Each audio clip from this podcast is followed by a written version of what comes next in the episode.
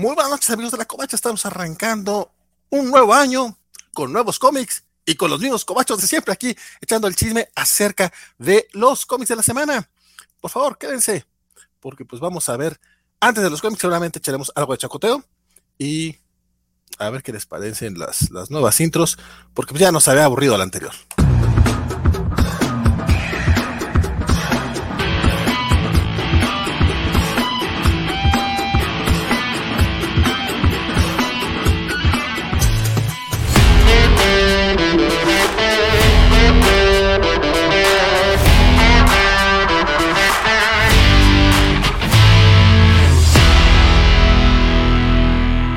Ver en la foto de stock, puse a dos personas muy características de este programa. Por un lado estoy yo, el güerito, ahí leyendo mis comiquitos. Mi nombre es Valentín García y de otro lado me acompaña en la foto y en el corazón mi compañero de mil batallas, mi amiguísimo, mi queridísimo. Por lo menos no dijiste que eras el otro caballero, porque como estabas la semana pasada, ibas a decir, ah, yo soy el, el de color fuerte. ¿Cómo estás, estimado Valentín? Padre. No te hubieras, no hubieras sonado tan decepcionado diciendo que éramos las mismas personas de haber sabido no venir, hermano. Muchas gracias, buenas noches. Y gracias, por supuesto, a todos los que están con nosotros como cada noche. Oye, ya, ya hay bastante racita por acá. Este, pero pues tenemos más gente esperando, esperando entrarle al chisme desde la Ciudad de México. El próximo editor de Marvel Comics en algún momento, próximamente será Chan, chan, chan. Axel Alonso, sí, ¿no? Axel Alonso 2 en Marvel. No, pues este, muy contento, feliz año a todos. Este, yo aquí muy, muy, muy feliz de, estar otro año con ustedes platicando. Entonces, pues a ver qué tal se pone el chisme. Oye, por acá Félix Farfán ya nos está preguntando que, si el cambio de horario. Obviamente hubo cambio de horario, pero no tan grave. Este, y, y pregunta si habrá Tiro Galaxia o Los Cuatro Fantásticos. Y yo ya quiero dejarlo un poquito con las dudas, pero no, porque desde la perla tapatilla, pero con visa nos acompaña mi estimadísimo. ¿Cómo están amigos? Con un tanto de delay, Bernardo Ortega por acá, feliz año a todos, eh, saludos, ya nos saludamos, pero saludos otra vez a, a la mesa, espero que esté muy bien. De hecho, yo todavía no lo saludaba porque yo llegué, obviamente llegué tarde, pero con cafecito y donitas sin albur para, para poder pasar bien otra vez me chingué solo, este, este, este, primer viernes de cómics de la semana. Y como no tuvimos noticias, pues igual podríamos platicar un poquito de las, de las pocas que hubo, también considerando que no hubo tantos cómics, o más bien se nos complicaron un poco porque la verdad. Pues, no sé, yo, yo, yo ya vi la lista y sí le echaron ganas, ¿eh? La neta, aquí el, que. El que cogió fui yo porque hay como seis cómics independientes de, de Bernardo. Este, este, Axel también se leyó todo, todo Marvel. O sea, vamos. No vamos tan apretados, fíjate. Yo creí que iba, que iba a estar peor. Si se quejaban que no han hablado de Independiente porque no estaba yo, ya se dieron cuenta. Espero que, se, que me extrañen para las próximas. Sí, se nota. Yo siempre te extraño, Bernie, yo siempre te extraño. Te extrañamos, Bernardo. Oye, pero ese salón, de independientes más o menos, ¿no? No tanto. Seguramente quien te habrá extrañado más es el buen Chucho Monroy que hoy no lo veo por acá, pero sí veo al buen Félix, a Rodrigo Díaz, a Mario Rodríguez, a Alejandro Guerra y a Diego Brizón, que ya andan por acá echando el chisme, están diciendo que qué onda, que ya es tarde, que todo el rollo, pero pues mira, llegamos y llegamos con, con una produccióncita y llegamos con... Bueno, a mí hubo un par de notas que sí me gustaría comentar.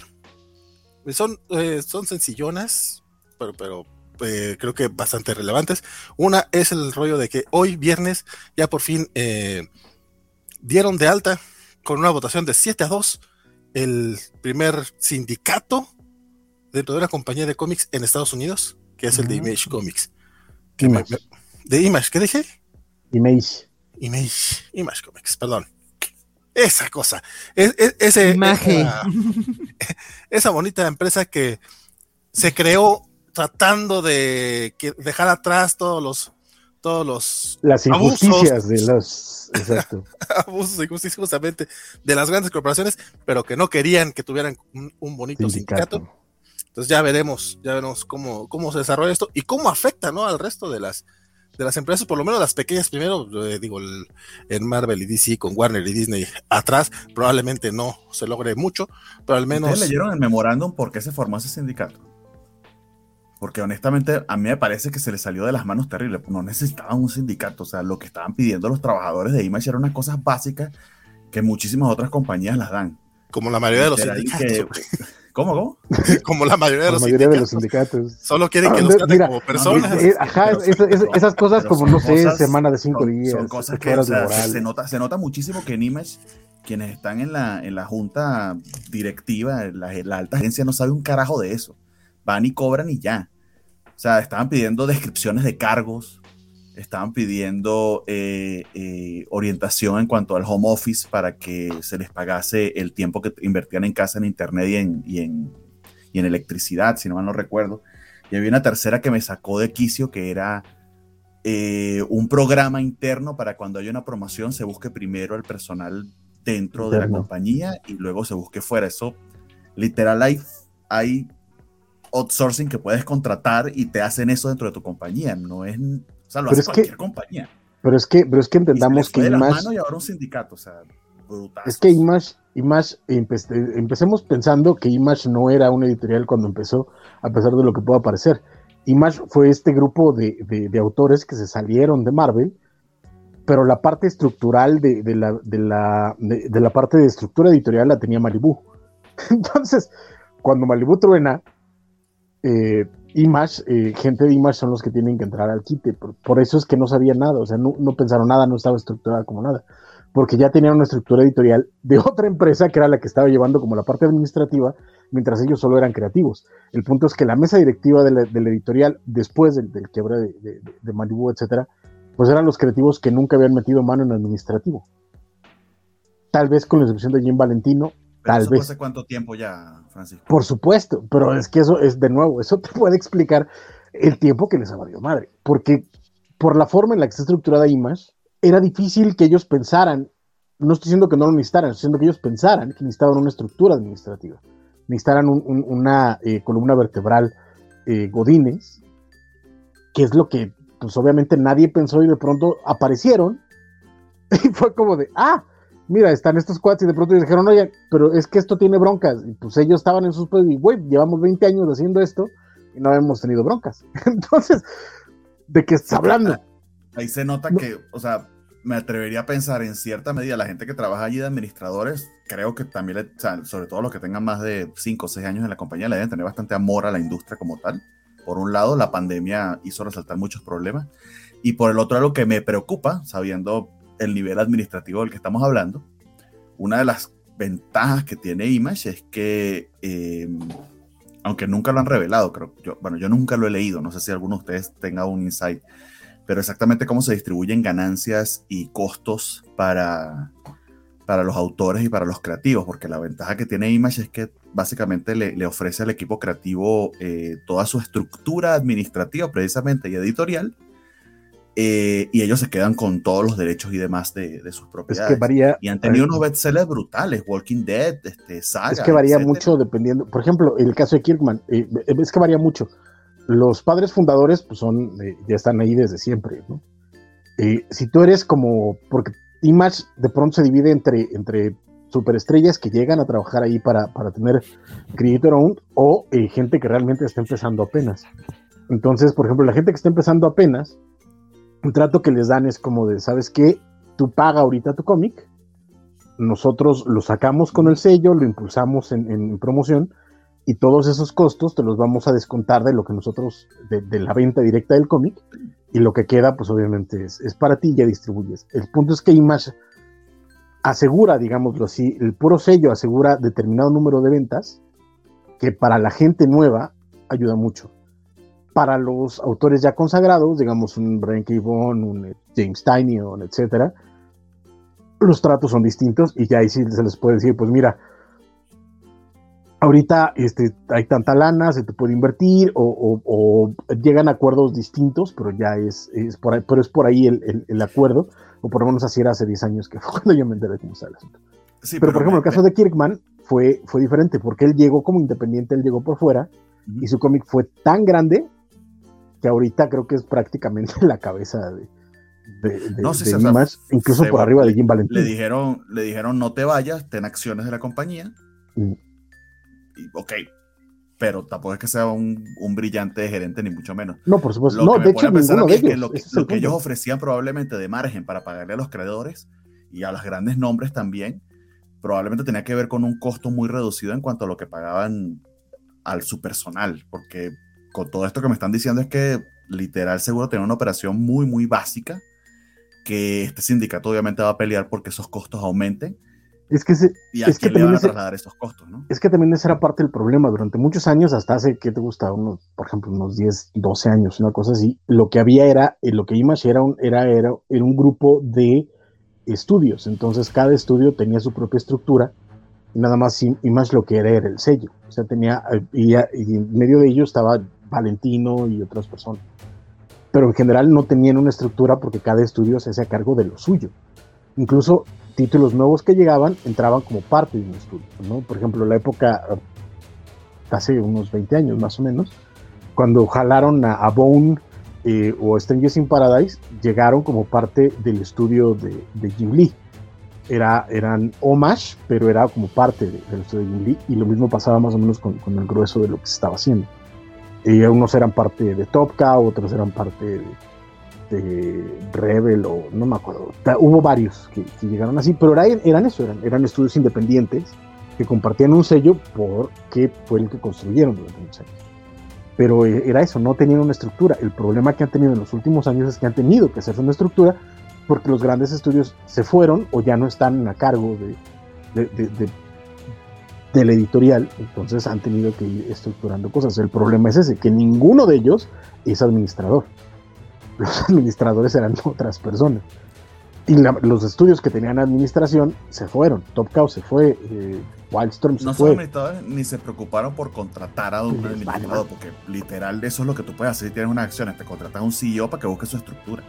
Por supuesto, pero es que el problema es que el los CEOs eran, de nuevo, Eric Larsen, Jim Valentino, este, y Robert Kirkman. Entonces, o sea, básicamente ese, es el grave problema y fue la bomba que les explotó.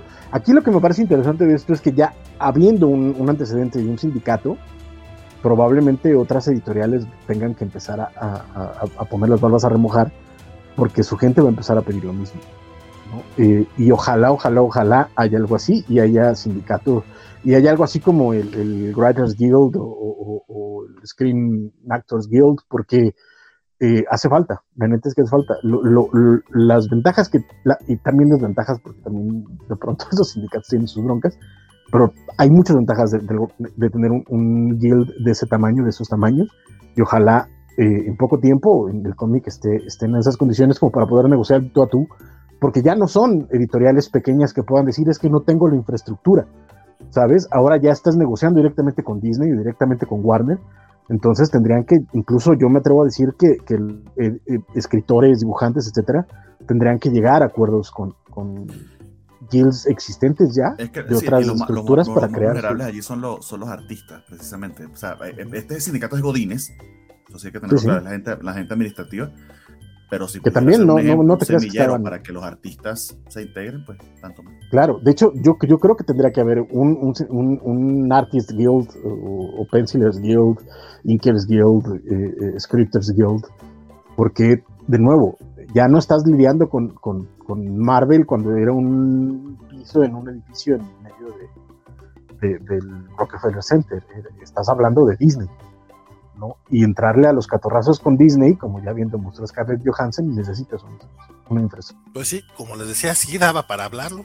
Este, no, y, qué bueno que tanto Bernardo como Francisco le dieron este bueno el hacha, porque pues sí es, me parece algo bastante relevante y veremos cómo afecta esto al resto de, las editoriales. No, Ojalá sí haga olas, porque como dice Francisco, sí hace falta. No, y simplemente para todos estos temas de que están saliendo ahora, ¿no? De que es que a David Ajá no le pagan lo suficiente. Bueno, pues como sindicato a lo mejor se vería la opción de, de, algo dentro de, algo, de, algo, más legal. No se debería, se tendría, se tendría que manejar. O sea, ya con un, con un sindicato atrás, con un guild detrás, todo eso está perfectamente contemplado de forma que no habría manera. cuánto, tiempo toma ese salto de los administrativos a arropar a los artistas y demás, que como bien sabes también hay diferencias abismales en lo que cobran por los nombres que tienen. Por supuesto. no sé. Pero, igual, igual, que, igual que en Hollywood. La palabra sindicato es, claro. es un hecho. Eso ya hay que decir. Igual que, igual que en Hollywood, ¿eh? O sea, en Hollywood también hay diferencias, en Hollywood hay, eh, o sea, y todo eso está eh, de acuerdo a eh, lineamientos del sindicato. O sea, el hecho de que las grandes disparidades de, precios entre el salario de DiCaprio y de Lawrence en, en Don't Look Up pues mira, sí es un problema y claro que se tiene que arreglar y claro que se tiene que negociar, pero está, eh, es parte de, lo que el, Screen Actors Guild eh, maneja y que puede, que puede negociar. Lo mismo que pasó de nuevo, lo que pasó con Scarlett Johansson y, Disney. En guionistas, por supuesto que no es lo mismo que te, puede cobrar un, este Zach Penn, por ejemplo, que Juan de las Pitas que llega de pronto a, pichar un, un, este, un script pero todo eso está, está regulado por, por, el, por el sindicato. Entonces, la onda no es que, no es que se, se disparen precios o, que uno sea una superestrella o no. Quisiste nada más tener ciertas seguridades porque e, el sindicato lo que te da es eso, prestaciones para tu retiro, para que ya no tengas que estar haciendo este, cooperachas con, con, este, con arte ajeno cada vez que te tienen que hospitalizar, este, como le ha pasado a John Ostrander, por ejemplo, lo cual es una maldita lástima. Eh, etcétera. O sea, todo eso, eh, el seguro médico, por supuesto, etcétera, todo eso eh, es parte de, lo que vendría. Y mira, lo que se tarde, pues ojalá no sea mucho, pero el chiste es ponerlo, empezar a ponerlo sobre la mesa y que haya gente que diga, oigan, es que ya es necesario. En los 70, 80, Neil Adams intentó hacer algo así y lamentablemente no se dio por lo mismo, porque de pronto ahora vamos a empezar a exigir, pero las editoriales decían, es que estamos acá, somos una operación chiquita y mira que estoy a punto de la quiebra y, y ay, ay, ay, y, pues bueno, los artistas tienen que comer y tenían, ya no había esta, este proceso. Pero ahorita los artistas están mucho más eh, empoderados, por decirlo de alguna forma, los creadores en general, están mucho más empoderados. Ellos saben que si se, si se congelan ellos, se congela la industria. Y es una industria que ahorita no se puede congelar, la neta. Entonces eh, tendrían que, que, empezar a meter presión para, para negociar. Sobre todo porque, bueno, ya tienen este antecedente que también los godines de ninguna empresa están, este, de, la parte editorial. O sea, Disney para arriba sí tiene sus, grandes ventajas, pero el editorial siempre ha también sido un problema. Por, por, lo mismo, porque son empresas chiquitas y, oye, es que mira que le tengo que pagar a mi escritor un montón, el contador no le puedo pagar tanto. Entonces tienen esas locas. Pero eh, qué bueno que se dio y ojalá haya más noticias de estas en los futuros años y, que, ya sea a cambiar la industria, la neta. Sí, sí, es algo definitivamente es algo que se necesita. Este, por lo menos en la industria gringa primero, ah, porque por acá nos decía el buen Luchomex que dice, o en México con todos los dibujantes independientes, pues aquí, aquí, aquí, no hay industria, carnal. O sea, los pobres dibujantes independientes. los pobres dibujantes independientes tienen que pagar, o, pagan su cómic o pagan su comida. Entonces, aquí, ¿con quién van a negociar? ¿Con ellos mismos? Es que esa es la pregunta, ¿con quién vas a negociar? Un sindicato es para ir a negociar de tú a tú, ¿con quién? Con la patronal. Sí, Ahora, feliz año al buen Mauricio Castro, que también ya nos saluda por acá. Este Félix Farsal está muy, muy interesado de cuándo se forma el, el sindicato Cobacho, compadre. Yo soy el primer interesado. Ya lo intentamos, que, me corrieron. Hay, que ir a cobrar al, al Rey Lioco. Solo podemos perder nuestras cadenas. Ya me corrieron. Dice Javier Ramírez que ya está listo para cuatro horas de programa. Un gusto, saludos. Te diría que no, compadre, pero sí, cuatro horas es como el promedio. Este, ya llevamos 20, güey, y no hemos hablado de ni un cómic. Luchamex dice este, que para nosotros cuál es el, momento más god de la etapa de Hickman y la peor porque de esta etapa, compadre, eso lo platicaremos seguramente en un programa especial dedicado a la etapa de Yorota Hickman, que eh, está por ahí platicado, todavía no está programado, pero hay planes para eso. Espero este beso o el que sigue. Eh, de seguro quieren su plan dental, dice Spider Games. Se necesita frenos. Humberto, Humberto Meléndez también ya se anda reportando por acá. Chucho, eh, Chucho Monroy también eh, llegó a saludar, dice que, que ya se leyó el final de Snow Angels y acá no lo mencionamos hace años. Y pues sí, eso tienes mucha razón, compadre. Y muchos, muchos otros comentarios que por acá se irán poniendo a lo largo del programa. La otra nota que quería mencionar era el, fallecimiento de, la actriz Betty White, que murió el 31 de diciembre del año pasado, a dos semanas de cumplir 100 años. Y pues ya. A mí se me hace. Que falleció hoy. O ayer, Sí, sí, sí, pero quiero hablar de lo de, la señora White, que es la blanca. El otro muchacho, pues, ah, no, nomás fue el primer actor afroamericano.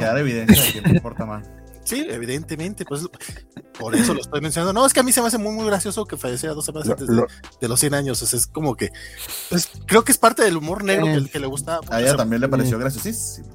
Eh, yo creo que sí. De hecho, por acá le manda saludos a todo mundo, fíjate. así es esta mujer, así era ella. Entonces yo creo que sí, seguramente le habrá dado, no sé si el momento de morir, pero después sí. Después sí. Yo me acordé, o sea, cuando falleció Carmen Salinas y Vicente Fernández, o sea, muchos empezaron a hablar de la regla de tres, ¿no? De que las celebridades se mueven de tres en tres. Y yo me acuerdo de esa regla por un episodio de Say Rock en donde Tracy este, ve que se mueren dos, dos famosos así súper irrelevantes y empieza a creer que él se va a morir y empieza a competir con Betty White de a ver quién se va a morir. Y él quiere salar a Betty White y Betty White de yo no me voy a morir. Y de repente yo de ah, sí, Betty White y la. Y de repente mueve Betty White y fue de maldito Tracy. Pues ya, digo, evidentemente la ciudad está ahora en todo el rollo, pero sí, este. Eh, digo, yo la recuerdo montones de, de beats. lamentablemente creo que nunca vi sus papeles este, más importantes, que fue lo de Golden Girls y lo de esta... Ah, el show este de la mujer que te gusta. Mario Taylor Moore. Eh, sí, perdón, se, me fue el nombre ahorita. Pero yo la conocía cuando la mujer ya era ícono y la verdad sí, lo lamento mucho. Y de hecho, era ícono en esos entonces. Sí. Pues fue cuando empezó a convertirse, ¿no? Porque ella empezó a, ella empieza grande ya a ganar fama. O sea, ya era actriz desde antes, pero la agarra chida. Y Bernardo, mencionanos acerca del primer actor afroamericano que falleció justamente hoy. No, yo solamente sé que falleció. De hecho, lo que me pasó con CD, pues tienes que yo pensé que estaba muerto hace como cinco años. Oh, poquito, poquito dos, tres. Este güey no se había muerto ya. Me pasó lo mismo. de la reina Isabel. Me pasó, vi, la foto hoy de de, adivina quién viene a cenar. Y yo dije, ah, están recordando, falleció hoy hace, hace no, no. Falleció hoy. O sea, hoy hace unos años, como que era, era, este recuerdo de como hace unos días de, hicieron uno de Isaac Asimov, de varios más. más de, ah, están recordando a Sidney Poitier, qué bonito. Y no se Pero es curioso que, la, la que al final de cuentas las dos personas que se murieron en, en, esta semana, en estos primeros días del año, tienen que ver con haber roto barreras, con haber dejado huella, con haber hecho, hecho, hecho historia. Al final del día, Betty White, independientemente de sus últimos años y de toda la irreverencia que tenía, también fue conocida por haber invitado a un bailarín negro a uno de sus programas cuando eso no era bien visto. Y mucha gente le, quiso cancelar el programa y fue a la verga. Yo quiero eh, que esta persona que baila maravillosamente esté en mi programa y ahí lo tuvo. Y, bueno, en general, este, un montón de, preconcepciones que había acerca de, mujeres haciendo comedia, ella las rompió una a una, de la, capacidad de mujeres de cierta edad para ah, desarrollar papeles, sin duda los, rompió. Y, bueno, Sidney Poitier fue todo una, un símbolo para la lucha afroamericana. En Estados Unidos entonces, pues lamentable, ¿no? Pero, es, pues mira, a mí, a mí lo que me preocupa es que Betty White usualmente sabía lo que hacía, ¿no? ella tenía muchas ganas de llegar a, los 100 años y, pues básicamente recordemos que la mujer vivió una, depresión, una, depresión económica, vivió una, la Segunda Guerra Mundial, vivió varias otras guerras, vivió toda la, el, este, el, la Guerra Fría, eh, eh, le tocó el inicio de esta pandemia y, este, y se muere justo antes de llegar a los 100 años, entonces mucha gente decía, ay, es que estuvo muy duro. No, yo no sé qué tanto, y estaba muy duro, como que igual algo sabía ella que se iba a poner esto muy feo. Dijo, mejor no llego, ¿no? Ya después de todo lo que pasé, igual no llego. Entonces, eso, es lo que a mí me preocupa mucho, pero abrazos a, a, la, a la, historia de Betty White y por supuesto también este, a, al buen Sidney Poitier que a mi mamá le gustaba mucho. Adivina quién viene a ser.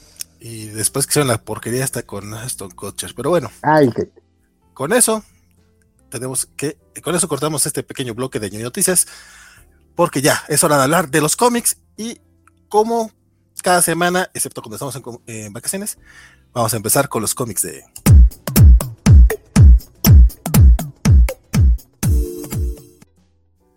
De DC. ¡Uh! Cortinilla. ¡Ay, qué bonito! Qué bonito. Todo mira. que nos vas a atropellar ¿Con qué?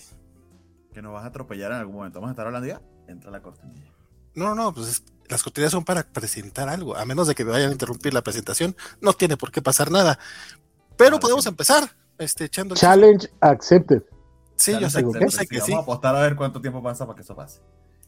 No, no, bueno, ya, ya, ya, ya lo pusiste en la mesa. Pero a ver, cuéntame, estimadísimo Axel, porque tú leíste World of Krypton número 2. World of Krypton, sí, a mí pues justo traigo aquí el, el, de Superman. Este...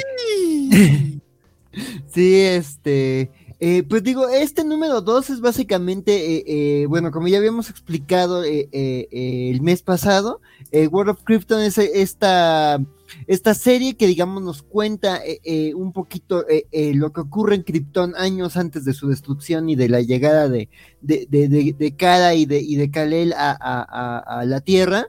Aquí básicamente es un tema familiar, volvemos a, un, a, esto que se nos ha contado de Krypton, de que su base política y social de su sistema de casas y que dentro de esas casas la casa de él es, una casa afianzada en la ciencia, que es una casa muy influyente, que es una de las casas como más poderosas de Krypton y justo, ¿no? Jor es eh, eh, la cabeza de la casa. En el número uno, este, hay un atentado eh, en, una, en, la, en la presentación en sociedad de, de Cara Sorrel, este, y pues digo, eh, eh, llegan unos asesinos, justo con Llorel, con, con Lara, con, con, con, Sorel, con su esposa, con, con Cara, este, todos en la, en la mira. Este, y pues se descubre que es uno de los primos de, de Llorel y de su hermano, que básicamente es el que, el que los manda a matar para tratar de quedarse con el control de la casa, ¿no? Todo esto mientras pues está viendo que hay problemas climáticos en Krypton y que Sod está ahí como que buscando un cambio de, de carrera, ¿no? este número empieza básicamente con, contándote la historia de, la zona fantasma, de que Jorrel ya ve que hay un problema este, inminente en Krypton y está buscando una manera de sacar a todos los kryptonianos y estos experimentos lo llevan a descubrir la zona fantasma pero pues justo experimenta sobre él mismo y se dan cuenta de, de, lo, de lo terrible que es esta tecnología, ¿no? De que estar eh, dos minutos en esta dimensión te pueden llevar al borde de la locura porque ya el tiempo transcurre distinto, o sea que pues sí, es un castigo estar ahí. Entonces, pues digamos, ese es el pistoletazo de, salida de este número. Básicamente el resto del número es como ver eh, eh, lo que ocurre después de, que se revela de que es el primo de, de, el que los intentó matar este, y, la respuesta que se da, ¿no? Todo esto mientras acomodan las otras tramas, ¿no? El tema de que hay un, un problema planetario que no todos quieren ver y que un científico está tratando de concientizar y que la gente dice, no, no pasa nada, está tranqui. E, ese es el telón de fondo y al mismo tiempo también que este, este, este SOT este está este pues ahí haciendo algunas jugadas este eh, eh, para afianzarse eh, políticamente y digamos darle como él mismo dice darle un cambio a su carrera entonces digo la verdad es que el primer número se me hizo como muy denso justo por la introducción de la sociedad kryptoniana digo ya habíamos hablado de algunos otros runs de, de, de, del mundo de Krypton pero este, este de Benditi, la verdad es que eh, eh, eh, creo que la historia consigue este envolver. Creo que aquí ya avanza un poquito más, ya empiezas a, entender como ya ciertas cosas. O sea, digo, si eres familiar con la mitología de Superman, pues digo, más bien va a ser, va, a ser como de, ah, esta es la explicación de esto, esta es la explicación de esto. Pero yo creo que está muy bien contado, creo que es una nueva reversión de, de, de, de estas historias de, de Krypton como muy interesante. Y la verdad es que solito se está sosteniendo La verdad no esperaba que el segundo número me, me, me entretuviera tanto. Además, digo, como ya ya mostraban, digo, el arte también hace cosas muy, digo, el arte se me hace muy bonito y además estaba haciendo como cosas muy interesantes con, con mostrarnos como, como esto, este viaje al mismo tiempo este, científico, pero también personal de, del padre de Kalel. Entonces, este, la verdad es que eh, avanzó muy bien la historia el final del número 2 también este, eh, pasan cosas ahí interesantes. Digo, no es el final quizás más emocionante, pero sí habla de que va a haber ahí tensiones y, dramas este, entre, entre las casas de, de Krypton. Digo, entre ya sabemos qué personajes. O sea, aquí estamos viendo como eso, ¿no? La, la caída de la relación entre la casa de él y Sod. Entonces, este, también digo, se va a ver eso. Entonces, digo, no, no es nada nuevo no es nada que no se haya visto en la serie animada o en algunas otras series, pero creo que está en la ejecución queda muy bien, entonces estoy satisfecho. Pues mira, a mí me sorprende que te hayas animado a seguir leyendo este cómic, pero me alegra que, que haya sido para bien. sí, sí, sí. Sí, sí, yo también estoy sorprendido gratamente. Me dio mucha risa ese comentario de Félix. ¿Qué, fue lo que dijo Félix? Dice, esos de Krypton sorteños y tienen eh, bromance con sus primos. No, pues no, no, no es tanto bromance, no, no, no. Che, bronca, creo que. A lo mejor sí, eso. Ah, sí, se pelean por los terrenos en la fiesta. De... Sí, sí, yo creo que es más bien lo que pasó, que el primo ahí les quiso robar los terrenos de la abuela y pues se descontroló todo. Pues bueno, Mundo de Krypton 2 va mejorando según el buen Axel. Por cierto, este, vamos, estamos viendo ya eh, la alineación de los programas cobachos de la próxima semana y lo que va a venir siendo más o menos la programación covacha. Tenemos eh, los lunes la covacha anime, los martes tenemos las noticias, en la noche también, este, los miércoles es la covacharla de Boba Fett, los jueves se estarán intercalando la covacha en vivo a las 8 de la noche, una semana, y a la siguiente semana será ñoño nautas. Entonces, para que estén atentos de los programas, los viernes tenemos por lo pronto solamente los cómics de la semana en la noche la, las noticias de los viernes ya después se irán este, acomodando. Y los sábados, cobacheando con los casos a las 6 de la tarde. Y está por verse cuál va a ser el horario de la cobacharla de Peacemaker, porque sí, sí tendremos cobacharla HBO Max. Pues para que estén ahí al pendiente. Por acá, el buen Gaider Abdul dice que qué chido se ve es ver a Axel Alonso en el panel y que tienes un suéter muy, muy genial. Gracias, estimado. Un gusto saber de usted y que le dieron escalofríos cuando vio eh, la cortinilla. Dice que cuánta elegancia. Arturo Guti dice que sacar las banderas rojinegras, este compadre ya, ya eso ya es de, eso ya es del 2021, compadre, ya veremos qué pasa a partir de mañana. Este, y el buen Félix Farsal dice, sale Black Zero, la revolución terrorista, pregunta. Bueno, el siguiente cómic, este lo leyó mi estimadísimo. Ah, también Axel. El One Star, el One Star Squadron número 2. Sí. Es que que también lo leyó Valentín, ¿no? Sí, sí, Perdón, Francisco. Ah, sí lo leí. Pues, ah, sí, Valentín, Valentín me ignora bien feo, está bien. Ah, lo que está en negrito allí, que tú estás borrando, eso fue Francisco, no mentira. Ah, no, nadie. Es que ponlo, después, ponlo después de los colores. me, da más flojera cambiar los colores que, Debería ponerlo al final, eso sí. Sí, sí, sí, mejor ponlo al final. Pero me da más flojera cambiar los colores, carnal, que nada más ponerlo al principio. Y, ya y la, consecuencia es que la consecuencia es que No, la consecuencia es que Vale me ignora, como siempre. Sí, no es que se pierde, amigos, se pierde. traiciono como Vale. Eso también es muy cierto. Pero bueno, Francisco, cuéntanos de One Star Squadron, ¿qué te pareció? No, ya no, ya de ahora que lo cuente Axel. Bueno, Axel, no, no, no, así. Ahora que lo cuente Axel. Ah, no seas así, Francisco, no seas celoso. Pero mira, sí quiero empezar yo, porque la verdad me gustó mucho su reseña de, de, del número uno, tanto de Francisco como de Vale. No me acuerdo si Bernardo también lo leyó, pero sí dijeron cosas como que me llegaron eh, ahí mucho. Entonces, este, y, además no, no, había visto que lo escribía más Russell, o sea, cuando, cuando vemos el orden de lectura no vemos quiénes los escriben, entonces, pues digo, se me fue, ¿no? Dije, ah, pues uno de ese ahí y de nombre peculiar, ¿no? Pero ya cuando vi que además Russell y todo lo que platicaban, pues sí, la verdad la premisa me gustó mucho. Fue, fue, fue, fue bueno leer justo desde el inicio de la historia de esta app de, de por contrato y pues nada, el número dos, digo, si ya el número uno se había centrado en este, en este héroe con problemas de, de como esta alegoría de los veteranos, este, pues este se centra en One Minute Man, este, que tiene superpoderes durante un minuto y eso dependiendo de una droga y de, y de qué tan potente esté. Entonces, pues básicamente eso, ¿no? Digo, me, me gusta que sigue la historia de Red Tornado como perdiendo su humanidad y de, y de dándose cuenta de que pues ya está atrapado en una rutina Godín, pero al mismo tiempo de que pues está intentando él ayudar a este super, a este superhéroe con poderes de un solo minuto que le va muy mal en la oficina, que es el que tiene los peores ratings, que se ve que pues tiene, gasta un montón de dinero en, las drogas que le dan sus poderes, este nadie lo toma en serio. Digo, es un, es un personaje como que, que, pues está, se niega a aceptar su, su, su, situación ahí de que no es el, protagonista, no, nunca va a ser un superhéroe A, y de que pues ya no, su trabajo ya ni siquiera lo puede hacer bien, ¿no? O sea, si hay una escena como muy ahí complicada con una fiesta infantil en donde, bueno, es de, bueno, niños, a ver, tienen un minuto para divertirse y la droga le pega mal y pues menos de un minuto y, le deja consecuencias a largo plazo. Entonces digo, pues sí, digo, sigue como con este comentario político. Además digo, hay una subtrama ahí de, de, de, de Power Girl, este, pues volviendo, así que Power Girl con mentalidad de tiburón este, así que le volvieron los orígenes de la Atlántida y ahora tiene mentalidad de, tiburón la Power Girl y este, por andar leyendo los libros motivacionales de Maxwell Lord.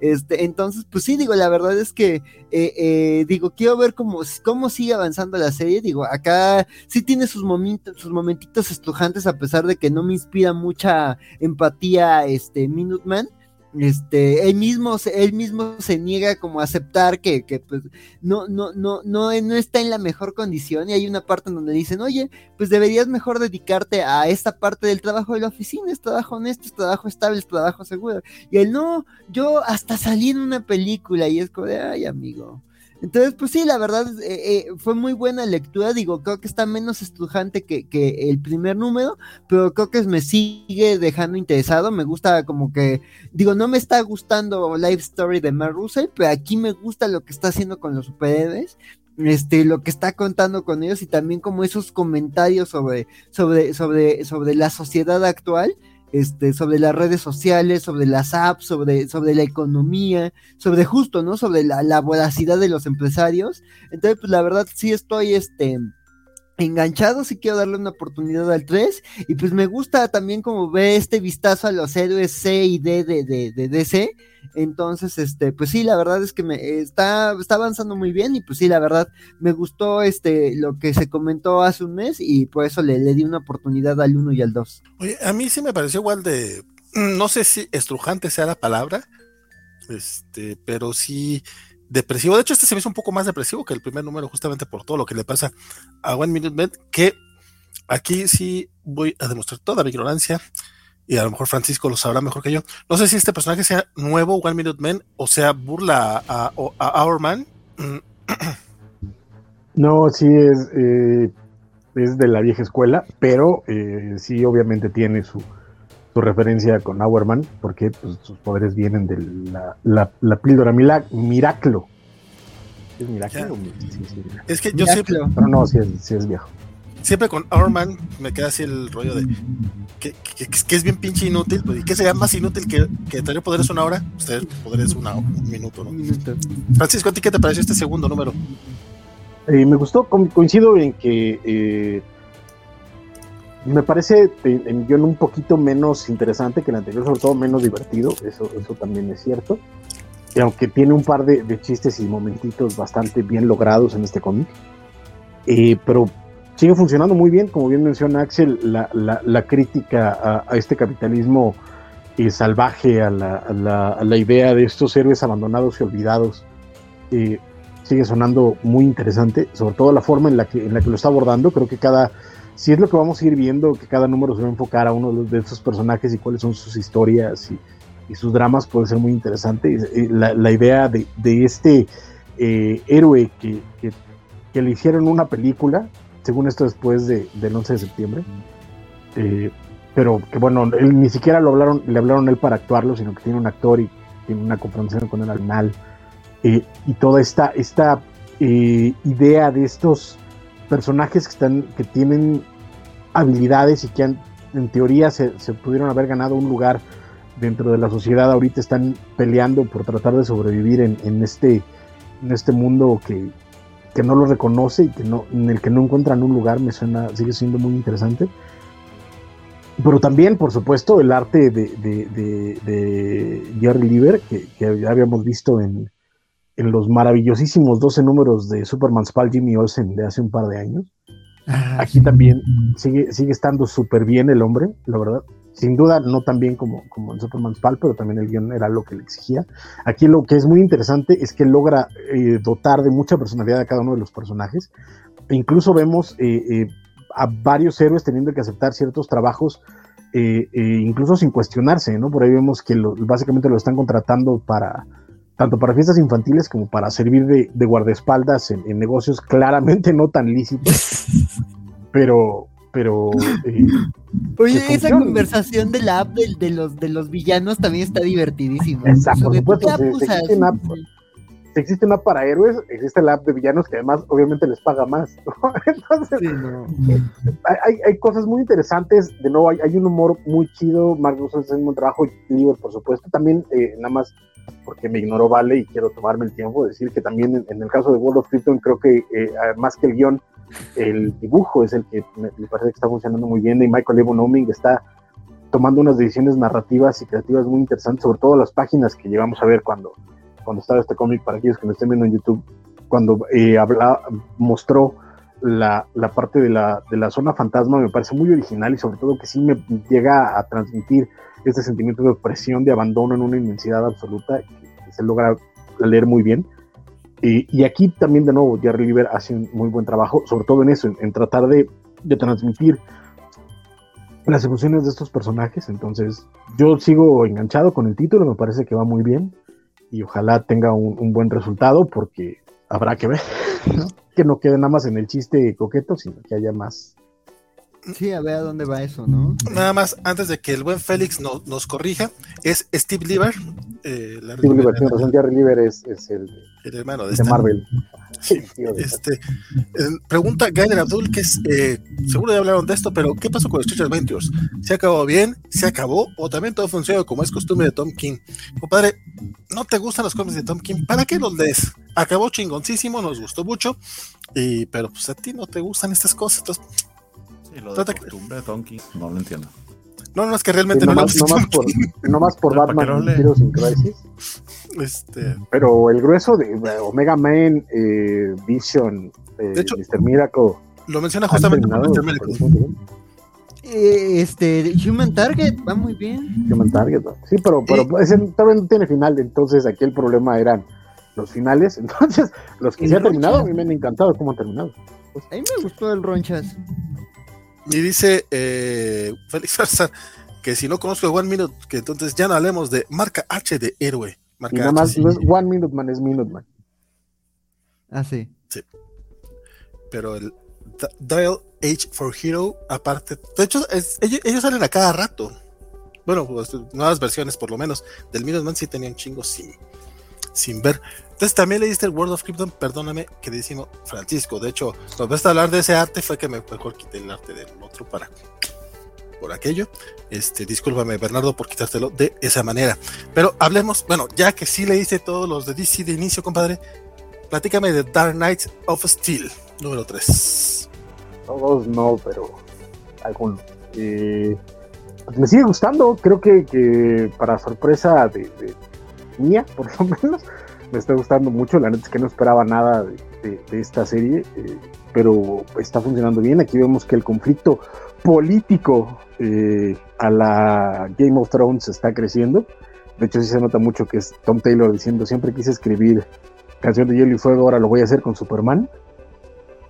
Entonces, porque también tiene ahí sus, recovecos hasta sexuales, toda la, la trama política y, y, guerra de reinos. Entonces, ¿Hay incesto o no? ¿Mandé? ¿Hay incesto o no? Creo que ahí es donde dice tuvo que pintar la raya y decirle no, relájate. Todavía no sabemos. Pero sí, pero sí hay, sí hay este, infidelidad, eh, poligamia y secretos familiares, que, además en este número se, se acrecenta. Entonces, eh, aquí vemos que de nuevo los reinos están en, guerra. y vemos al rey Black Lightning, el rey Jefferson yendo a hablar con, con Hipólita al reino de las Amazonas, a decirle que estos, estos malditos inmigrantes, ¿quién se creen? Que se están poniendo muy locochones. Ya hablan de una profecía de, de unas, eh, eh, de una estrella cayéndose, entonces, pues uno es lo que están tratando de, de, evitar y el miedo que tiene Jefferson, que además a mí me parece lo más todo el mundo porque Jefferson va y le dice, es que mataron a mi hijo, pues sí, carnal, pero tú mataste al rey. Entonces se me hace como muy hipócrita que ahorita te pongas a decir que mereces venganza cuando el que empezó la guerra pues fuiste. Pero esa es la onda, va y, eh, a pedirle a Hipólita que, lo apoye. Crece este conflicto, mientras tanto, eh, pues Batman, Bruno, eh, alguien más que ya es, que ese es el, cliffhanger, el secreto que está detrás de todo esto, es para que lo lean, pero eh, va a averiguar qué onda con esta eh, estrella que se cayó y este, obviamente Supergirl también ya, este, ya se cansó de, esto y como mataron a su papá, pues va a vengar la muerte de su papá. Y ese es como todo el número, me está gustando mucho, la neta es que está bien narrado, está bien llevado, las adaptaciones de los personajes me gustan, incluso John Constantine, que cuando lo meten en estas cosas suele no gustarme mucho, pero creo que está, está lindo.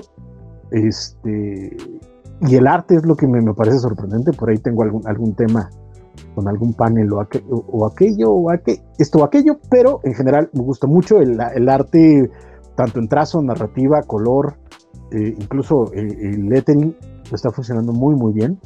Entonces, sorprendentemente estoy muy contento con el cómic y lo voy a seguir leyendo y lo recomiendo. En TP, en TPcito, porque el cómic individual creo que sí puede ser un poquito pesado, mensual. Entonces, cuando salga el TPcito, estén atentos. Coincido contigo, el arte de Jasmine Putri, la verdad es que está bastante, bastante coquetón. Don Axel, cuéntenme usted, Dark Knights of Steel 3. Vale, no sé si quieres antes este, mencionar algo tú. ¿A, ti qué te pareció? Está bien, sí, sí quiero, ¿cómo no? Este, no, fíjate, eh, de hecho hice catch up de estos tres numeritos, no había leído el cómic hasta ahora, ya, había, ya me habían spoileado un, algún par de cosas aquí en los cómics de la semana, pero pues era my bad por no darle la oportunidad a un nuevo cómic. Pero es que dije, otro cómic de Tom Taylor, otro universo alterno, y luego dije, ay, pero es de Superman y ya después me voy dando, cuenta que pues no, realmente no es de Superman, o sí, pero no, ya veremos cómo se desarrolla ese cotorreo, sin embargo está bastante entretenido, no me está encantando tanto como creí, bueno, no es que realmente, más bien me está encantando igual como creí que me iba a encantar, o sea, no mucho, sin embargo, pues está entretenido, los 12, que sea una saga de 12 números es lo que me causa conflicto, o sea, espero que los aproveche bien y pueda darle el desarrollo eh, que desea este Tom Taylor. Eh, no me gusta la versión de Harley Quinn de esta, de esta, de este universo, aunque pues tiene gracia que sea la, la bufón de la corte. y pues ya veremos, ya veremos hacia dónde va. Este, me, agradaba la idea de una, de un reino donde la casa de él fuera, fuera los monarcas, este, pero ya me di cuenta que va un poquito más con, con el chiste de, del, del, caballero oscuro, ¿no? Que es, aparte es el, es el título del, cómic, entonces no debería sorprenderme tanto.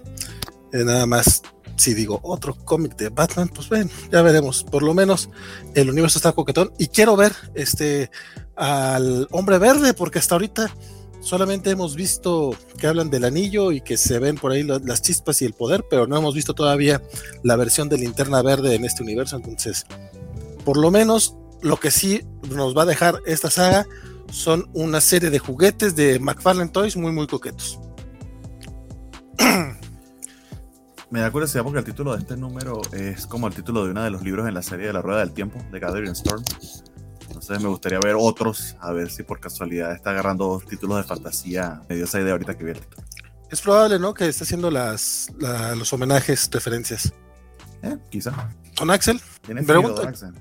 Pregunta Félix Farser que si alguien se enamoró de su tía en Dark Knights of Steel o si hay hermanos mellizos enamorados. Todavía no, pero ya vamos para allá. Más o menos, dice Francisco. ¿Le entras, mi querido Axel? Tienes mute. Sí. Pues digo, todavía falta aclarar ciertas relaciones exactas de, de dónde salieron ciertos personajes, porque como que en el, en el time lapse quedan ciertas dudas. Pero, eh, pero digo, en, en, esos detalles todavía no está muy Game of Thrones, pero en otros sí ya se puso muy Game of Thrones. Este, y pues nada, y digo, la verdad es que está, digo, coincido tanto con Valentín como con Francisco, este, está interesante, este, digo, es otro Word de Tom Taylor, con, con elementos muy de Tom Taylor, este, ah, digo, eh, sí me he dado cuenta que hay como mucho hater de Tom Taylor, de mete agendas en sus cómics y es como de, bueno, igual y pueden ser libretitas. Entonces, este, pero sí, este, sí, no, la verdad es que, la verdad es que construye un mundo muy interesante con sus propias reglas. Este, como ya mencionaba Valentín, este, hace un mes, eh, creo que está interesante el cómo eligió a ciertos personajes y el cómo los está metiendo en este mundo de, fantasía medieval. eh, digo, eh, el hecho de que Blood Lightning sea eh, el rey rival de la casa de él me gusta mucho. Este número, creo que hay una, parte que me gusta muchísimo, este, un, encuentro entre, entre Cara y, este, este Jefferson, este, que, que, además ambos ya vienen de, del final del número 2, de que ya tienen una relación muy tensa y hay razones por las que, por las que hay conflicto. Y me gusta, o sea, el cómo conceptualizan los superpoderes en este mundo. O sea, de repente este, este Jefferson agarra este, su barco y, digo, ves el barco y dices, tiene un diseño impresionante. Pero además, justo el barco es un pararrayos gigante. Entonces, la forma en la que pelea usando su, su barco, aunque no dura mucho, dices, me gusta cómo el, cómo, cómo el, el a través de, de, del arte de Yasmin Putri hacen este barco impresionante y tiene un uso e, en, batalla, ¿no? Y digo, me gusta como e, esos detalles, ¿no? El cómo los elementos y la mitología y ciertas relaciones de personajes de DC son, son pasadas a un contexto distinto. Entonces digo, el hecho de que haya ciertos personajes que como mágicos, este, el hecho de, ciertas relaciones entre los reinos, el hecho de ciertos movimientos que se dan en este número. Hay una parte en donde el rey Black Lightning de, de repente eh, Constantine le cuestiona algo y este Lightning le dice así como de, no, es que yo buscaba conseguir esto, ¿no? Entonces sí, ves que, o sea, los personajes juegan dobles, triples, este, intenciones este, y pues nada, digo, me, me está gustando, me, me eh, eh, ya quiero ver como más de algunos personajes, creo que este número es más como de, de avanzar las consecuencias del número anterior y digo, pues es una época en la que no existen celulares, entonces hay personajes que no se enteran de las cosas al, mismo tiempo que nosotros, y tampoco pasa como en Juego de Tronos al final de que ya todos tenían teletransportación, entonces, este, pues sí digo, la verdad es que está construyendo cosas interesantes. Me gusta ver cómo bajan los personajes y los justifican eh, eh, o les dan como sus nombres de superhéroes, pero en el contexto de, de, de, este, de esta realidad de fantasía. O sea, los, los pobres Metal Men, pues dice, sí, sí tenía sentido que se llamaban Metal Men.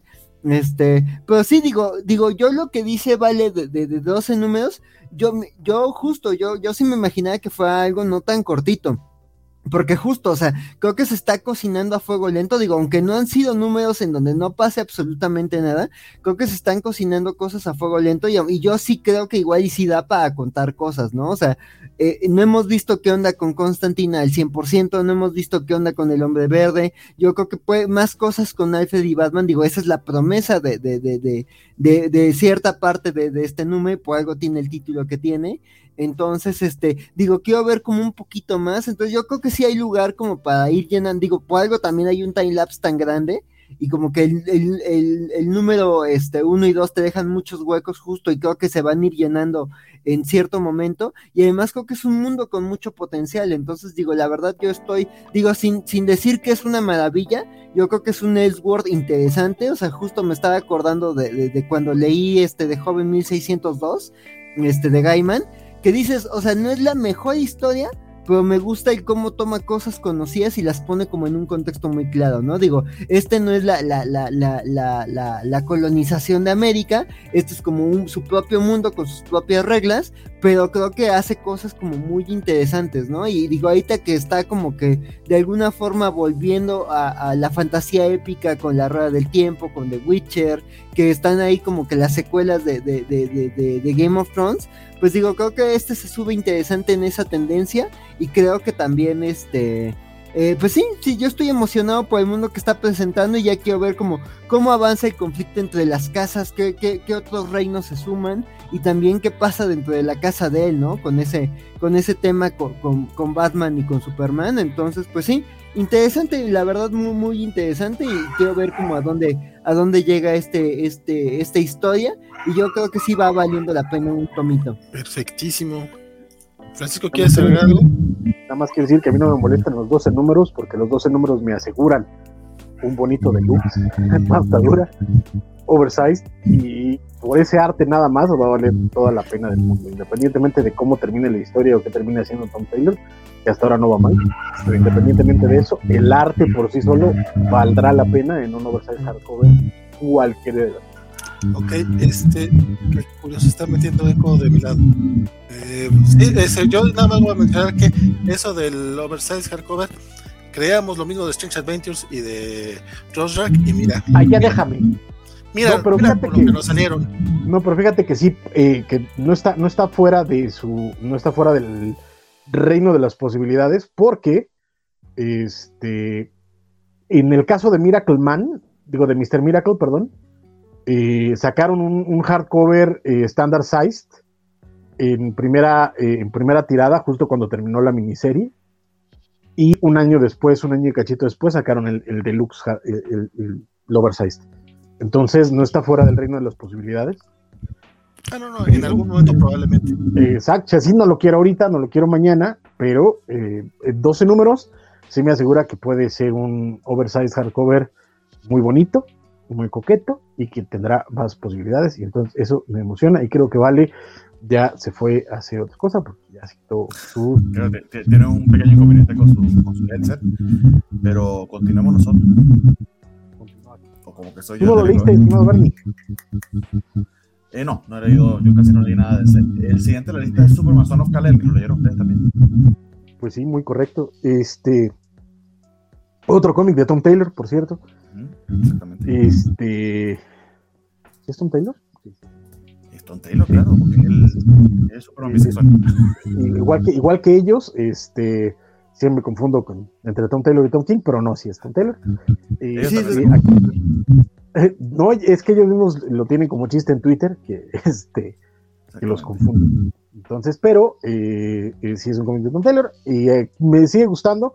Sigue avanzando esta, esta trama de Jonathan Kent. Aquí vemos el aftermath después del ataque a la casa de los Kent en, en Smallville, donde pues este presidente de, esta eh, nación ficticia que ahora se dedica a comerciar en metahumanos, eh, los, los, mandó atacar, entonces aquí ya están de, regresa, eh, de regreso en Metrópolis y vemos de nuevo este, este aftermath en el que, pues bueno, tanto Jay como Lois Lane, como incluso hay una aparición muy bonita de, otro personaje, que no mencionar. Igual si lo vemos no, no mata, mucho la historia, pero la idea es esa. Van a buscar, van a investigar quién fue el que, eh, o qué está detrás de este ataque a, los Kendi, tratar de, llevar esto a la justicia. Porque además descubrimos, o bueno, ya nos habían contado, que eh, las familias de los superhéroes están vigiladas por la Liga de la Justicia y eso asegura su cierta eh, seguridad, digámoslo de alguna forma. Y en este caso vemos que, pues bueno, todo, a pesar de que estaban vigilados, lograron pasar estas, este vigilancia para atacarlos y pues Batman está muy enojado por eso. Entonces, eh, de hecho, hay, por ahí un par de diálogos que me gustan mucho al final de Jonathan Kent, de, de hiciste enojar a, básicamente la, la, furia apenas contenida vestida de murciélago. Entonces, aguas con eso. Y, eh, y, sigue avanzando de nuevo esta historia. Quiero ver qué, qué, a dónde quiere ir Tom Taylor, porque me gusta mucho la idea sola de un país que se, se está em, empezando a comercializar como el país exportador de metahumanos, el, vendedor de metahumanos. Me gusta y me gusta por lo que significa dentro del universo DC, me gusta por lo que significa dentro de la mitología de Superman. Y me gustaron muchísimo, muchísimo las caracterizaciones de Jonathan, de, de Lois, de Jay, del personaje invitado, de Batman incluso, me, gustaron mucho. Entonces, eh, sigue estando muy bien, creo que está avanzando padre la historia. Y eso, ¿no? Lo mismo que habíamos comentado desde la vez que eh, Jonathan se atrevió a poner cara para defender a los inmigrantes en varios números atrás. Hay mucho contenido social que además tiene que ver con la mitología de Superman y, la simbología, el simbólico de Superman. Entonces, yo estoy muy contento y lo seguiré viendo. Y el arte también está bien bonito. ya, estás muteado.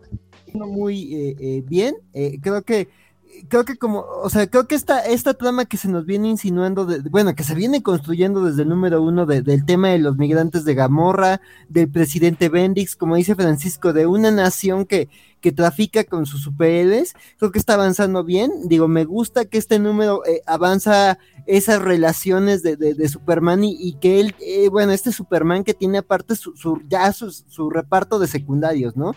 Su mamá, este, eh, eh, el, personaje invitado del número, este, la Liga de la Justicia, y que tiene sus detallitos, ¿no? El hecho de que se está explicando cosas que ya pasaron en la serie, pero que sí dejaban dudas, ¿no? Como el de cómo es que se pudo, se pudo atacar a los Kent con la liga vigilándolos, ¿no? Entonces ya está hablando de influencias y además justo, ¿no? Digo, como muy de, muy de Tom Taylor, hablar de, de, ese pequeño, digo, muy sutilmente ese comentario sobre la política de, de Estados Unidos, ¿no? Aquí eso, ¿no? De que hay personas del gobierno estadounidense que están involucradas con el gobierno gobierno de Gamorra y por eso es que eh, cierto personaje que John había rescatado pudo ser utilizado para atacar a su familia, ¿no? Entonces digo, creo que eh, eh, tan solo ese tema y esa duda que ya se había sembrado en números anteriores de cómo pudo haber pasado esto, con la liga y con, Superman dándole su promesa a esta persona de que todo iba a salir bien, este, pues digo, ahí creo que ya queda un poquito de, de tensiones distintas este, hace poco me leí el Action Comics este, uno para ganar una pelea con un desconocido en Facebook. Y justo eh, eh, el momento en el que se van a buscar a este senador que, que está involucrado con Gamorra, me recordó a eso de, del Action Comics 1, ¿no? Entonces dice, sí, o sea, quien diga que esto no es Superman es que no conoce Superman. Este, entonces, pues nada, digo, aquí creo que, que avanza la historia. Hay momentos de, de, este personaje con sus, con sus, con sus cercanos que, que este que son muy bonitos, el, el momento de, ¿por qué estás sonriendo? Es muy raro, deja de hacerlo. De, del personaje invitado me encantó. Este, e, e, y también este, y pues el hecho de cómo se va viendo ya, cómo el círculo, cómo John se, se, se, asocia con cierto tipo de gente, o sea, que, que digamos su mamá, su, su, bueno, Jay, este, y, y, otros personajes te tienen características muy comunes, ese momentito me dio mucha risa, y, y, también eso, ¿no? Digo, a mí, a mí lo único que no me gustó es el, el, la backstory que se le da a Jay. O sea, digo, me, me, gusta que se explique un poquito más del personaje, pero su backstory, o sea, se me hizo prácticamente calcada de, de, de, de otra obra de Tom Taylor, de, este personaje de Aero de, Suicide Squad, que es como de, ah, el tema de mi familia que tiene esto y a mí me hicieron esto, yo ya tengo poderes. Y dices, eso, eso ya lo vi en, en, Mala Sangre. Es que no lo dejaron terminar, mano. Sí, no. Contar lo mismo de nuevo. Pero es un nitpick, o sea, igual y lo llevan a otro lado a, Jay, pero si dices, eso ya lo vi con Aero, y ahí te tienes a Aero y a Wink. Más bien tú lo que quieres es ver otra vez a Wink y a Aero por ahí. Sí, ah, porque además también salen en Dark Knight of Steel, entonces dices, o sea, sé que quieres al ah, personaje, pero... Hay cameitos, hay cameitos, hay cameitos. Sí, hay cameitos. Este, pues fíjate que a mí, bueno, ya, ya dijeron básicamente todo lo, todo lo más relevante. Este, el cómic sigue muy bien. A mí, al contrario, a mí sí me está gustando. A mí sí me gustó más bien lo de Jay en este número, porque a mí hasta ahorita Jay me había dado una hueva espantosa. Entonces fue así como que, bueno, por lo menos tiene una backstory, por lo menos algo se le va a sacar, aunque buen, buen apunte el tuyo, sí cierto, no lo no había notado, es básicamente la historia de, de, de, Aero, pero pues ya veremos si hay algo, algo más allá, este, porque de hecho sí, como al final hay una revelación también que te dice, ah, ok, a lo mejor hay, hay más carnita, como dice Juan Francisco, ya veremos hacia dónde va. Porque neta, por fin, por fin hay algo de Jay que me interesa, porque hasta ahorita me ha dado mucha, mucha hueva. Y, y nada, me, encanta el Jonathan que está escribiendo Tom Taylor. La verdad es que si no fuera porque está escribiendo también Nightwing y e incluso el Dark Ages me gusta un poquito más, o sea, pero está escribiendo muchas cosas que me gustan el Dark Knight of Steel no particularmente, pero si no fuera por las otras, Superman podría estar en, los, tops de lo que más me gusta de Tom Taylor, pero pues la verdad es que el grueso de lo que escribe. Por algo ya lo tienen de exclusivo, la verdad ahí está muy sólido en DC. Sí, ya, ya de plano ya se lo quitaron. Mira, hasta, hasta le dimos hueva al, buen Bernardo. Mucho este, Tom Taylor. bueno, de hecho ya, ya, ya, ya partimos, ya dejamos el bloque de Tom Taylor. Sigue el bloque este, bueno, no es cierto, no es bloque todavía, pero es este, eh, Justice League Infinity, el número 7 que cierra, cierra historia, creo que cierra serie si no estoy mal. Francisco, ¿quieres comentar qué te pareció este número? No, pues es, correcto, es el, es el cierre ya de, la serie, termina lo que habíamos visto. y creo que para lo que habíamos venido leyendo no termina mal, pero sí creo que en algún momento se, se les empieza a caer un poquito el, tinglado, ¿no? Sobre todo en, los números principios donde hay, mira, tú deja tú un Deus Ex Máquina, hay como tres Deus Ex Máquinas seguidos en las primeras cinco páginas. Eh, pero pues mira, se los perdono porque iba bien y porque es la liga animada y pues porque, pues mira, es lo que hay, ¿no?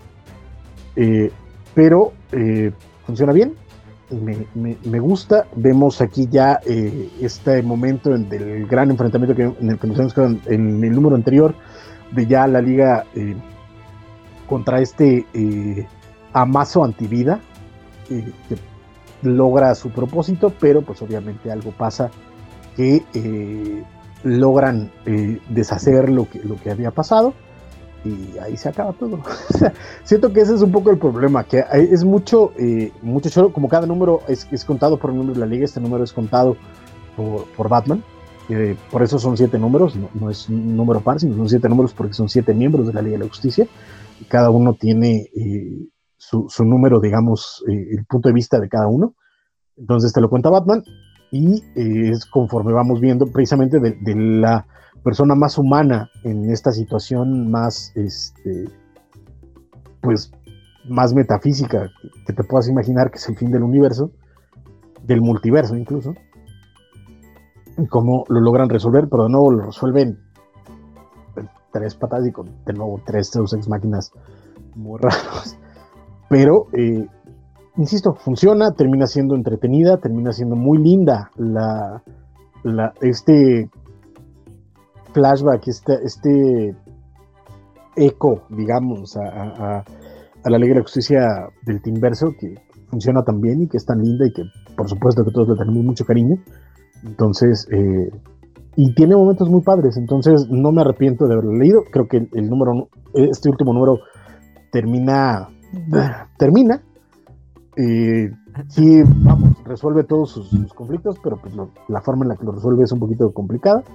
Pero eh, bien, lindo. Eh, no me molestaría tener el tepecito en una de esas, entonces está lindo, está lindo. Es un final y basta.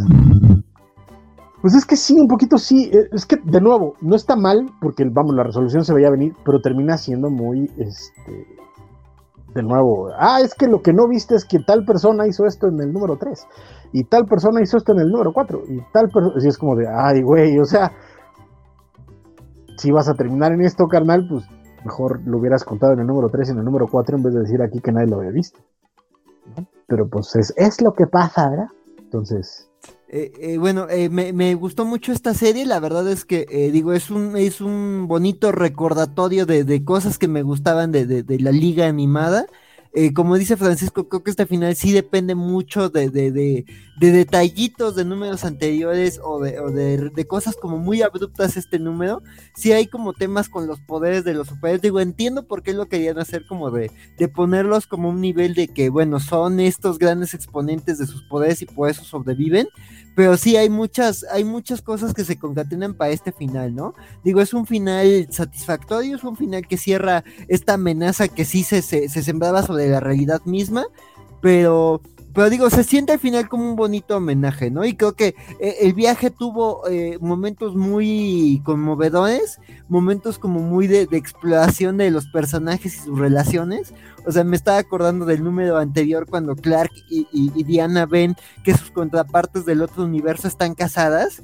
Y este, y es como de, ay, qué incómodo. Y este, pero aquí pues se ve, ¿no? Que digamos las relaciones, este de la serie, pues son las que tienen este otro peso, ¿no? O sea, aquí en este universo, Diana y Clark son amigos y más bien con quienes hay cierta tensión romántica es entre Diana y, Bruce.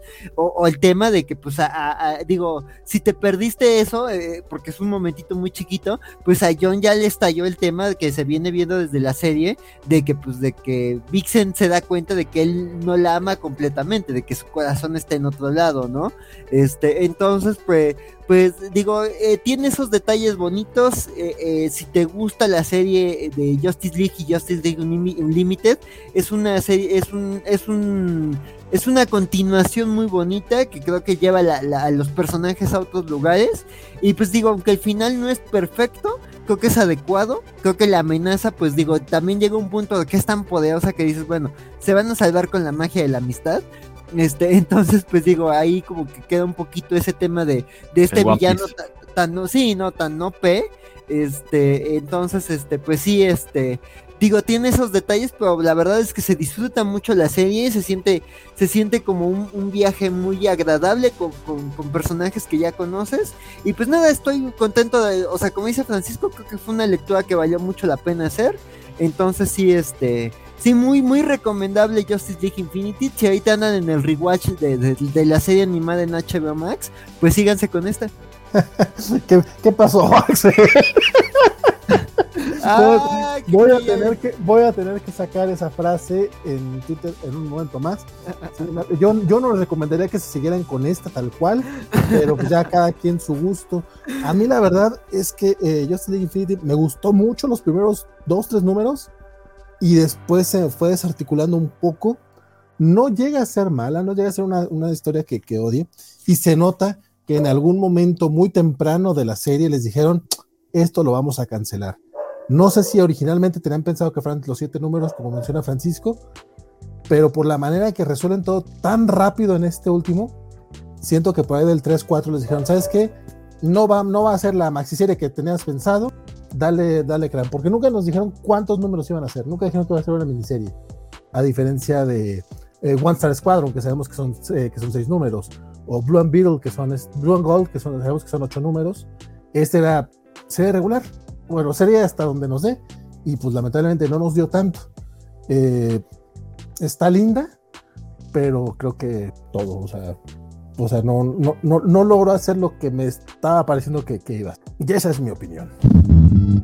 Yo nada más quiero, quiero poner una nota aparte de, este cómic en particular, que son las portadas. Creo que cada número tuvo portadas espectaculares. Por ahí hay una de Dan Mora, en esta tenemos uno de, de, Riley Rosmo. Eh, bien, o sea, creo que, había, había una intención por parte de DC de darle cariño a esta serie y estos personajes.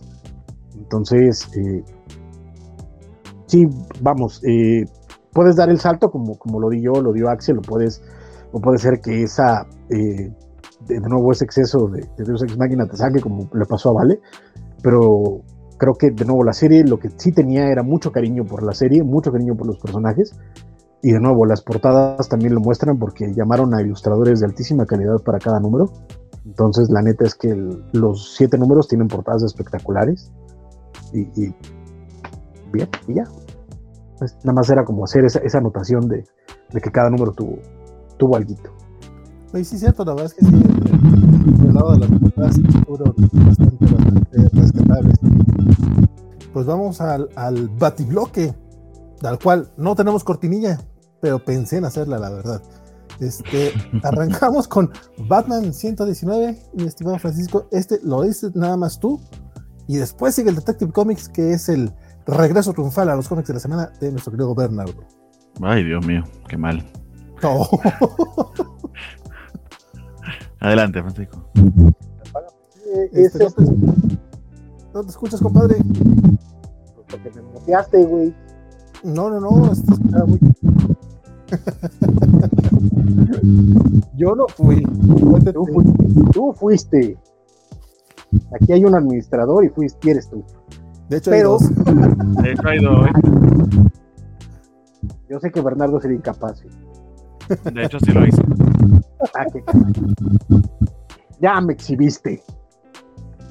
Pero eh, es, el segundo número de Joshua Williamson, ya como guionista regular de Batman, que ahora está en gira internacional, porque eh, recordemos que en el número anterior descubrimos que mataron a, varios miembros de el club de héroes o de Batman Inc. Entonces Batman tiene que viajar a Europa a investigar qué diablos está pasando y eh, en este lugar se encuentra con que eh, después de que cae en bancarrota Bruce Wayne, el que toma y financia a Batman Inc.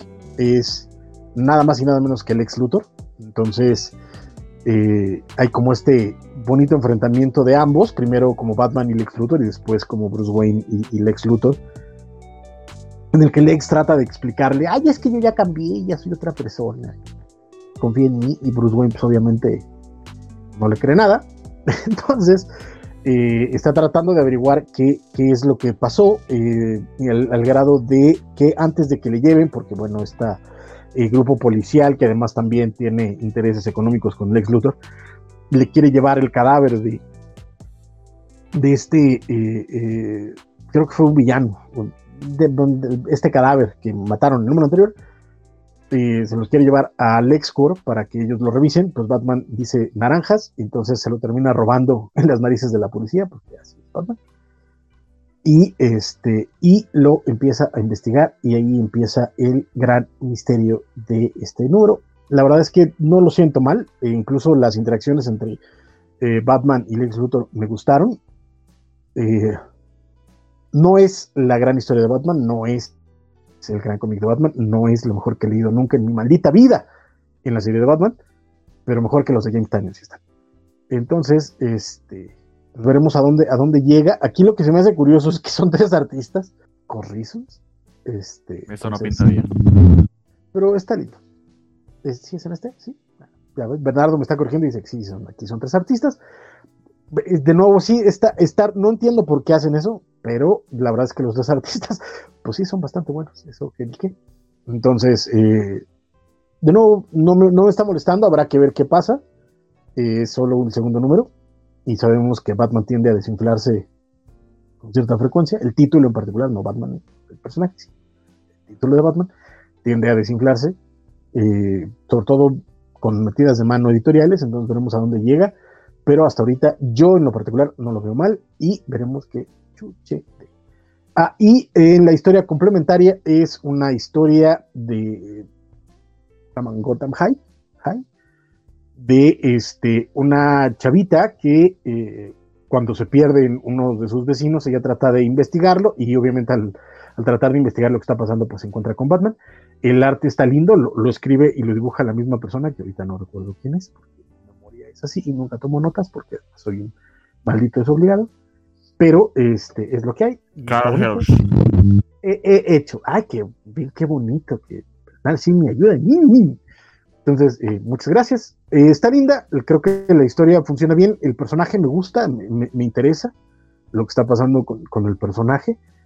Y eh, ver a Batman en esta. en este tipo de historia, porque aunque no es exactamente igual, me recuerda un poquito a la de Wonder Woman adolescente, que ya habíamos dicho que fue lo mejor del título de Wonder, Wonder Woman durante muchísimo tiempo.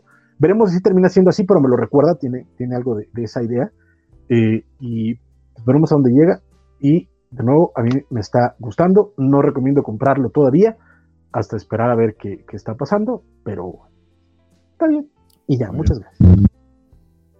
Pues bien, compadre, este, eh, muy bien, pues ya, ya, veremos. Digo, a mí la verdad no me da tanta confianza Batman desde hace muy, muy buen rato. Pero, pues ya, ya, ya, ya, lo leerán ustedes a ver cómo, cómo avanza. Por lo pronto, vamos con Detective, Comics 1047. Y don Bernardo, has estado tan callado que vamos a dejar que arranques tú con este título. Bueno, pero es que esto tenía que tener su hora de DC. Eh, como yo sabía que todos iban a leer DC, es mentira. Eh, no, ningún título me llamó mucho la atención y tenía que ser demasiado catch up de otros. Eh, sí estaba un poquito off estas últimas semanas, no les voy a mentir. Pero recordé que eh, Mariko Tamaki empezaba con un nuevo arco en Detective Comics con este número. Eh, lo malo es que ya no es Gotham Mora. De hecho, aquí está. Perdón, es arco semanal. Habrá que ver qué pasa, pero nada más era como Parece que el, problema que tenemos, Francisco, es cuando eh, compartimos audio. Entonces, avísanos y te damos el audio. Entonces, ah, sí, semanal, ¿no? Como nos estabas diciendo. Eh, y es con Iván Rice. Eso, digamos, Dan Mora por Iván Rice. No que me ponga muy contento, pero pudo ser peor. Este, dicho eso, la historia básicamente es esta idea que ya ha estado flotando, inclusive desde el anual de Detective Comics, de esta nueva torre Arkham, en la que por, por, por reasons, eh, el hecho de que se hayan equivocado con el asilo de, de, Arkham por tanto tiempo en Ciudad Gótica, que básicamente lo que era era eh, un, caldo de cultivo de criminales cada vez más loquitos. Eso supuestamente, eh, y me estoy dando cuenta, por cierto, que pienso que les estoy compartiendo las páginas y no lo estoy haciendo, me disculpen. A los que nos escuchan por audio no se dieron cuenta de eso, hasta que se los dije. Este, que esta idea de que, de que Arkham, lo que básicamente era un caldo de cultivo de, de, criminales cada vez más peligrosos, se iba a solucionar por si de repente pues les hacían una torre ultramoderna y la ponían en el centro de Ciudad Gótica, esa va a ser la solución, supuestamente. Eh, y todo está liderado por este, este personaje, no sé si es personaje legacy, yo no lo conocía, el Dr. Ware, que aparentemente tiene un, está vendiendo una cura mágica donde logra rehabilitar por completo eh, pues a, los pacientes de Arkham y pone como ejemplo eh, a este personaje que eh, hace, un, hace como unos cuatro números secuestró al, al, alcalde Nakano, ¿no? Entonces aparentemente ahora está todo completamente recuperado y lo ponen como el poster boy de este nuevo tratamiento. Dicho eso, eh, lo interesante de esta historia, que está plagada de clichés, porque ya les estoy, haciendo, les estoy diciendo cómo es el setting y no es algo que no hayamos visto en otros cómics y muchísimo menos no es algo que no hayamos visto en Batman. Lo interesante es que Mariko Tomaki eh, hace un flash forward y nos pone al final de la historia donde todo se fue al carajo. Obviamente la, la bendita torre Arkham termina siendo un desastre ya tienes a todos los reclusos que supuestamente iban en camino a ser curados enloquecidos por completo y asesinando a este Dr. Ware. No es un gran spoiler porque eso sucede en el principio del cómic. Entonces, el camino va a ser cómo fue que pasó eso. Eh, me parece interesante como planteamiento, eh, precisamente a sabiendas de lo cliché que está la historia. Eh, Iván Rice de verdad que está haciendo un trabajo maravilloso. Desde que se liberó de tener que trabajar con Brian Michael Bendis en Superman, tanto lo que, lo que dibujó con, con Jin Luen Yang y esto en particular, de verdad que están muy, muy bien eh, sus trazos, su setting. A mí me gusta mucho su estilo de arte, se me hace que le va muy, muy bien al estilo de superhéroes. Entonces, eh, aunque no fue particularmente sorprendente, eh, y a pesar de que comparado con el Batman de Tinion, era bastante, bastante superior, pero digamos que no algo notable y, digamos que el parangón tampoco es muy alto. El Detective Comics de Marico también creo que ha pasado un poquito por debajo de, cuerdas. Ojalá y esta sea la, oportunidad de, mostrarnos algo definitivamente nuevo, pero hasta ahora ha sido fundamentalmente solvente. Que también es, ya es decir bastante eh, en términos de, lo que es Batman y, y la carga que tiene actualmente. Recuerdo que vi hace muy poco el trailer de la nueva película de Batman y el entusiasmo lo tengo muy, muy bajito. Creo, creo que ya me está llegando el cansancio por el personaje y por las historias basadas en él. Hubo también una historia adicional, pero no les voy a mentir, no me dio chance de leerla. Entonces, sí, para cuando retomemos, pues ahí les, les comentaré. That's it.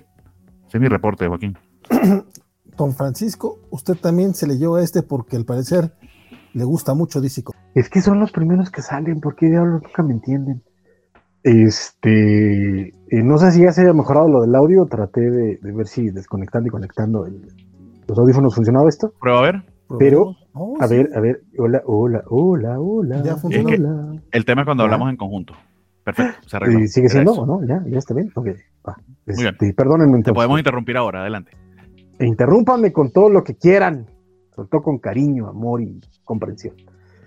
Este, pero eh, sí, a mí me gustó. De hecho, a mí este número me gustó bastante más que a, que a Bernardo.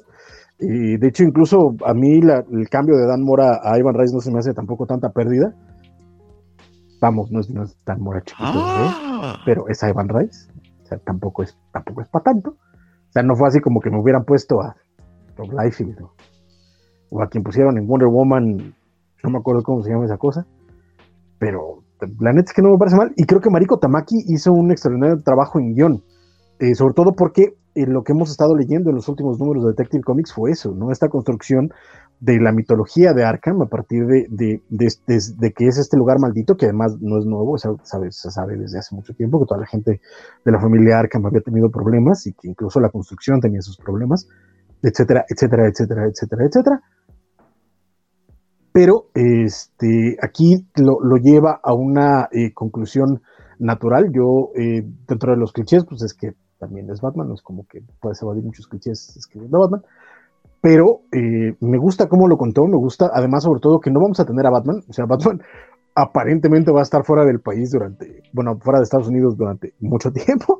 porque aquí vemos este flash forward durante varios, de, varios meses y no hay Batman. Entonces, hasta el momento, por supuesto, ¿no? Pero, este, eh, me gustó mucho cómo lo contó, me gustó mucho la narración, me gustó mucho la forma en la que nos fue eh, presentando personajes desde los números anteriores, incluso las historias de, eh, complementarias en los números anteriores. Los números anteriores, la, historia de Stephanie Phillips y Dave LaFam, pues ya había yo mencionado que me gustaron mucho y que también llevan directamente a esto, porque era un, una persona que estuvo internada en Arkham tratando de destruir las torres antes de que las terminaran.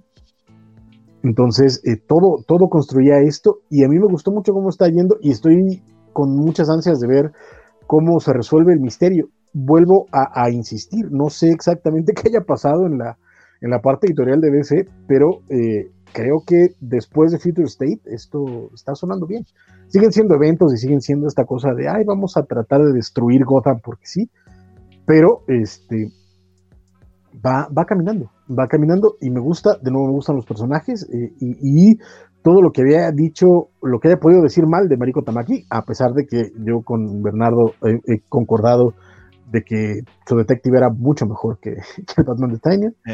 Este, pero aquí sí, la verdad es que hasta me sorprendió. ah, mira, tú sí escribe chido. Entonces. pues sí. Que, que se, se, ha especializado sobre todo en Young Adults, es donde ha tenido más éxito. Sí, claro. Siempre, siempre había querido, quedado un poquito a deber. Eh, creo que su Detective iba, iba bastante bien los, los, últimos números, los números anteriores, todo lo que hizo con Dan Mora. Pero yo siempre sentí que como que el arte le cargaba mucho. Pero vuelvo repito, o sea, el gimmick acá de que, sí, yo sé que es un cliché de la historia, pero déjame te lo presento así. Pues está bien, vamos a ver qué tal. Mal no Exacto, y, sobre todo eso, la idea de, esta especie de, casi, casi entre Die Hard con, con la, con la familia y cosas, cosas, pues la neta es que suena bien, suena muy padre. Quiero ver qué fue lo que fue pasando, porque además se nota que parte de, esta historia de 12 números semanales, que es ahí donde, donde es que cuando los, los apresuras tanto, corres mucho el riesgo de que se tropiecen. Pero eh, entonces de nuevo esta, esta eh, idea de qué fue lo que pasó antes, vamos a contarte ahora este paso de estos, de estos meses, de, bueno, de estos 24 días, más bien, porque el cómic abre en el día 7 de la apertura de este rascacielos, que además Ciudad Gótica debe tener los trabajadores más rápidos del planeta, porque construyeron una torre dos semanas, creo. Entonces, el dinero de los este, Wayne todo lo puede, amigo. Tecnología pues, china. Pues no sé, porque Wayne ya no tiene dinero, pero no sé, está muy raro. Este, y yo no diría tecnología china cuando el gobernador se llama Nakano, pero la idea es. está bien, pues. La idea, la idea es que el cómic abre en el día 7 de haber inaugurado la Torre Arkham y todo el infierno se, se rompió en el día 24. Entonces, ese, ese periodo de estos 12 números para contar esos, esos días, a mí me suenan interesantes, sobre todo porque me parece que vamos a ver en paralelo lo que está pasando en, el, infierno que se rompió a eh, que fue pasando en los días posteriores del día 7 hasta, hasta ese momento. Y eso a nivel, a nivel guion, a nivel la pura construcción de cómo va a llevar la historia, me, interesa verlo, porque si este número fue alguna especie de indicio de que ella sabe colocar bien las piezas y sabe llevarte bien en esta narrativa, este, a mí me emociona verlo, la neta. Y ya, gracias. Detective Comics, y así cerramos el bloque el bloque coquetón DC. Vamos a echarle un ojillo a los, a los comentarios, porque tenemos varios comentarios. Este Luchamex por acá eh, le, dije que, que utilizara bien sus cobacholares y vaya que los desquitó el muchachón. Ahorita, ahorita los comentamos. Tenemos también este, este mensaje destacado de Félix Farsar que dice: Esa cosa se llama Vale y así lo queremos. Ni tú ni lo quieres, hasta te quejabas de él toda la semana. Siempre, siempre lo estoy diciendo. Este, y dice, ¿por qué le dicen guano al guano? Exacto. Perdón, perdón, perdón, nada más rápidamente quería hacer una pequeña mención porque la semana pasada no hubo programa y nada más quiero decir rápidamente que está siendo criminalmente ignorado Flash. Vayan a leer Flash, porque está bien bonito. Y ya, esto es lo que quería decir, perdón. Juan Pablo Portilla llega, saluda, feliz año nuevo lleno de cómics, feliz año mi queridísimo Juan. Dice Félix, ¿sabes ese tema de, los, de las prisiones para supervillanos y magnéticos nunca ha salido bien? Hace falta ingenio, creo. Eh, Gader Abdul, a Bernardo no le gusta Ivan Rice. Hereje, crucifíquenlo. Dijo que no le gustó cómo estaba trabajando con Bendis. Nada más, nada más. Y, en todo caso, no era problema de Ivan Rice, era que tenías el arte de Ivan Rice con un guion horripilante y daba era lástima. Todo lo contrario. No, es que si te acompañan con Bendis, ¿qué motivación tienes? Alex Guerra, aquí mis cobachos. Llegamos a la parte de los X-Men a saber qué fue de Hulk con Donny Cage. El Hulk de Donny Cage no salió esta semana, pero en un ratito más arrancamos. Lo de los hombres X, de hecho, va a ser casi casi el cierre de la, lo de Marvel. Alex Gaspacho dice, creo que, creo que sí había un retorno de audio cuando tenemos este problemita. Dice, pero, pero como diría Lolita Yala, ya se fue. Después Gaider dice, hay demasiadas referencias a Lolita Yala en este live. Y yo le digo, nunca, nunca hay suficientes referencias a Lolita Yala. Y esto es una información que cura. Si tuviera una rosa, sería Y tenemos, y tenemos, a banda cantando tristes, todo. Y la verdad es que no sé cómo se canta esta canción, entonces no estoy inventando. Y nuestra queridísima Eliseo Dugalde ya tiene su eh, batch de Spidey en Twitch por, por suscribirse este, al canal de Twitch. Recuerden que si tienen ustedes una cuenta de Amazon Prime y dicen, bueno, pues son, es mucho el dinero que le estoy dando a Jeff Bezos. ¿Cómo lo hacemos para darle menos lana a este, a este gandalla Lex Luthor de la vida real? Pues fácil. Liguen su cuenta a Twitch y después sigan a la covacha, suscríbanse. Así, de sus 100 pesotes que les cobran al mes, al mes, por lo menos unos 15, 20 pesitos nos los mandan para acá. Entonces, y si aunque sea 5 pesos le dan a Jeff Bezos para que no vuelva a publicar más nunca una foto en Instagram también. Está muy, muy bien. Ay, sí, oye. Su foto de año nuevo es. Y, digna... y perdón si por haber dicho eso, Valentín, nos quitan de Twitch, pero bueno, había que decirlo. No sé, yo, yo sé que su foto de año nuevo es digna de portada de película de Alfonso Sayas. Es todo lo que es, es, digna de tipo divorciado, o sea, se nota demasiado. Crisis de los 50 ilustrada. Crisis, crisis de, de mi divorcio fue terrible, compréndame pues con eso, igual suscríbanse al canal de Twitch de la Coacha, se lo vamos a agradecer muchísimo. Y Adrián Coy dice: Saludos a todos, feliz año y les deseo lo mejor. Qué gusto, lo escucho en el podcast. Entonces, compadre, te mandamos un saludo. Comunícate y con Conan. Y, nos disculpa porque ese podcast va a sonar horrible. Sí, es cierto, este, ya se comunicó, ya se comunicó Adrián Coy, este, para el Conan, luego te, aviso, compadre, porque iba a regresar, eh, anda de vacaciones, regresaba la próxima semana. Y de hecho, qué bueno que me acuerda, porque tenemos que hacer un, una, eh, tenemos por ahí pendiente la, el, el, Trinity de, el Trinity de Jorge. El concurso de la Trinity de Jorge, que sí, sí, sí. Ya tenemos por ahí a los concursantes. Eh, Pedro M dice: Saludos, mis queridos cobachos. Hace rato que no los visitaba y ya está de regreso. Queridísimo Pedro, gustazo verte otra vez por acá, compadre. Y vamos al pergamino que nos mandó el buen Luchamex. En un lugar de, la de la mancha del que no quiero acordarme dice que tiene por acá este, una, una teoría. Dice la semana pasada el cómic de Timeless, que por cierto no hemos platicado, pero ya lo platicaremos eh, después. Eh, se mostró el retorno de los John Avengers, pero cambiados con unas máscaras que nadie sabía quiénes eran. Se descubrió que por una de sus máscaras eran los Runaways, en que algún momento de este año va a haber una confrontación directa entre los fake John Avengers, o sea, los Runaways, contra todos los que han sido eh, de las dos etapas, sin contar a Kid Loki. Y espero que el que lo escriba no sea la rata de Chofatom ¿Quién ha hecho Fatón? O alguien peor, y en, el, dibujante, no ha puesto, pero el colorista aburto. Bueno, pues ya veremos, ya, veremos cómo, cómo se desarrolla esa historia. Por ahí, a ver qué tal va.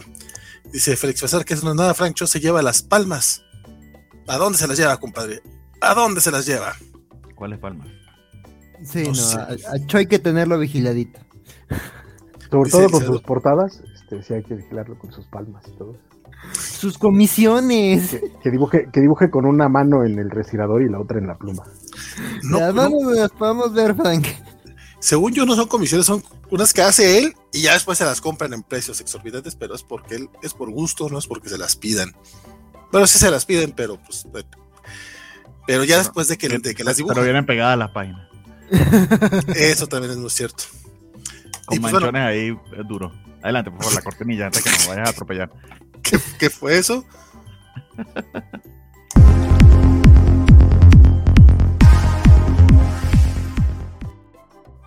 Argamos con la sección Marvel. Yo nomás, yo nomás, podría poner sobre la mesa, que sería bueno sobre la musiquita punchis punchis, alguien que diga DC Comics o Marvel Comics, porque esto también va a podcast. Es nada más lo que quería decir, porque si es una cortinilla, está bien chida en video, está muy coqueta, pero. Pero si literal acaba de decir Valentín, ahí comienza la sección de Marvel, lo acaba de decir. Yo sé, yo, sé, nada más lo pongo sobre la mesa porque nuestra gente querida de podcast, que los queremos mucho, y les pedimos que nos den cinco estrellitas y comenten en todos lados, porque creo que ya se puede en todos lados.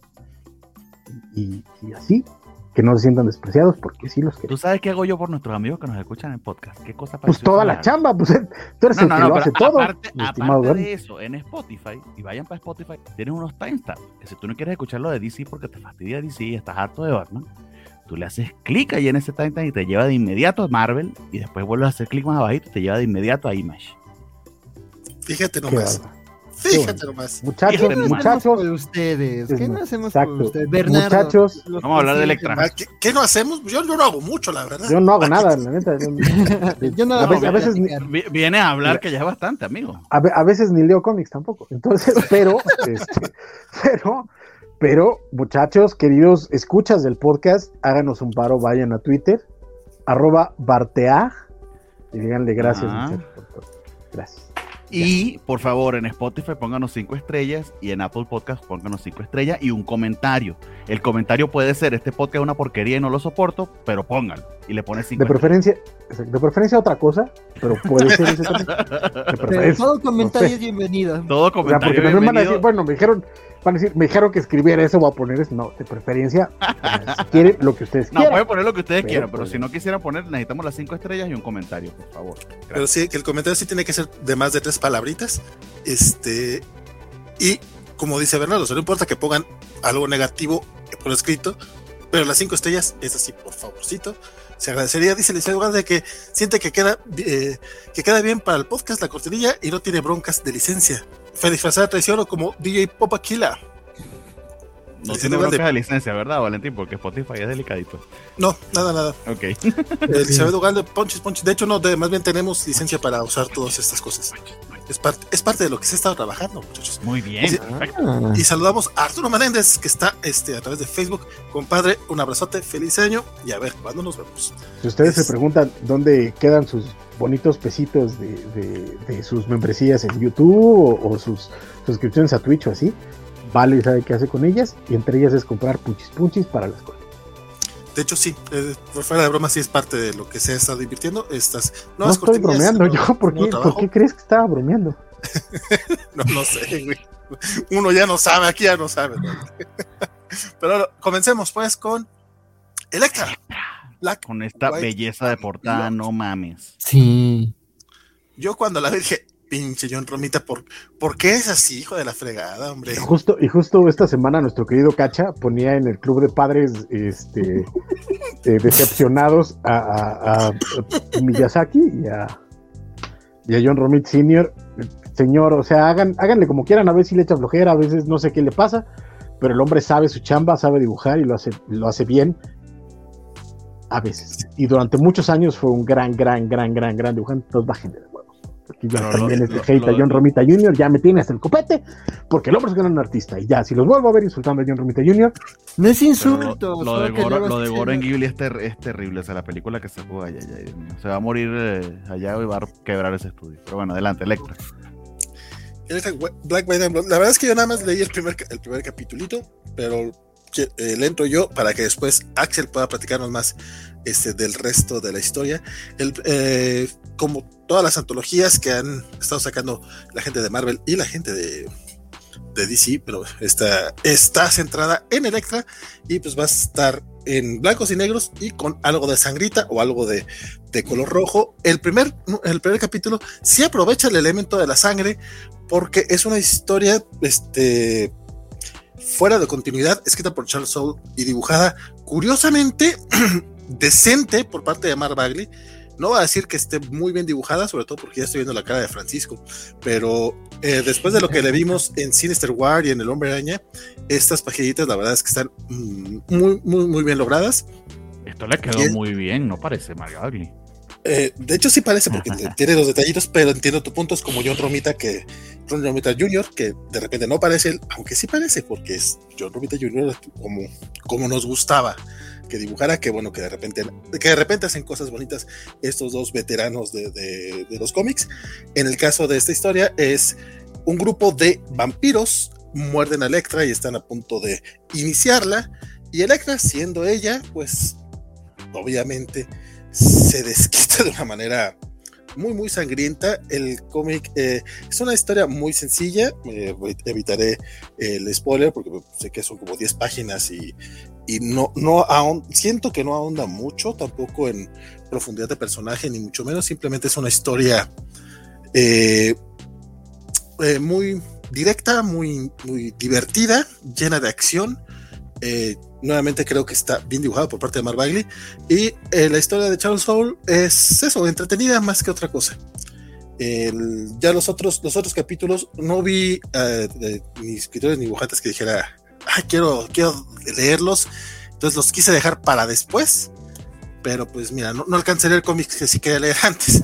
Pero por lo menos me metí ese primer numerito. Y honestamente, ese primer capítulo, digo, y honestamente lo empecé a leer por la hermosa portada de John Romita Jr. que ya tuvieron ustedes a bien este chulear y ya no voy a eh, decir más nada al respecto porque está bien bonita.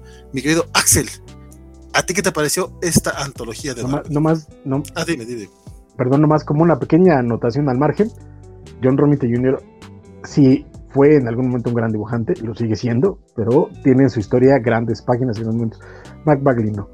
Es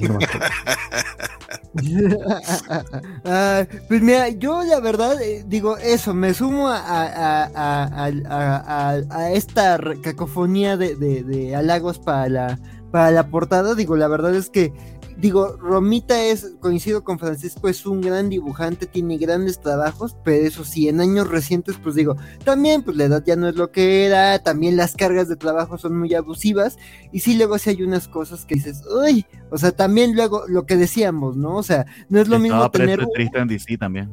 Sí, ¿no? En, DC, ¿dónde lo tenían? O sea, a veces ahí con Bendis, a veces con Frank Miller, pues, ¿qué motivaciones te quedan? No le echas ganas a la, chamba, este. A veces con Scott Snyder haciendo Superman errados, entonces, pues sí, o sea, te, lo desmotivan a uno, ¿no? Y acá, pues, la, la, portada se ve que, o sea, le dieron tiempo, es un, o sea, se ve, se le ve mucho mimo, ¿no? Y mucho trabajo. Entonces, la portada está muy bonita y sí vi mucha gente como de, wow, Romita cuando le dan tiempo hace unas cosas hermosas, o sea, de repente ve al internet nerd comentando mucho una publicación sin que haya comentarios racistas y misóginos, dices, wow, es un gran trabajo. Entonces, este, y pues nada, digo, la verdad es, es que es un, y bueno, ya entrando a, ¿qué dices, Francisco? Eh, nada más rápidamente, este, eso de, de, que si le dan tiempo es mera este, especulación porque nadie sabe cuánto le dieron también es una Hasta donde yo sé, es, es, un portadón tamaño, pero lo puedo haber hecho en un día, una semana, un mes. Nadie lo sabe y puede haber sido el mismo tiempo en el que hizo una página de Superman. Le dijeron el martes y salió el miércoles. Exacto. El punto, el punto del tiempo, no sé. Eh, a mí lo que me queda claro es que obviamente se hay una diferencia de calidad con algunas otras cosas, pero decir que si tiene tiempo o no, a mí me parecía una especulación un poquito eh, eh, valiente, pero de que es un portador, no es un portador. No, yo no creo que esto haya salido en un día, ¿no? O sea, me lo creo más de trabajos con, con Miller, que, que, de su Superman con Miller que esto, pero, pero sí, igual y, es una especulación, pero el chiste es que qué bonita portada.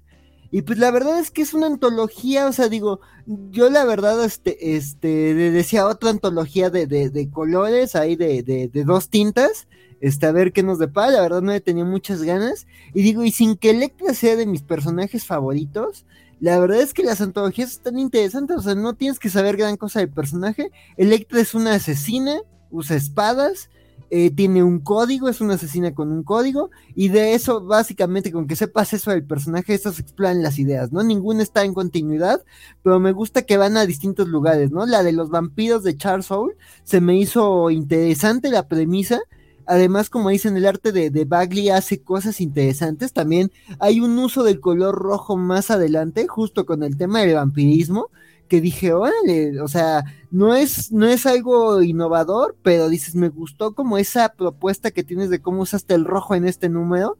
La segunda también, la segunda historia no me acuerdo quién la escribió, no es la gran cosa, pero también me recordó mucho a la secuencia de, de a esta secuencia animada de Kill Bill. Este, digo, es, es distinta la historia, pero digamos, el, el, tipo de personajes que están involucrados y, y el que hace eh, un personaje el personaje de una niña ante esta asesina implacable, pues sí, como que me, me recordó un poquito ese, ese, ese momento de Kill Bill que, que, me gusta mucho. Y la verdad tiene buenas secuencias de acción, está dinámico, digo, la historia no va a ningún otro lado, es Electra siendo una asesina, una sicaria, este, pero digo, está interesantemente ejecutado, está disfrutable de, ver y la última historia también este, eh, de, de, Electra, como ya justo, ¿no? Jugando con el tema de que pues está, su nombre viene de, de, este personaje de la mitología griega, pues justo, este, digo, sin meterse de lleno en el mito de Electra, que ahí está medio creepy, aquí más bien hablan como del destino y de, y de cómo cómo uno se convierte, eh, eh, eh, o cómo uno se cuida su, su, propia inocencia o convertirse en ciertas cosas. Y el tema de, de, del color rojo también me parece muy interesante. O sea, tanto en algo que se quiere contar con los dos personajes que, intervienen en esta historia, la niña y la asesina, como en, como en el que cierto, los asesinos que, persiguen a, las protagonistas, pues el tema de que tiene el color rojo eventualmente se transforma pues en, en cierto conocidísimo personaje de, de, de, de, las relaciones de Electra. Entonces, pues la verdad es que sin ser la, la, las historias más rompedoras, creo que se me dicen abordajes interesantes del personaje. Digo, la verdad, este de, Electra, eh, eh, este último de Electra y el primero también, o sea, yo creo que daban como para historias un poquito más extensas. O sea, justo estaba pensando como, como en este Ellsworth de, bueno, Ellsworth bueno, esta historia alterna de Marvel de, de, de, de, de Peach Momoko, no, no es de Peach Momoko, bueno, la, la, la de Demon Days, este, y dices, bueno, o sea, creo que ahí hay, o sea, estas historias tienen potencial, y dices, bueno, es Marvel, o sea, seguramente en, en, la próxima guerra secreta o alguna cosa similar, vamos a ver a la Electra cazadora de vampiros y a la Electra griega, pero dices, o sea, y aunque no, son historias que juegan interesante con el personaje, digo, sin que sea un personaje que me interese mucho, creo que son historias amenas, entretenidas, y yo creo que que vale la pena ahí darle un vistazo. Además, artísticamente se hacen cosas como muy creativas y creo que en este en esta antología en particular creo que el experimento con el color está muy bien logrado. O sea, creo que más que en otros de la Mujer Maravilla o de Deadpool, este creo que aquí el, experimento del color, o sea, más que centrarse en el legado del personaje y en las historias tributo muy emotivas, aquí es como de güey vamos a alocarnos con esta asesina y jugar con, con sangre, colores, simbolismos y todo lo que gira en torno al color rojo. Entonces está, está interesante el libro, la verdad. Para darle, darle seguimiento, la verdad es que tengo el primer, el primer capítulo sí me, me latió, pero pues ya no, ya no le, le, seguí mucho. Dice el buen Kader Abdul que, que como quisiera estar aquí para debatir lo de Bagley, porque fue muy popular e hizo un gran trabajo en Ultimate Spider-Man y durante años fue el hombre araña de Marvel yo también podría ponerme a debatir, compadre, pero, pero ahorita no es el, el caso. Sin embargo, Francisco abrió el micrófono sí. y quiere mencionar algo. No, nada más quiero decir que Rob Liefeld también es súper popular. Ah, tranquilo, muchos, tranquilo, tranquilo, Y durante, tranquilo. mucho, y durante Es- muchos años momento- tuvo un gran momento en- Hitler fue muy popular también, o sea, Sí, O sea, se olvida, ¿no? pero- O sea, o sea, Pero yo, yo, dije, yo, yo dije que no quería pelear. Yo dije que no iba a debatir. no ¿Vas a sé, no, ¿Vas no, lo- lo-? ¿Sabes qué? ¿Sabes qué? ¿Sabes qué? Sí, porque se lo merece. Porque nos vamos aquí, ¿eh? Nos vamos Pues, afuera. no, no. Nos vemos a la Ah, salida. ah, pues, Nos vamos, vemos órale, a ya, la mira, salida. ya estoy tirando todo por tu culpa. No, No, espérate, no tienes nada. Espérate, espérate. No, pero ¿sabes? No, no, eh, no No, vayas a desconectar el teléfono otra vez. de verdad, O sea, eh, pero- no, pero y no aparte luego compares otra a vez no traigo Ah, pantalones. compadre, otra vez no o sea. traigo pantalones. Uh, Pero, no, este, de nuevo, Rob Liefeld también fue muy popular, excesivamente popular, y durante muchos años fue el artista eh, estrella de New Mutants y definió una imagen para New Mutants, tan es así que lo hicieron expos.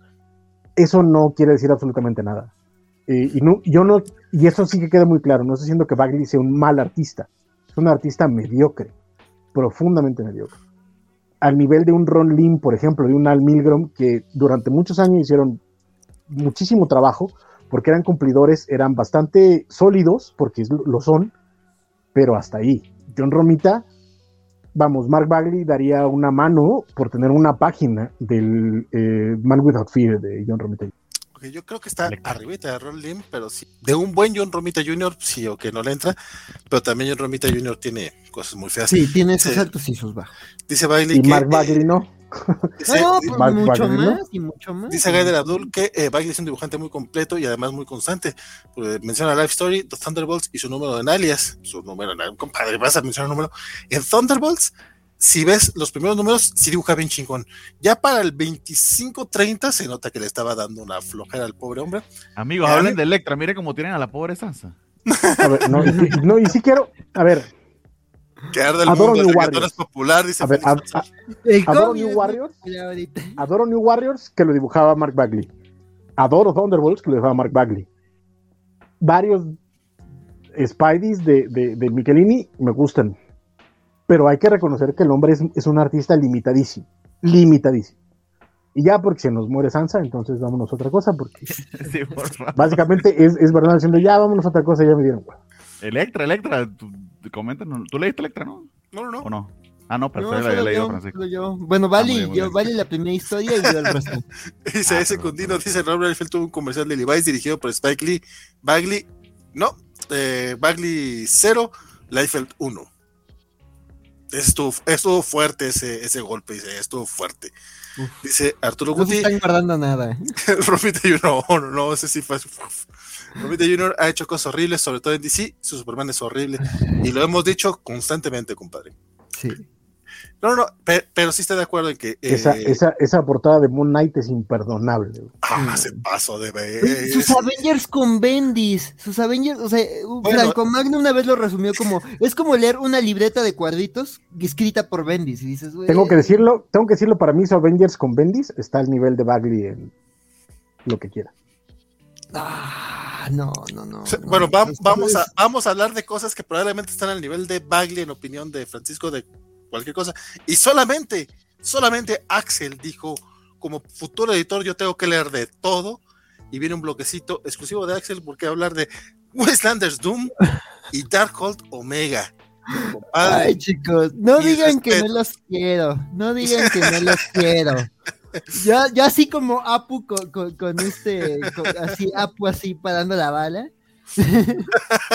con James Goods, con Apple, como con James Goods. Ay, pues mira, si, si no le o sea, no le veo el sentido a Wastelanders. O sea, para empezar, yo no, no, o sea, si ustedes están comprando Wastelanders, lo respeto.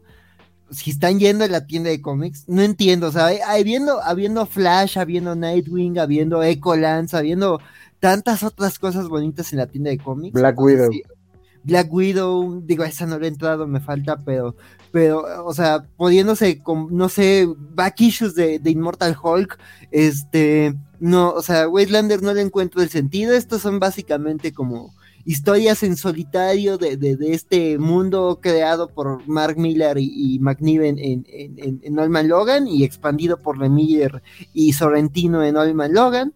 Este, y pues ya digo, o sea, tuvo más series, este, no sé, o sea, es un chicle demasiado estirado esto de Wastelanders.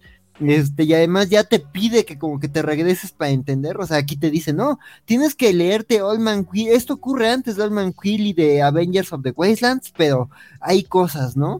Y es como de no me podría importar menos, y esto es básicamente un, un Doom en un muy buen estado, este, eh, preparándose, bueno, más bien haciendo sus preparativos luego de, la muerte de, Red Skull en Norman Logan, y pues dice, ya, ya se murió este, el que fundó este, este mundo de villanos, ahora me toca a mí ya quedármelo, ¿no?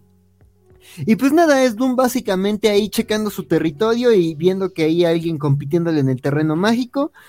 Lo voy a spoilear, resulta que es Mordo básicamente un enfrentamiento ahí mental con Mordo, que es una excusa como para meterte con la historia de Doom, pero dices entonces, ¿Qué, qué, importa que ocurra en el mundo del Man Logan? Es una historia de, de, Doom que pudo haberse situado en cualquier otro punto de la historia de Marvel, en, en cualquier otro futuro alterno que tenga como partida el Doom de 616.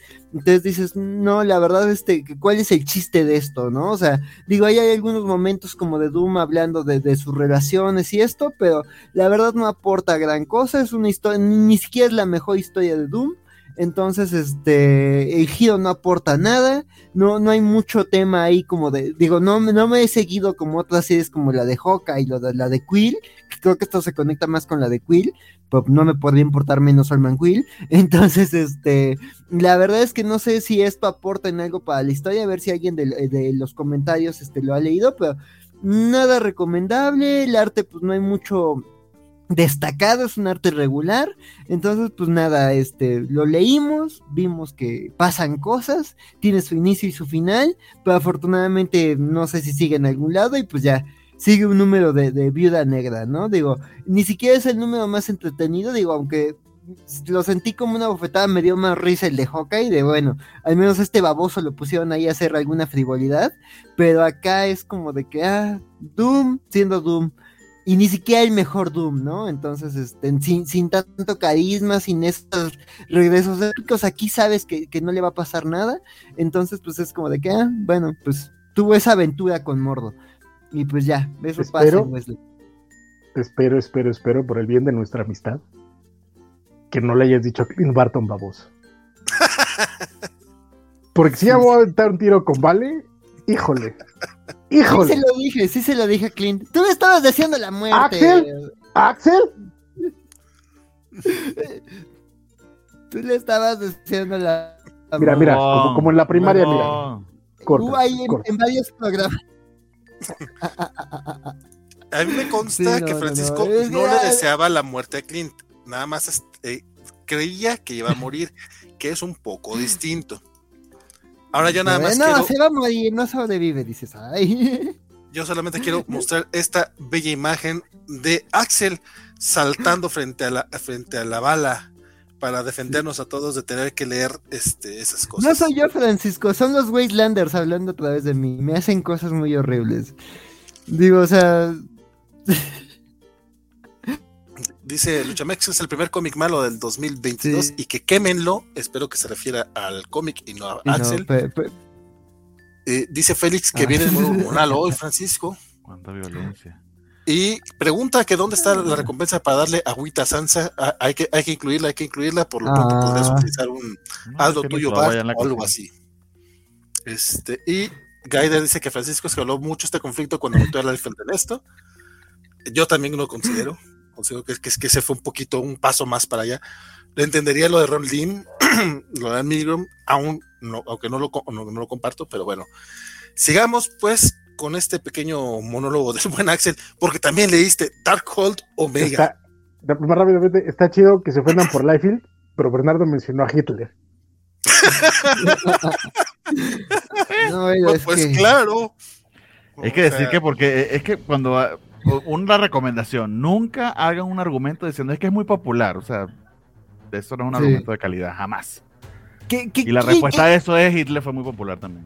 Sí, que no sé, o sea, quizás Hitler dibujaba mejores pies que Liefeld, habría que revisarlo, ¿verdad? que Probablemente, para empezar, probablemente él sí dibujaba pies. O sea, si me vas a poner a elegir entre Hitler y Liefeld, no te va a gustar mi respuesta y tampoco. pensemos que si Hitler hubiese conseguido que le pagara por sus cuadros, eh, hablaríamos de otra cosa en este momento. Pero bueno, sí. Omega. Eh, pues mira. Madre mía, qué buen comienzo. Mira, la verdad es que los one shots estuvieron interesantes. El, de, el, de, el de la avispa me gustó mucho. El de, de, Blade está de risa loca, es malísimo, pero está de risa loca. Y acá, pues las, las versiones edgys, este, salidas de una libreta de 15 años de, de, de, algunos héroes de Marvel, pues básicamente son este, enviados por Wanda a, la realidad de, Cutón para detenerlo, ¿no? Digo, si, si ya se les olvidó entre tanto one shot de qué se suponía que iba esto de Darkhold, es que Doom pues activó este libro mágico y precipitó la llegada de, de Cutón, este, este dios antiguo que, que, le ha dado muchos problemas a Wanda a lo largo de, de su vida y que la, constantemente la intenta poseer para, para, llegar a la Tierra. Y pues aquí Wanda pues básicamente este, dice, no, tenemos que usar el Darkhold para, para, convertir a algunos de nuestros aliados eh, en armas mágicas y este y detener a Kuton, ¿no? Y básicamente todo este número es pues pues eso, ya, ya no un planteamiento, ya no una excusa para vender one shots, que, que no aportaban mucho, salvo algunas historias ahí oscuras de los personajes. Este, y acá pues ya estas versiones que además no se parecen nada a las de los one shots, es como de que, ah, sí, nos mostraste esto, pero dices, en los one shots ni siquiera insinúa que se conviertan en eso, digo, salvo el de Iron Man, que sí es como una cosa Akira rara, este, los demás no tienen nada que ver como con sus versiones de, de, de, de los one shots, pero bueno, aquí pues digo, al menos, o sea, está interesante cómo se les da un uso a estos personajes, pero los diálogos son malísimos, o sea, Spider-Man tiene unos diálogos malísimos, se les olvida en algún punto que tenían a, Black Bolt ahí entre los héroes, y es como de que hasta cierto punto lo usan y hasta ahí un momento no dicen nada, y ya, eso fue todo de Black Bolt, y ya lo vuelven a mencionar al final, pero es como de que, hay ahí como de que hay necesito alguien que, que, haga esto muy puntual en este momento y por eso me traje a Black Bolt acá, pero no saben usar bien al personaje. Este, pues nada, o sea, no sé, o sea, no es una historia interesante, es básicamente pelea con el monstruo, vencemos al monstruo, digo, pues esto no tiene más consecuencias, entonces es obvio que vencen al monstruo, este, entonces, este, pues no, no pasa ahí mucho, ¿no? O sea, sí tiene ahí sus momentos, este, megazord de que nos, el monstruo se vuelve grande y encontramos ahí un gimmick para vencerlo, y ya luego Wanda ahí también muy al estilo WandaVision, este, absorbo tus poderes y ya aprendí a confiar en mí misma y ya absorbí esto. Entonces sí, la verdad es que no es una historia muy interesante, no es una historia muy amena. Este... Y la portada es horrible, parece single de Marilyn Manson, pero malo. Sí, sí, no, la portada está espantosa, o sea, no, no invita a nada a leerlo. Y no, o sea, digo, yo sé que Francisco dio mucho el juicio de Magneto y entiendo por qué lo odia, pero no, o sea, sí es como de ya dejen de escribir historias tan malas de Wanda, o sea, esto está peor, entonces sí es como de, güey, Wanda, ¿qué les ha hecho Wanda? Ya dejen a Wanda en paz, o sea, ¿qué, qué, les ha hecho? O sea, ¿tienes pesadillas con ellas? No se merece esto. Entonces sí, Darkhold está olvidable. Demando, demando un meme de Axel encerrado en un closet gritando Leave Wanda alone. sí, no, ya, o sea. Dices ya ni porque le interpreta Elizabeth Olsen, sí. Félix nos manda este mensaje destacado a través de Twitch y dice: Soca de la leyenda de Ang dibuja mejor que Eiffel y, y Bagley. Quiño, quiño. Gran referencia, hermosa. Me alegra que haya gente que sí la entiende. Chan, chan, chan. Pues dibujaba con corazón al menos.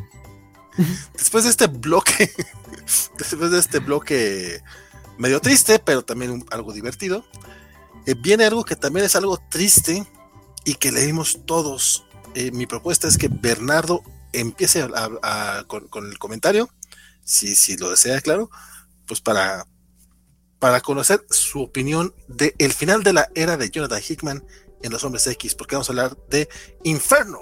Eh, pues sí, pues, esto fue uno de los poquitos que pude leer esta semana. y traté de escoger bien dónde, dónde iba a centrar mi, atención, porque si tuve una semana algo complicada para ponerme al día y, también como para arrancar con el, con el hábito. Eh, yo no había leído el número 3 de Inferno, entonces lo que hice fue que me leí los 4 de, corrido.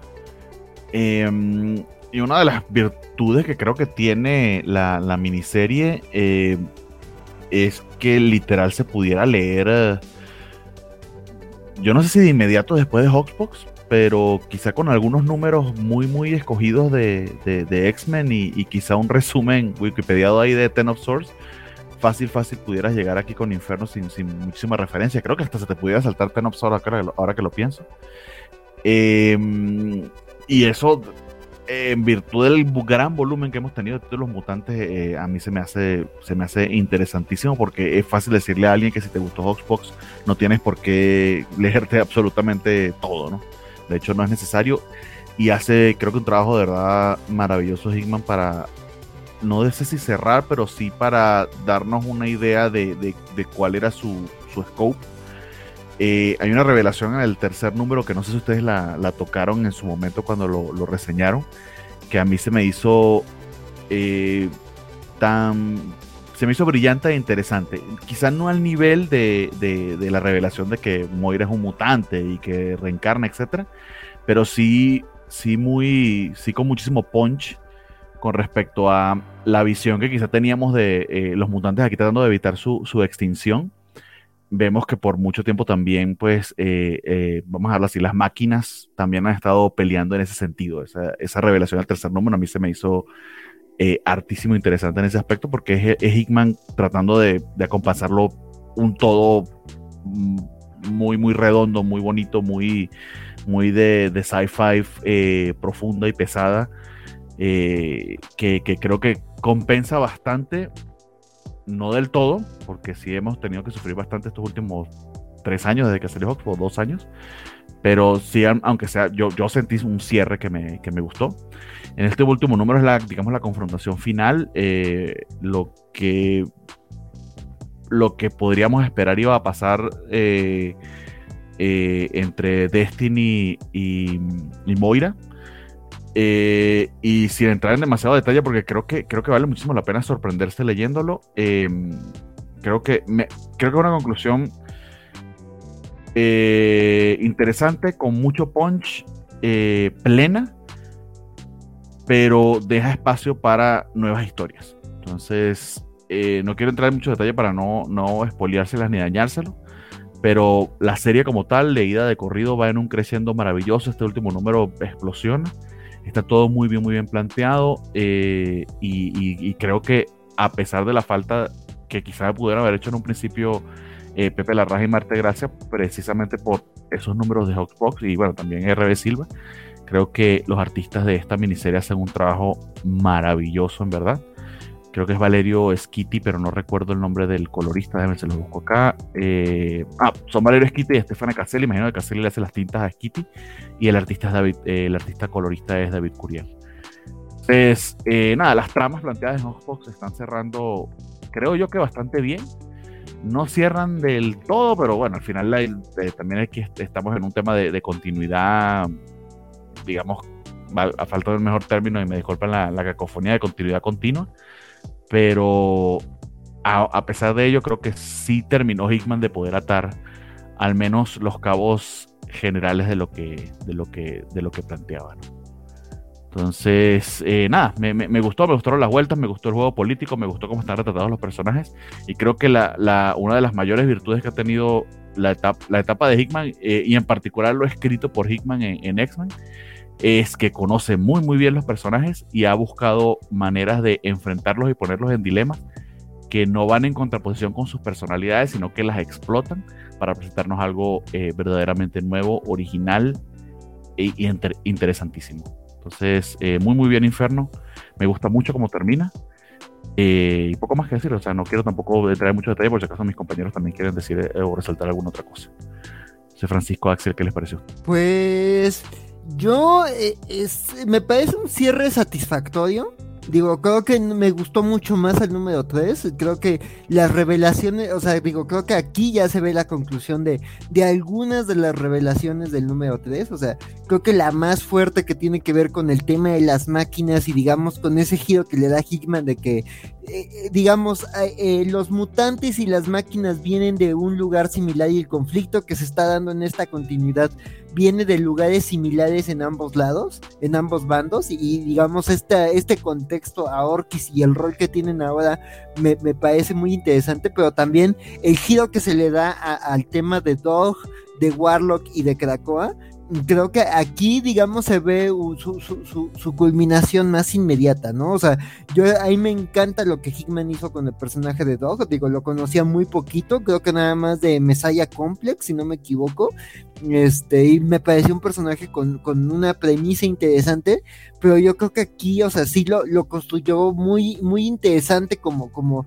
como ese mutante al que subestiman, pero que tiene una habilidad impresionante, ¿no? Y que se presta para mucho potencial. Digo, el tema de, el tema de Moira, a mí o sea, me, gusta cómo manejan el conflicto de Mystique y, y, de, de, Mystique Destiny y Moira y el cómo lo, resuelven en este número, el, el, el, cómo es un constante juego de ver quién se le adelanta a quién, o sea, si, si quien ha vivido muchas vidas o quien puede ver el futuro y la explicación que te dan a cómo se dieron ciertos hechos y, y la caída de Moira, este, pero no me termina de encantar la conclusión de su personaje, o sea, creo que aquí sí siento que, que, que se, o sea, lo, la guardan en un cajón a, Moira, o quisiera creer que la guardan en un cajón como para otras cosas, pero la forma en la que, digamos, la, la manejan el tema de, de, cómo asegurarse que, que, esto no se pierda y ponerle como un pin al mundo que crea esta,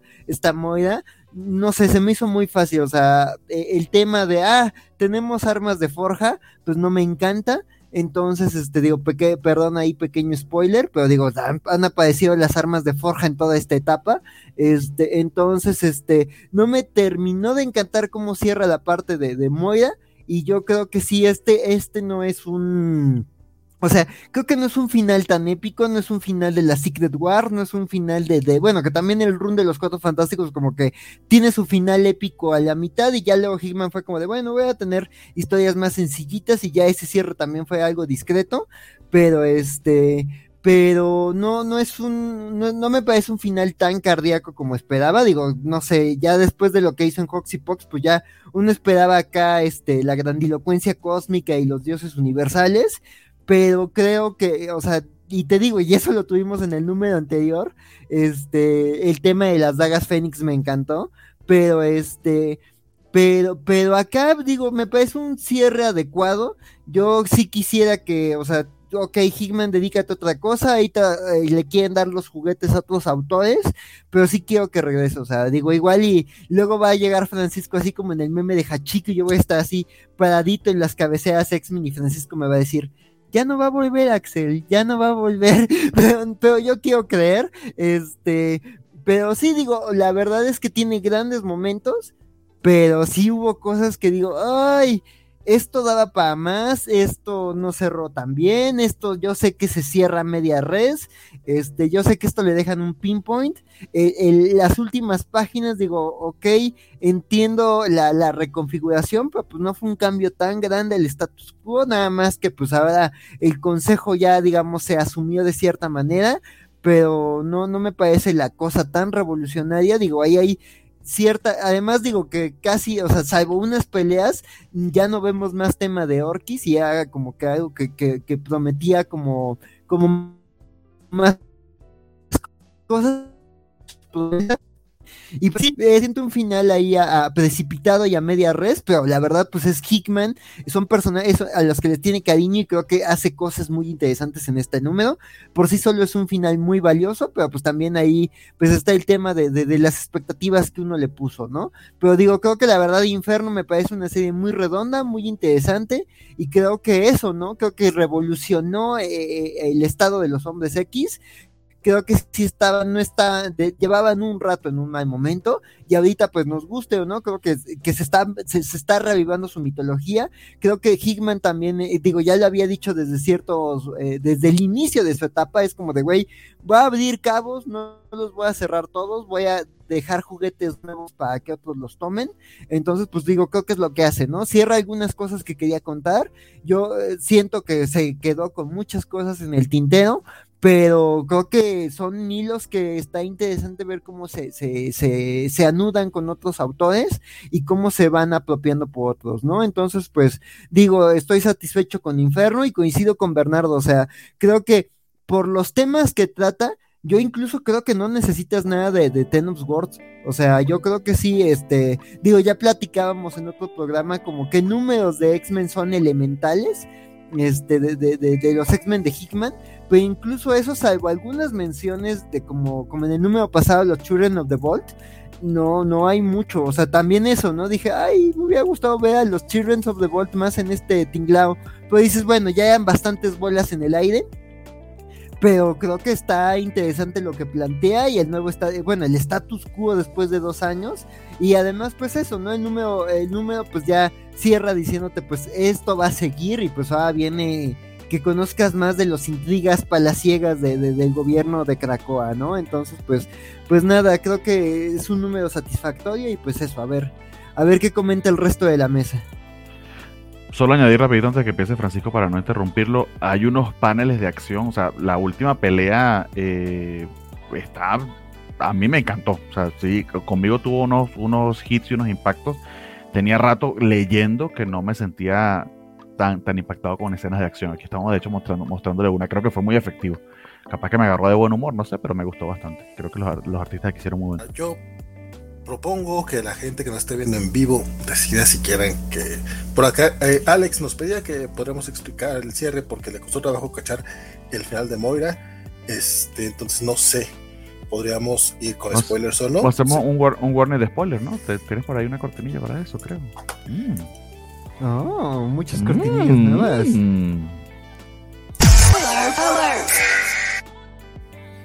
Nomás para estrenar la cortinilla. Realmente no me interesaba hablar o Madre mía. Y está genial porque te deja sordo, así que no vas a escuchar el spoiler, no mames. Para que, para que los que nos escuchan en podcast sí vean que. Para, que, no digan, ay, ay, ah. no, nomás se ve ahí, no se escucha que es el. Ahí está, spoiler. Ah. Para que brinquen mientras lavan platos. Este, es medio complicado, digo, realmente quería ver qué, opinaba la, gente, pero sí quise utilizar la cortinilla, que, que, nos diga la gente que nos está viendo ahorita en vivo, digo, con respeto para los que nos escuchan en podcast, este, por aquello de que de todas maneras está planeado hacer un especial más completo, donde obviamente iría full spoilers, pero es que sí, es medio dificilillo este cómic, eh, quedarte nada más en la, en la parte inicial, porque pues, básicamente es interesante todo lo, todo lo que plantea, digo, evidentemente no es el final, bien dice eh, eh, Axel, parece que nada más le ponen un pin ahí para después continuamos. No sé si, si regresará a desarrollar o no. Por acá nos dice el buen Isaías Secundino que, este, que le encantó mi inferno, pero se notó feo que la serie cancelada de Moira ex de Ewing sí era importante. Y nuevamente tenemos el hecho de que no sabemos si Ewing sigue o no sigue en Marvel o qué pex o no, le llegaron al precio. Ya, ya lo confirmaron en X-Men Red. Ya lo confirmaron en X-Men Red. Ah, va, va a escribir X-Men Ah, qué alivio. Pero puede ser que sea. Sí, es la que, es la que entra eh, en vez de Sword. Oh. Sí.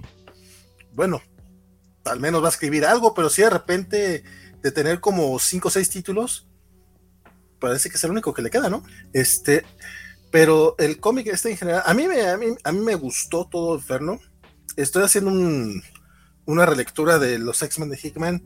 Este, me, agrada cómo si tenemos guiños desde el 1, 5, 6 de lo de, de lo de Dog. Ramsey como tiene su propio su propia agenda, que según yo no sé, no sé, apenas aquí estábamos medio viendo hacia dónde va, o sea, tampoco es como que, digo, vemos que, que llega a salvar, llega a cambiar las cosas y nos mencionan que es este personaje que puede cambiar todo el futuro según lo que vaya a hacer, pero pues, ¿por qué lo va a cambiar? O ¿qué es lo que tiene de él de especial?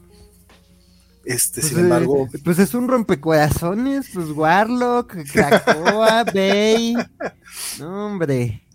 Bueno, de que maneja lenguas, maneja lenguas ese muchacho, ¿no? Eso, eso nos queda claro. A mí sí me, sí me dejó el, el saborcito agridulce, porque me gustó este, esta miniserie eh, me, gustó la propuesta de Hickman para los hombres X y para los mutantes en general, pero se nota que esta es la mitad. O sea, no, no es ni un final acelerado, no es, no, es otra cosa más que la mitad de la historia. Y pues, qué triste.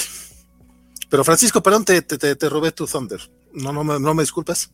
No, no me robaste nada, carnal. Pues era, era, tú ibas a contar, decirnos tu opinión. ¿no? También te robaste el Thunder tú solo, pensé que era decir más. ¿no?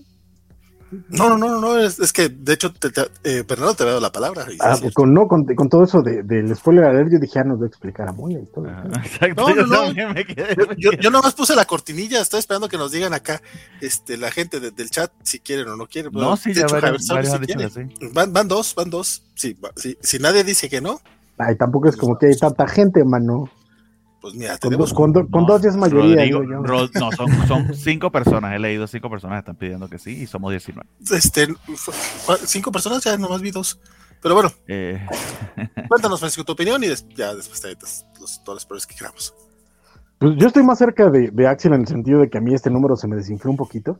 Este, creo que el número 3 me había dejado con muchísima expectativa los juegos políticos, la forma en la que estaba llevando estos enfrentamientos, etcétera.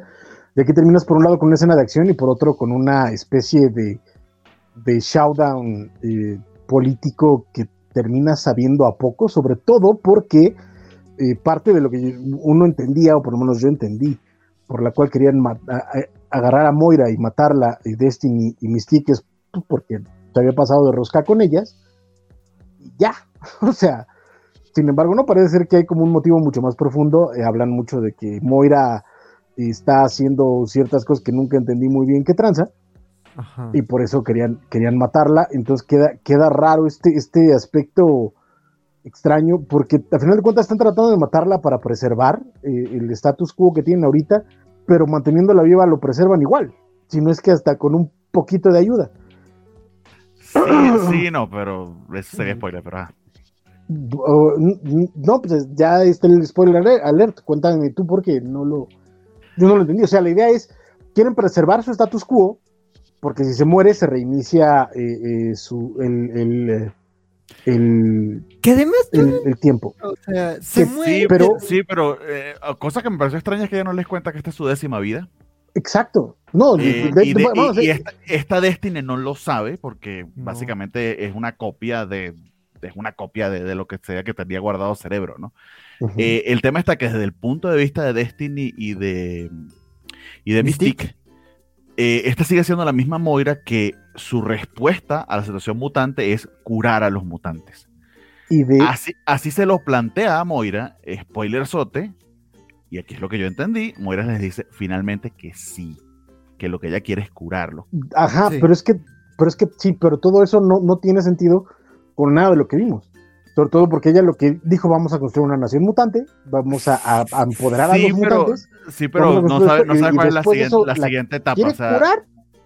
Correcto, pero, eventualmente es, lo que es lo que espera lograr más adelante. Sí, correcto, pero es una, pero es una etapa. Pero es una etapa que ella no decide. Es una etapa que ya está en manos de Xavier, Magneto y, y, el Consejo. Entonces matarla termina siendo de nuevo lo mismo. O sea, hay, de nuevo, hay muchos grupos, porque además también termina siendo, no, no solo es Mystique y Destiny, resulta que Emma también está de acuerdo con eso. Son cosas, de nuevo, a mí, a mí esa parte me pareció un poco, un poco confusa, que no hay una, una, este, no hay una explicación. Yo, o sea, lo que yo entendí también, la explicación está en que Emma es, fue capaz de ver en las intenciones de Moira cosas que Moira sí fue capaz de ocultarle a Javier. Y como nosotros hemos visto toda la historia de Moira solamente a través de los ojos de Javier y de Magneto, nunca lo supimos. Entre esas estaba esa intención de curar a los mutantes, por eso Emma, además que está súper dolida porque obviamente los engañaron, y cambia el status quo, de hecho, o sea, eh, finalmente, y bueno, aquí vamos full spoiler, resucitan a Javier y resucitan a, Magneto, pero cambia, eh, hay un shift en, en, el poder del, del, del Quiet Council, precisamente porque ahora todos saben, todos saben la verdad de Moira, pero se la siguen ocultando al resto de los mutantes. Y la verdad de Moira, según lo que yo entendí, es que no solo es que quiere preservar esta décima vida para la, nación mutante, sino que eventualmente eso va a llevar a que ya no haya más mutantes, o al menos lo que Moira plantea es curar y sanar a los mutantes. No, sé si significa, si eso significa convertirlos en, ese último final que vimos en, sobre todo en Powers of Tens, en el que ascienden las máquinas, este ser. Los Dominions. Los Dominions, No sé si esa conjunción mutante-máquina que va a ascender sea ese futuro que ve Moira en su. Sigue siendo su décima vida, porque no la, no la mataron. Correcto, pero es que ese, ese termina, termina siendo mi, mi, mi problema. Que de pronto eso surge en este número. O sea, no hay, no hay absolutamente nada en tres años que te hable de eso. Y de pronto surge en este número, porque además eh, la, frase de, Emma es muy, eh, es muy clásica. No es que ella haya visto algo que no vio Javier, sino que Xavier se enfoca en lo positivo y ella se enfoca en lo negativo. es, pero es una, es una eh, bueno, es una manera, me creo yo, de decir, es algo que yo no Correcto, pero, pero de la, yo siempre me pregunté, yo siempre pregunto que siempre me da, eran unas, unas pillitas para mí, y creo que eso es lo que quería hacer Hickman, probablemente a ti en tu caso no funcionó, por qué era que le, Moira no quería que viviera Destiny, porque quería eliminarla. Según esto, o sea, eso a mí sí me parece, pero ¿por qué? O sea, ¿cuál es el verdadero problema con que exista un precoc? ¿Qué es lo que te molesta tanto y por qué insistes tanto en... Nunca te lo explicaron del todo bien, a mí siempre me quedó la espinita.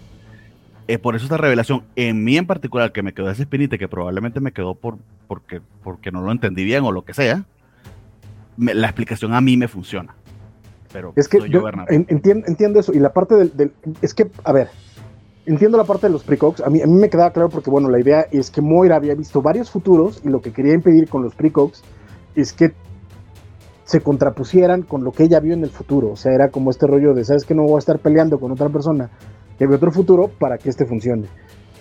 Eso fue lo que, lo que yo entendí. Mi bronca es, en este particular, además ni siquiera está viendo el futuro. O sea, además, Destiny ni siquiera puede ver el futuro, no se me estoy explicando. O sea, cuando llega el momento cumbre en el que es la matamos, la matamos, la matamos, ni siquiera puede ver el futuro. Es de, ah, es que este es un momento así de confusión cósmica en el que no ve el futuro, pero sabemos que te tenemos que matar. Está.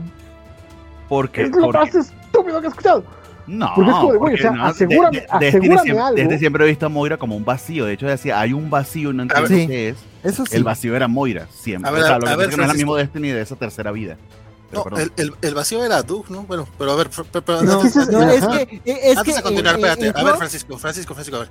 ¿Leíste o no leíste el juicio de Magneto? Sí, claro. Entonces sí has escuchado, sí has leído cosas más estúpidas. Mira, ¿sabes qué? ¿Sabes qué? Nada más porque, porque me acaban de derrotar argumentalmente, te lo cedo. Claro que leí cosas más estúpidas. Por supuesto que lo que estuvo, vamos, me leí en payas. Pero, este, pero, este, pero en este caso, de, de parte de Hickman y lo que estaba planteando, vuelvo al mismo. Cuando llega este momento cumbre, ella no ve el futuro. O sea, si hay este agujero y tal, y no sé qué. Pero matarla, de verdad, es la única opción. O sea, es como lo único que se les ocurre, es el único momento de, ah, mira, esa mujer que, tiene mucha más información. Es lo, único, es lo único que han hecho. Es lo único que, han hecho. Cuando Destiny se ha enfrentado a Moira, lo único que ha hecho es matarla. Y fue lo que hizo. Es que pero es que se, las otras oportunidades no se ha enfrentado a ella porque no ha pero es que ese es mi problema. Ese es mi problema. Moira les dice, ha hecho por mil años. Y lo único que se les ocurre es, a esta mujer que tiene mucha más información que nosotros, lo primero que se me, lo único que se me ocurre es matarla. Vamos a matarla. Vamos a matarla. Porque de nuevo, el hecho de que Emma, el hecho, el hecho, el hecho de que Emma diga, yo veo las partes negativas y Javier ve las partes positivas, no quiere decir que, que los dos no estén ciegos en algún punto. O sea, no es que Emma haya visto algo que Javier no vio. Ah, pues no, bueno, es que okay. ella se enfocó, esa, es que ella esa se enfocó. Esa es la base de todo. lo malo. Esa es la base de todo. Si no crees Correcto. eso, no vas a creer nada. Es que ella, ella vio lo negativo, pero Javier puede tener información positiva que Emma no vio. No, o Javier El punto es muy es, dado a lo que armaron aquí fue un desmadre También. en su O sea, Javier, es más, fácil de engañar que Emma, por ejemplo. Pero, de nuevo, Bueno, si, no, si no crees eso, si no eres capaz Mira, si no Emma- creer Emma- no vas a creer nada. Emma pasó como 20 años en el Hellfire Club, entonces no sé qué tan no sea tan fácil de, de engañar, usando además un bikini. Pues no, no, no sé qué tan difícil sea de engañar Emma, como de entrada. Y segunda, terminas en, en un rollo de vamos a, actuar por suposiciones, cuando la idea es que estos personajes se supone que son muy inteligentes y llegan a este punto y dicen, ah, es que de- después de aquí ya no veo. ¿Neto? ¿Neto? Insisto, o sea, to- todo esto termina siendo un montón de, de- de- de piezas raras que a mí lo que me queda claro, igual que Axel, igual que, que- que Valentín, es que este era de nuevo el inicio del segundo acto de la historia de Hickman. Entonces me quedo colgado de la, de la, de la rama porque es, ah, ok, esto está, está chido, está interesante. Si hay una segunda parte, si, si Hickman me sigue que- contando la historia. Pero como termina tanto- aquí, es como de neto. Sí, y es ¿sabes? que hay tanto de lo- que, que no se da. O que, o que, o sea, creo que Hickman lo tiene muy claro, o sea, de güey, Hickman, Moira es esta pieza que ha visto esto, ha vivido Porque esto, además- o sea, Inferno porque nos además- prometió que íbamos a ver más de otras vidas de Moira, y aquí nada más de, de la nada te sacan de, todo esto es un plan de Moira para desaparecer a los mutantes de raíz, o sea, Exacto. de- Sobre todo ajá. cuando. Viste la Eh, vida, la viste la vida que no habías visto en Hotbox. Eso fue lo que te dieron. No sé si esperaba ver otra, pero aún queda Pero- de esta pero décima es que que- ha terminado y la posible décima primera. Pues, eh, pues ahí está la bronca. El, el punto es aquí, y eso, y eso sí me, me parece muy interesante, porque de nuevo, además, es algo que va a sonar muy feo, pero creo que solo Hickman podía terminar de, eh, de construir, que es el conflicto mutante humano-máquina, por un lado, y por otro lado, la idea de las posturas dentro de la misma, dentro de la misma eh, eh, nación mutante. Porque de una u otra forma, Xavier representa la esperanza, que es lo que están apostando todos en Cracoa, porque como bien dijo Emma, él, él ve la parte positiva. Emma ve la parte negativa de las personas, entonces la desconfianza es la mala fe. Do, lo bonito es que parte no de la esperanza, sino del voto de confianza, de la buena fe. Y ese conflicto de esas tres, de, esas tres estructuras de poder que ahorita están sentadas en el concilio de Cracoa, solo las puede contar Hickman. Y es tristísimo que se acabe aquí. Porque te puedo asegurar, Aliwin, es, un, es, un, escritor brillante, pero hasta ahí.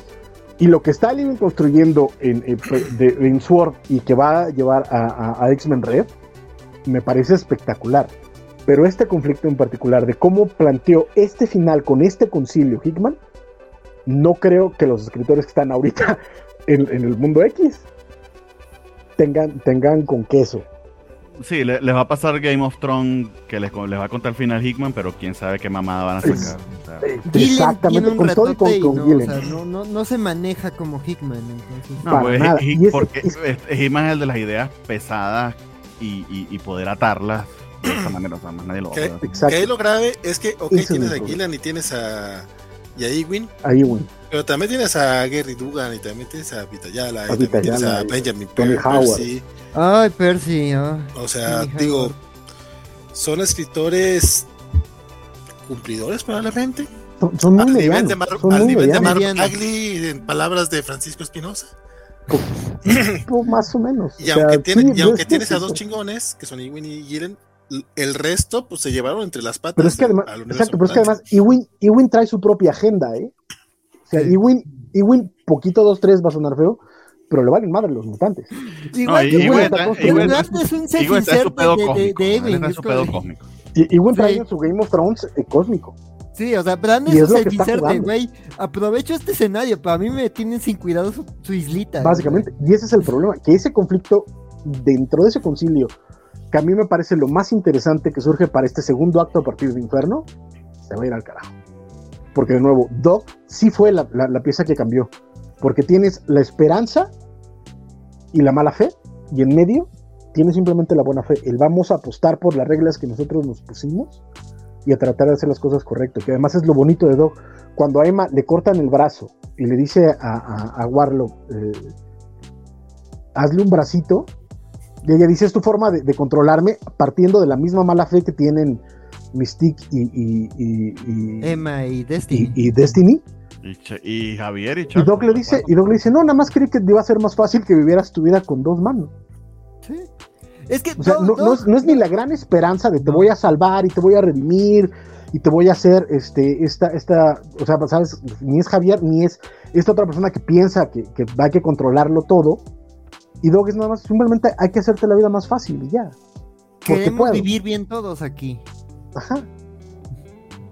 Eso, eh, son esas sutilecitas que no están. Pero de nuevo, aún así creo que Inferno, sin duda alguna, es una gran serie.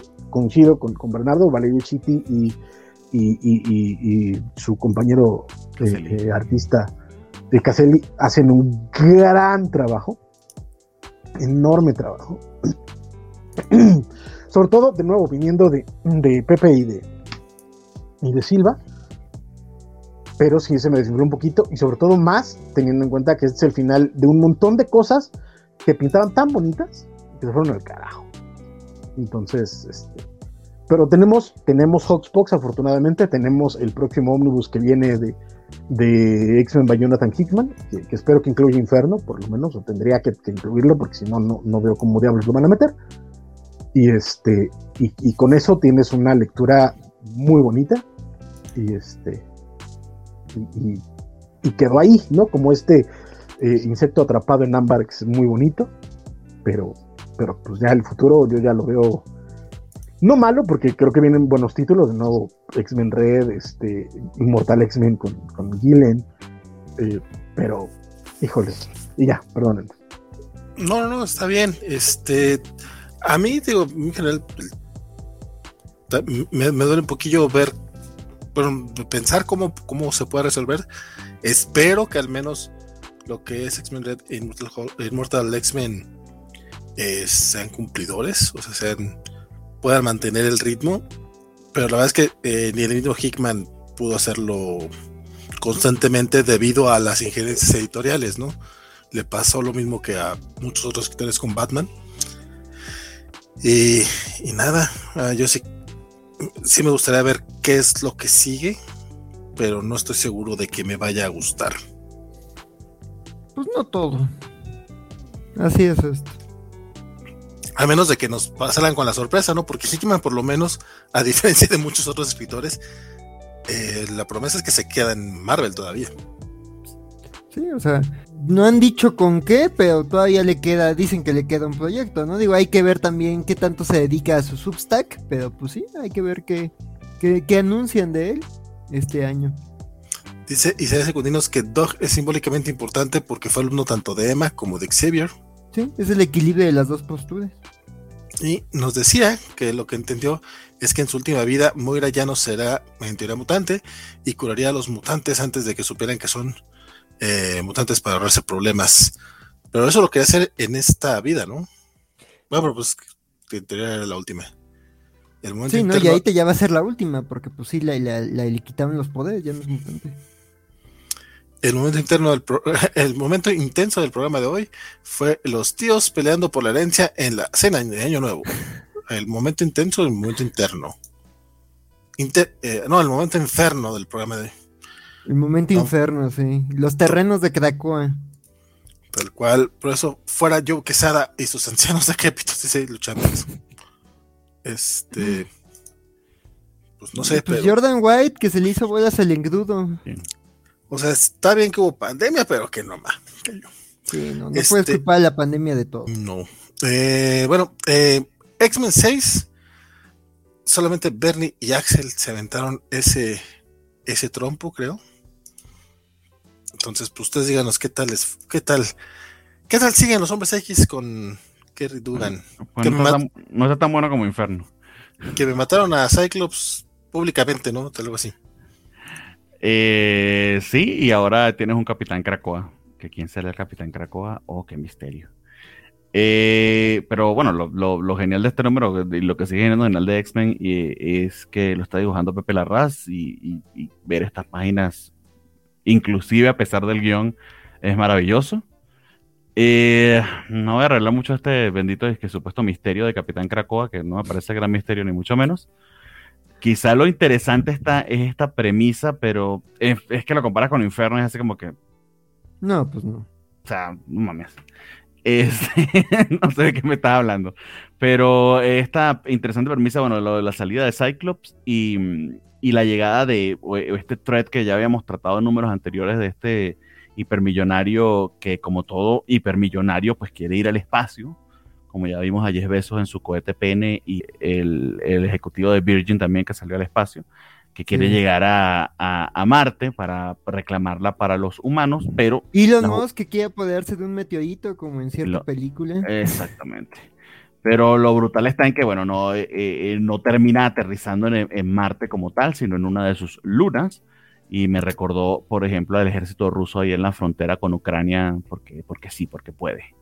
Entonces, esa lucha de poder entre los humanos, Orkik y los mutantes, pues ese, ese detente, creo que se dice así en francés, está, está, está allí planteado, está interesante esa, esa idea, esa premisa. Eh, pero vuelvo y repito, o sea, palidece este guion y toda esta idea eh, en comparación con lo que vimos en Inferno, que controversia o no, hayamos entendido o no, pues eh, obviamente estamos hablando de, un autor manejando unas ideas muchísimo más pesadas y con muchísima más maestría que, lo que podemos ver en este momento en X-Men. Dicho eso, eh, si no tuviera la comparación con Inferno, diría que no está mal, se está moviendo la historia, que se había quedado bastante, bastante eh, congelada y fastidiosa los últimos dos, tres números, diría yo, aquí, aunque sea siento cierto momentum que que plantea, ojalá, cosas interesantes o ideas interesantes, pero quién sabe si, si vayan a ejecutarlas de manera eh, interesante, valga ahí el adjetivo nuevamente. No sé, Axel, ¿a ti qué te pareció? Yo te quería preguntar algo, Bernardo. Digo, no sé si sea el COVID, que he leído muchas cosas. Digo, de hecho, me regresé al número anterior. ¿Cuándo se murió Cíclope públicamente? Ah, que eso es lo que te van a plantear. Porque, sí, porque el próximo número te van a decir qué pasó con Cyclops. Sí, sí, porque de repente, o sea, vengo del número anterior de, ah, sí, Plaza Carso, sí, Benudich, que no sé qué, y de repente, o sea, este número sí, a, mí personalmente me, me, perdió, para mí sí fue un número, una lectura muy frustrante, porque era de que, ya veíamos viendo lo del capitán, bueno, ya digamos, este, o sea, ya se había anunciado un capitán Krakoa y te presentan al capitán Krakoa y que quieres el capitán Krakoa, pero de repente ves de que, ah, no, que todos llorando por Cíclope, ya, ah, mi favorito, ya, ah, Cíclope, y ¿cuándo le pasó algo a Cíclope? Entonces, como que eso sí me perdió mucho y como que sí me, me frustró mucho este número, este, digo, ahí el tema de, de, Capitán Krakoa, pues digo, a ver cómo lo manejan y, digo, pues digo, ya se explica solito que pues fue un intento de Cíclope por contener esto de, de, que se está filtrando el tema de los protocolos de resurrección, pero digo, no sé, o sea, digo, Cíclope ahí en cosplay de Krakoa Groot está a ver a dónde llega, pero este pero sí, o sea, la verdad este, a mí este número, digo, no me pareció terrible, pero tampoco, o sea, te digo, me, me pareció frustrante por ese tema, o sea, como que sin ninguna indicación, o sea, es como de que, ¿de dónde viene esto, no? Digo, ya ahorita esto de que dices de que, bueno, nos van a explicar qué pasó, yo es como de que oh, estoy perdidísimo, o sea, sí, o sea... Ese es, el, es el misterio, bro. Sí, así como lo de Ben Urich, o sea, es como de que, güey, creo que alguien me hizo Coco Wash o algo, porque Emma, deja mi cabeza en paz, ya me perdí y eh, justo estaba yo releyendo el 5. Dije, o sea, sí, Plaza Carso, sí, sí, sí. dije, ¿de dónde viene esto? O sea, sí, para mí sí fue una lectura muy desesperante. O sea, sí fue como que, Dugan, ahí danos un indicador de que estás ahí haciendo un salto temporal o de que hay algo más que ver, porque me perdiste horrible. O sea, para mí sí fue muy desesperante. Pero digo, la, la subtrama que sí me gustó fue justo la, la de este científico, la de Fenlong la de, la de justo Sunfire tratando de detener su, su, llegada a Dimos, la luna de Marte, y como dices, o sea, justo, o sea, la metáfora de Bernardo es muy buena, así como, como en esta guerra fría ya la humanidad ya está poniendo ahí una base cerca del territorio de, de Araco, y pues los de Araco están como de, oigan, pues a ver, los de Caracuá, a ver, o sea, si dicen que los resolvamos pacíficamente, resuélvanlo porque nos molesta tenerlos acá. Este, quiero, digo, al fin ya veo que este científico está aportando algo a la historia, eso me gusta que al fin se esté moviendo. Además, pues justo esta semana vi, de, bueno, estoy encantado con el penúltimo capítulo de The Expanse, entonces pues sí lo sentí así, ¿no? Aunque también como en The Expanse es como de, pues Dimos ni es tan importante, igual y huélelo, adiós Dimos, pero este, este, spoiler de, esa increíble serie de ciencia ficción, que también es muy guerra fría, este, pero bueno, muchos no sabemos ni qué era Dimos, ¿no? Entonces, este, pero sí, este, la verdad es que, este, la verdad me gusta ese tema de que ya se están poniendo ahí territoriales los humanos y los marcianos. Me gusta como esa, esa insinuación, pero digamos la parte de, de Cíclope, Capitán Krakoa sí me perdió bastante. Entonces digo, no me parece un número terrible. Me gusta que ya al fin se están moviendo algunas de sus subtramas, pero otras sí, o sea, sí ahí el guionista también, o sea, sí revolvió mucho las cosas y, y cuando pierdes al lector así, o sea, se siente desesperante. Es como de, güey, vengo leyendo toda la serie y de repente ya sentí que me faltan dos números en medio. Dices, ¿qué pasó? Entonces sí, o sea, quiero ver cómo lo resuelve, porque pues digo, es como nuevo arco, pero sí, no, no, no, está, sí está muy caótico este número.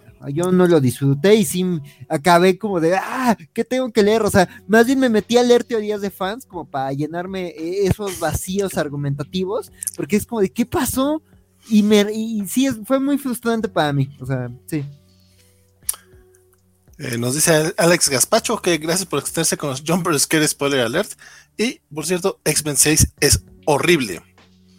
Dice Alejandro Guerra: el verdadero misterio es qué le vio la editorial a Gary Dugan para darle este título.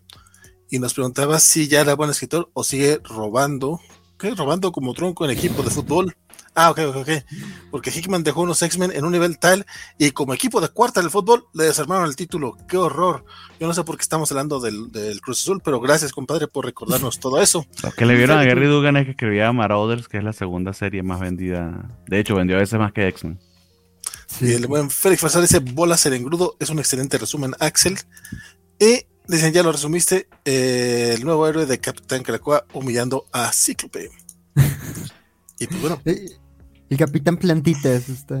Digo, el diseño está simpático. Capitán Planeta, básicamente. Sí. Pues con eso terminamos el bloque mutante. Eh, continuamos con Capitán América Iron Man, que leyeron mi estimado Axel y Francisco. Entonces, este, como Francisco luego le gusta que empiece primero Axel, pues que empiece primero Axel. Bueno. Porque, porque no es Francisco Espinosa, es Francisco Contreras. No, a, ver, igual y ahí casi nos vamos a Contreras, pero no de la manera que ustedes esperan. Ah, uy, no prometo lo que no va a cumplir, amigo. Yo la verdad no, no, no estoy disfrutando nada de esta serie, o sea, estoy odiando, digo, me, me hace amar al Cap y odiar a Tony, digo que eso es las fuerzas equilibradas, este, o sea, ya el número, o sea, eh, estaba yo en una, esta semana estaba yo en una página de, de, de, paneles de cómics y contexto y ponen una de, de, de, la She-Hulk de Slot, en donde como que Tony le deja dicho a Jarvis que regaña a She-Hulk porque tiene muchos compañeros sexuales y que ponen en riesgo la mansión de los Vengadores. Y yo decía, güey, Tony es un maldito hipócrita porque, o sea, no solo critica a su compañera por vivir su vida, sino que el cabrón la vive de la manera más peligrosa y él no solo ha andado con quién sabe cuánta gente, sino con, villanas, ¿no? O sea, y decía, tan solo ahorita en esta serie anduvo con una aspirante a altos cargos en Hydra y le ayudó a infiltrarse a Shield por caliente. Entonces sí, este, ahí está sí, pues se sigue lidiando con eso, ¿no? Con un este, con un antiguo ligue de Tony Stark que pertenece a Hydra y que está buscando ahí este demostrarle cosas a Zemo y ascender filas ahí en, en lo que queda de, de, de, de, de Hydra y un este extraterrestre llamado 51 que se afilió con un grupo de renegados de la iniciativa de los 50 estados y que tiene ahí una agenda alienígena, ¿no? O sea, busca armaduras, pero pues nadie sabe precisamente que quiere porque pues nadie le entiende. Entonces, este, pues mira, la verdad no es un número que yo haya disfrutado. Los diálogos se me hicieron malos. Digo, me gustan ciertos callbacks a la historia reciente de los personajes, pero sí hay diálogos que digo, o sea, como que el guionista intenta tan crear una relación buddy cop entre ellos dos que se siente forzado. Esto es como de, ah, esto no es muy típico de ti, tú eres más de cristalitos. Oh, estoy tratando de cambiar juas, juas, juas, juas, Y es como de que, ok. Hay unos diálogos en donde se reprochan cosas fuertes, o sea, me gusta una conversación que tienen sobre, pues, lo que pasó en Civil War, que pues sí, Miller ahí, pues siendo Miller, pues sí, llevó a que pasaran cosas, este, y pues es como de, no, ellos dos hablando de esto, ¿no? Y de que, bueno, la idea de la, la iniciativa era buena, pero tenía ciertas fallas y tú lo viste de una manera horrible y pues mandaste a los Thunderbolts a matar a mis amigos este y pues pasaron cosas, ¿no? Y, pues digo, esas partes me gustan, pero sí hay unos diálogos muy malos, los personajes estos que introducen de este grupo de renegados de, la iniciativa no me encantan. No, no son personajes que, que, que, me interesen. Me, me da mucha risa una parte en donde de repente es como de que, ah, se, tema con la supervillana y de repente es como que, ah, cosas de superhéroes y de repente una, su única habilidad es vestirse raro y tener un rifle, ¿no? Y el capitán de, oye, ¿qué onda tú? O sea, sé que estamos en Estados Unidos, pero no todo se resuelve con pistolas. Entonces dices, esa es tu habilidad, tener una pistola y dices, bueno, al menos Hawkeye tiene un arco y flechas con trucos, tú nada más tu, rifle de, del siglo XVII. Entonces no, no disfruté el número, el final digo, el final fue de, ah, aquí se acabó. Ah, bueno, pues así es el guionista.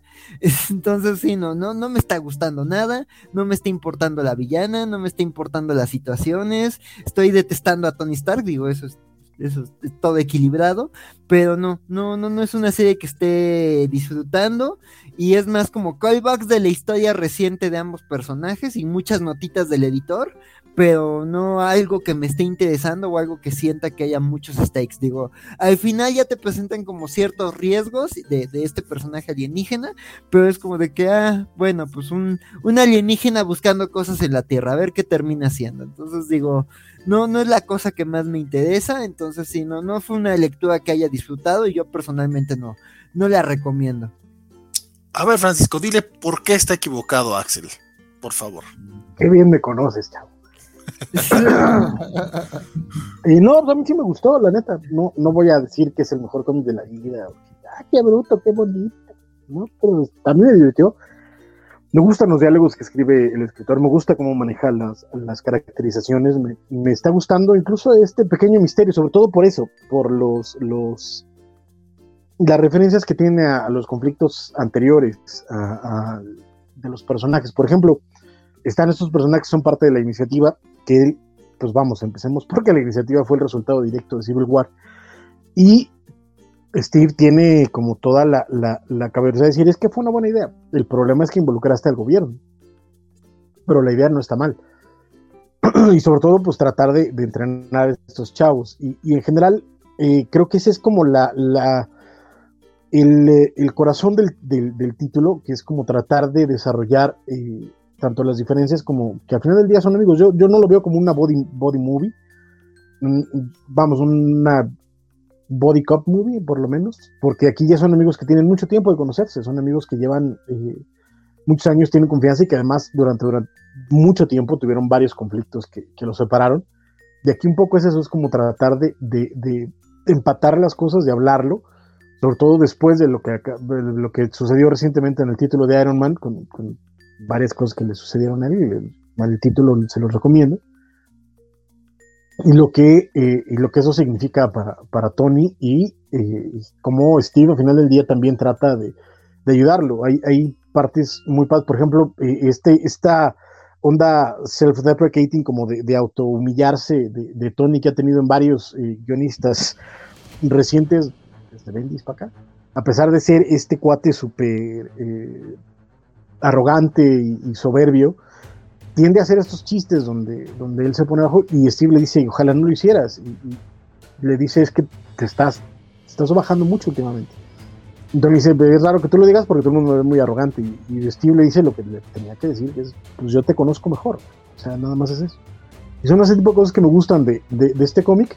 No voy a decir que de nuevo que sea una maravilla o que esté supremamente escrito, pero creo que como lectura, sobre todo sí, sí eh, eres fan de estos personajes, de sus relaciones y te gustan diálogos entretenidos y, caracterizaciones simpáticas y frescotas, eh, a mí me, divierte. Entonces, lo dejo ahí. Y el arte me parece también muy, muy bueno, muy sólido, eh, arribita de lo cumplidor. Entonces, vamos, yo lo recomiendo con sus reservas, esperemos a ver cómo termina. No digo vayan ahorita y compren el número suelto, porque la neta es ese bien, vendrá después, pero este, como una lectura a posteriori veremos cómo termina la serie y diré si podré recomendar el, un tepecito, pero ahorita como lectura ligera no está mal. Estás muteado, vale. Estás muteado, vale. Es que a mí me gusta nada más mover la boca para ver qué me digan. Oye, por cierto, les digo, no tiene nada que ver, por cierto, pero eh, muchas gracias a Natalia López, que es, se suscribió al canal de Twitch. Este es nivel 1, este y lleva 5 meses, ya una racha de 5 meses suscríbete al canal de Twitch. Muchas, muchas gracias. Gracias, Natalia. La covacha anime. Ah, ya no como, fue en eh. Twitch, no vamos a decir este, las barbaridades que decimos para la gente que se suscribe en YouTube. Pero muchas, muchas gracias. Y aparte, lo hizo, creo, creo que lo hizo suscribiéndose sin Prime. Saca los covacholares ella. Eh, con aguacate. Con limón, que ahorita está caído. ¿Tiene con qué? Uy, el limón estaba en 70 pesos el otro día. 70 pesos el kilo de limón. Qué no manches. bueno, Fernando Cano dice, dejen su like de una vez, por favor. Y eh, hago eco a ello. Muchas, muchas gracias, Fer. Y sí, si tienen chance y están ahorita sí, frente a la computadora, pues denle like, no les cuesta absolutamente nada. O denle dislike, denle dislike. Total, ya YouTube ya no, ya no les muestra cuántos dislikes tenemos. Pobrecito, la persona que siempre nos dejaba un dislike, yo creo que lo sigue dejando probablemente, no, no, no, no me he fijado porque se, perdió, se perdió el ratio, qué mal. Pero, sí, sí, sí. Y Alejandro Guerra dice, uh, Axel, que dice Francisco que, que no le sabes a los cómics. Ah, lo vemos distinto, lo vemos distinto. Después dice que no es cierto y que, que está cotorreando. Y luego sí, te la creíste, te la creíste. Eh. Oye, hablando de cómics que en los que a lo mejor vamos a seguir peleando, pero en esta ocasión seremos Francisco y yo. Shang-Chi número 7. Tan, tan, tan. Este, este número a mí, a mí me estaba gustando este nuevo volumen de Shang-Chi. Aparte de lo que fueron los, los seis numeritos en los que peleaba contra el universo Marvel, me gustaban bastantito. Pero aquí empieza un arco de dos, dos números donde nos van a contar la historia secreta de la familia de Shang-Chi. y pues la verdad es que no.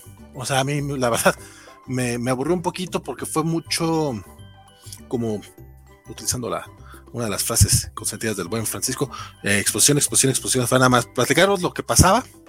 No, pero es que así lo dices, exposición, exposición, exposición, son las tres así juntitas. Eh, y es básicamente la historia de, de la mamá de Shang-Chi, de cómo conoció al papá, de cómo se lo llevó a vivir a este eh, lugar secreto que le robaron la idea a, a, Iron Fist, pero que ahora es más famoso por la película de Shang-Chi.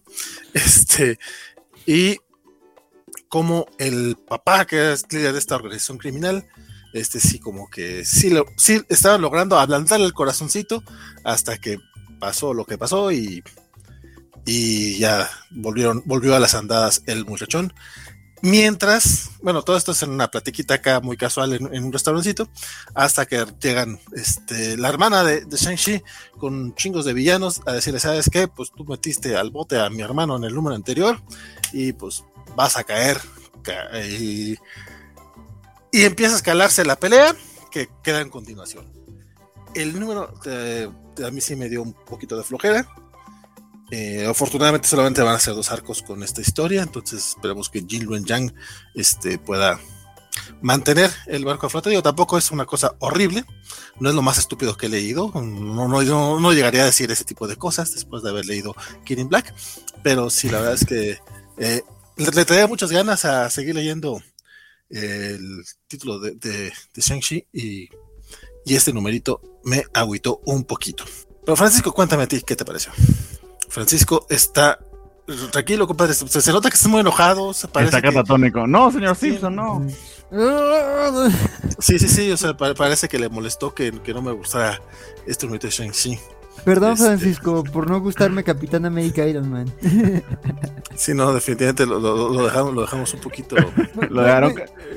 Ya, ya lo lograron. Están, están felices. Rompieron a Francisco. Genial, le moví el cerebro. Mira, lo rompieron. No, no, ya está, ya está.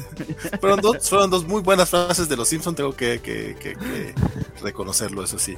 Pero, Francisco, ya estás de regreso. ¿Y qué te pareció Shang-Chi? Sí, está, pero creo que no nos escuchó. No lo leí. Ah, no. ¿Me estoy inventando? ¿Me estoy inventando ese ya? Sí, te lo estás inventando, yo sé. ¡Ay! Fue... Es amarillo, es de Axel. Fue Axel. Sí, fui yo. Hombre, y, yo. y, yo. viendo a Francisco acá todo catatónico, con razón, se quedó sorprendido. Y yo, cuando leí esto. Axel, perdón. Ah, sí, estaba haciendo memoria, Francisco. A ver, a ver si puedo leerlo desde mi imaginación en dos minutos. No, pues digo, a mí la verdad, este, eh, digo, eh, los comentarios que decía Vale de, del arco anterior fueron los que me motivaron a ponerme de corriente con la serie de Sanchi. Este, y pues digo, la verdad es que el primer arco de este nuevo volumen, este, contra el universo Marvel estuvo muy interesante, o sea, me gustó cómo avanzó. Este, y creo que ese final, pues sí, mostró ahí como las lealtades de Sanchi, ¿no? O sea, que sí está tratando de, de, de, de, reformar a su familia y a la organización de su papá, pero pues que evidentemente va a causar escosor en la comunidad superheroica, ¿no? Y además, pues, con Tony ahí de paranoico y alterando a todos, pues sí, claramente todos se van a ir, Reed actuando como siempre, pues también no se van a tomar bien como este cambio de Sanchi, ¿no? Como dice Valle, pues yo creo que este número se regresa más bien a uno de los hilos del arco anterior que quedaron ahí sueltísimos, que es el de qué le había pasado a, a la mamá de, de, de Sanchi y por qué estaba en la zona negativa. Digo, todavía no se termina de aclarar eso. Yo espero que, como dice Vale, ¿no? Después de este arco de dos números quede más claro. Aquí básicamente, pues, es como adaptar la película al universo Marvel, porque es eso, ¿no? O sea, líder criminal se enamora en una tierra mágica de una guerrera, queda como su par. Nada es que aquí en vez de, de, Tai Chi es a través de la magia del arco y la flecha. Este, entonces sí, digamos, ahí, pues sí, eso sí, sí saca un poquito, eh, digamos, esos números en donde, pues sí, ya ves la sinergia corporativa y como dices, ¿no? O sea, cuando adaptan eso de que, como dice Alejandro, le expropiaron los terrenos a Iron Fist, entonces pues sí, eh, vemos cómo están readaptándose todo, todo eso en, en, el, en el Sanchi del 616. Pero la verdad digo, yo no me parece un número tan flojo, o sea, sí me parece lento comparado con los anteriores, porque pues, sobre todo, digo, la, la serie empezó pues ahí como con mucho movimiento, ¿no? De lleno con, con, Spider-Man y, con, y con, el resto del universo Marvel. Entonces, pues digo, aquí creo que sí se van a tomar como un respiro, como dices, bueno, creo que después de este arco de, de seis números como más intensito, pues digo, unos dos como para cimentar ciertas cosas, pues digo, es comprensible, no, no es lo mejor, pero es comprensible. sí hay mucha exposición, pero creo que tiene unos momentos interesantes. Digo, me gusta como esa parte donde está la mamá contando todo y de repente Sanchi de la nada arroja un vasito con chile habanero. Y, este, y dices, no, pues sí, sí, el chile habanero es cosa de peligro. Entonces, este, eh, no sé, me, me, me, dio mucha risa ese, ese panelito de Sanchi, este, aventando su salsa de sus burritos.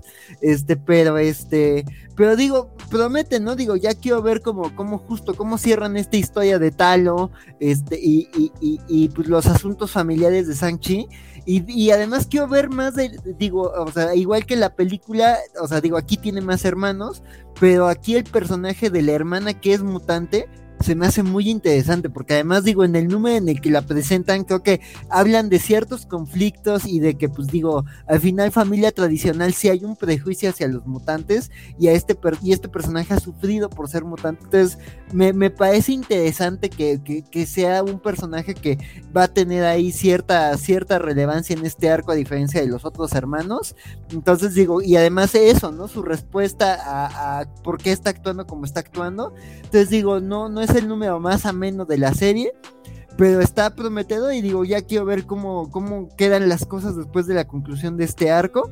Pero sí digo, o sea, sí me, me, me, está interesando la serie, entonces digo, quiero ver este a dónde lleva este, este, este pequeño. Este pequeño interludio para explicar ciertas cosas de la familia de Sang. Pues bueno, ya veremos a ver cómo, cómo avanza. Digo, nuevamente tampoco digo que sea una porquería, pero me ha gustado mucho la serie y este fue así como sí. un pequeño, un pequeño tropezón. Sí. El que tuvo, el cómic que tuvo, perdón, eh, Axel, el que tuvo un, no es tropezón, pero sí es una pausa, es el nuevo capítulo de Black Widow, que este, este creo que sí es el que leyó Francisco, este, pero eh, a mí bueno, empiezo yo para que Francisco después pueda eh, pelearme si quiere, aunque creo que en esta ocasión no vamos a pelear tanto. Extra, eh, se extraña a Elena Casagrande, oh. siempre que no está Elena Casagrande en Black Widow, sí es un, sí se pierde un poquito. Sin embargo, creo que eh, Rafael Pimentel eh, hace un muy muy buen trabajo, hay que reconocerle, y el arte del el color de, de Jordi Belair, que nos remonta completamente a un, a cómics antiguos, a cómics viejitos. La verdad es que está muy muy bien trabajado. Creo que de hecho es, ha de ser de los de los colores retro que mejor trabajados he visto. O sea, si no se siente el típico. Ah, vamos a utilizar este eh, colorcito con puntitos para que vean que estamos hablando de otra época. Y es que, ¿por qué, ¿por qué utilizaron este color? Pues básicamente porque es una historia retro de Black Widow eh, ubicada en lo que para nosotros era los 90, en lo que para Natasha sería hace unos cuantos años, donde conoce este, a este villano que nos presentaron en el número anterior, que es este el, la ay, ¿cómo se llama? Blade. ¿Cómo se llama Francisco? Se me fue ahorita el nombre, es la Blade, eh, Boogeyman. No, no, de Boogeyman es, es, es, dice porque es su coco, pero no es de Blade. The Living Blade. Así, tal cual. Sí, este, The Living Blade. Y el cómic es bastante sencillo. Este, este número es, es pura acción. Es, este, es el enfrentamiento de, de Tasha contra este personaje. Y es un enfrentamiento este, bastante, bastante sangriento, bastante brutal. Es brutal, dude. Este, porque la, la, la pelea, o sea, realmente vemos a, a, a una Natasha que, eh, que se enfrenta a un vato. Honestamente, creo que es un poquito más eh, por, por designios del guion, no veo al cuate tan cabrón como pareciera, pero sí, durante toda la historia nos están contando que pues sí está muy pasado de lanza y que este eh, es muy pasado de lanza y pues que, que, que Natasha pues apenas, apenas logra sobrevivir a este enfrentamiento. Es, contar un poquito más, pues la verdad es que no, no, habría manera de hacerlo porque, repito, es este es acción, más acción, más acción, pero con un dibujo bastante bueno. Este, el color es lo que más resalta, creo yo. Y chulada, chulada de cómic. Aparte, una portadaza de Adam Hughes, que también Adam Hughes, este, creo que si algo ha hecho bien en este, eh, o sea, digo, en los últimos años han sido las portadas de Black Widow, el trabajo de este, de este hombre. Francisco, ¿a ti qué te pareció? Eh, si pueden ver si ya se resolvió, estaría chido. Sí, sí, sí, eh, ya está resuelto. Vientos. Este, ay, perdónenme. Sí, a mí, me, a mí me, me, gustó mucho, la neta es que yo cuando vi que no era Elena Casagrande ya iba yo totalmente predispuesto a, desilusionarme, pero creo que a diferencia de los otros fill initios que hemos tenido es que este está diseñado para ser un fill inicio, entonces eso ya es bastante bueno. El guion de, de Kelly Thompson me pareció espectacular la forma en la que está narrando esta, esta, este recuerdo, porque recuerdo, o sea, en, el número anterior eh, termina justo cuando se vuelven a ver, digamos, de frente Natasha con The Living Blade, y este es básicamente lo que ella está reviviendo en ese, en ese panel. Y la puesta estética, como bien mencionaste, me pareció espectacular, la forma en la que este dibujante, eh, no es Elena Casagrande, de hecho hay, por ahí un, eh, el double splash page Casagrande de la casa, donde queda claro por qué no todo el mundo puede ser Elena Casagrande, pero aún así creo que es doloroso porque Kelly Thompson mete ese spread page en todos los números de Black Widow y nadie, nadie logra hacerlo como Elena. no, eh, está muy bien, o sea, la neta es que está lindo, pero la acción está confusa, a diferencia de cuando lo hace Elena Casagrande, donde todo queda, fluye y se ve eh, divino. Aquí, pues bueno, lamentablemente no, no resulta igual, a pesar de que de nuevo no es un mal, no es un mal panel. Dicho eso, de nuevo me gustó mucho, tienes razón, que The Living Blade pues no tendría por qué ser tan pasado de lanza, pero me gusta que tiene más que ver con, cuestiones personales y visiones individuales de, Natasha, más que con la habilidad de él. Y eso me, agrada cómo, cómo, Thompson narra toda esa eh, presión que tiene Natasha sobre sí misma y lo que está pasando, y, esta pequeña escenita en, en Madripur, justamente de nuevo, como bien mencionas, durante los 90. Entonces, eh, Black Widow me parece espectacular y creo que si ya agarraron como esta, esta idea, que si Elena Casagrande no puede mantener el, este, el, título mensual, eh, pues hacer este tipo de, números donde desde la misma concepción está planteado ya para que sea otro tipo de, estética, otro tipo de historia y que no sea lo que nos pasó en el segundo arco, que para mi gusto, a pesar de que en general el arco me pareció un bajón a nivel narrativo, sí, la falta de Casagrande sin duda lo, lo, hizo todavía peor. Entonces, eh, bien el título, bien Black Widow, de verdad, de verdad, de verdad, quieren comprar un título mensual, suscríbanse a Black Widow. Yo la neta es que me estoy enamorando de, los guiones de, Kelly Thompson. Lo que está haciendo con Natasha, aunque ya antes me gustaba, digamos, su Hawkeye su Captain Marvel, etcétera, van bien su, Jessica Jones también estuvo bastante chido después de que salió de Marvel. Pero lo que está haciendo aquí es otra, es otra cosa. La neta es que no puedo recomendar suficiente Black Widow. Es que este tercer acto retoma el nivel que habíamos visto en el primero. Este, el segundo, lo dije en su momento mes con mes, no era malo, pero, pero tampoco era bueno, no era, no era el primer arco genial que tuvimos.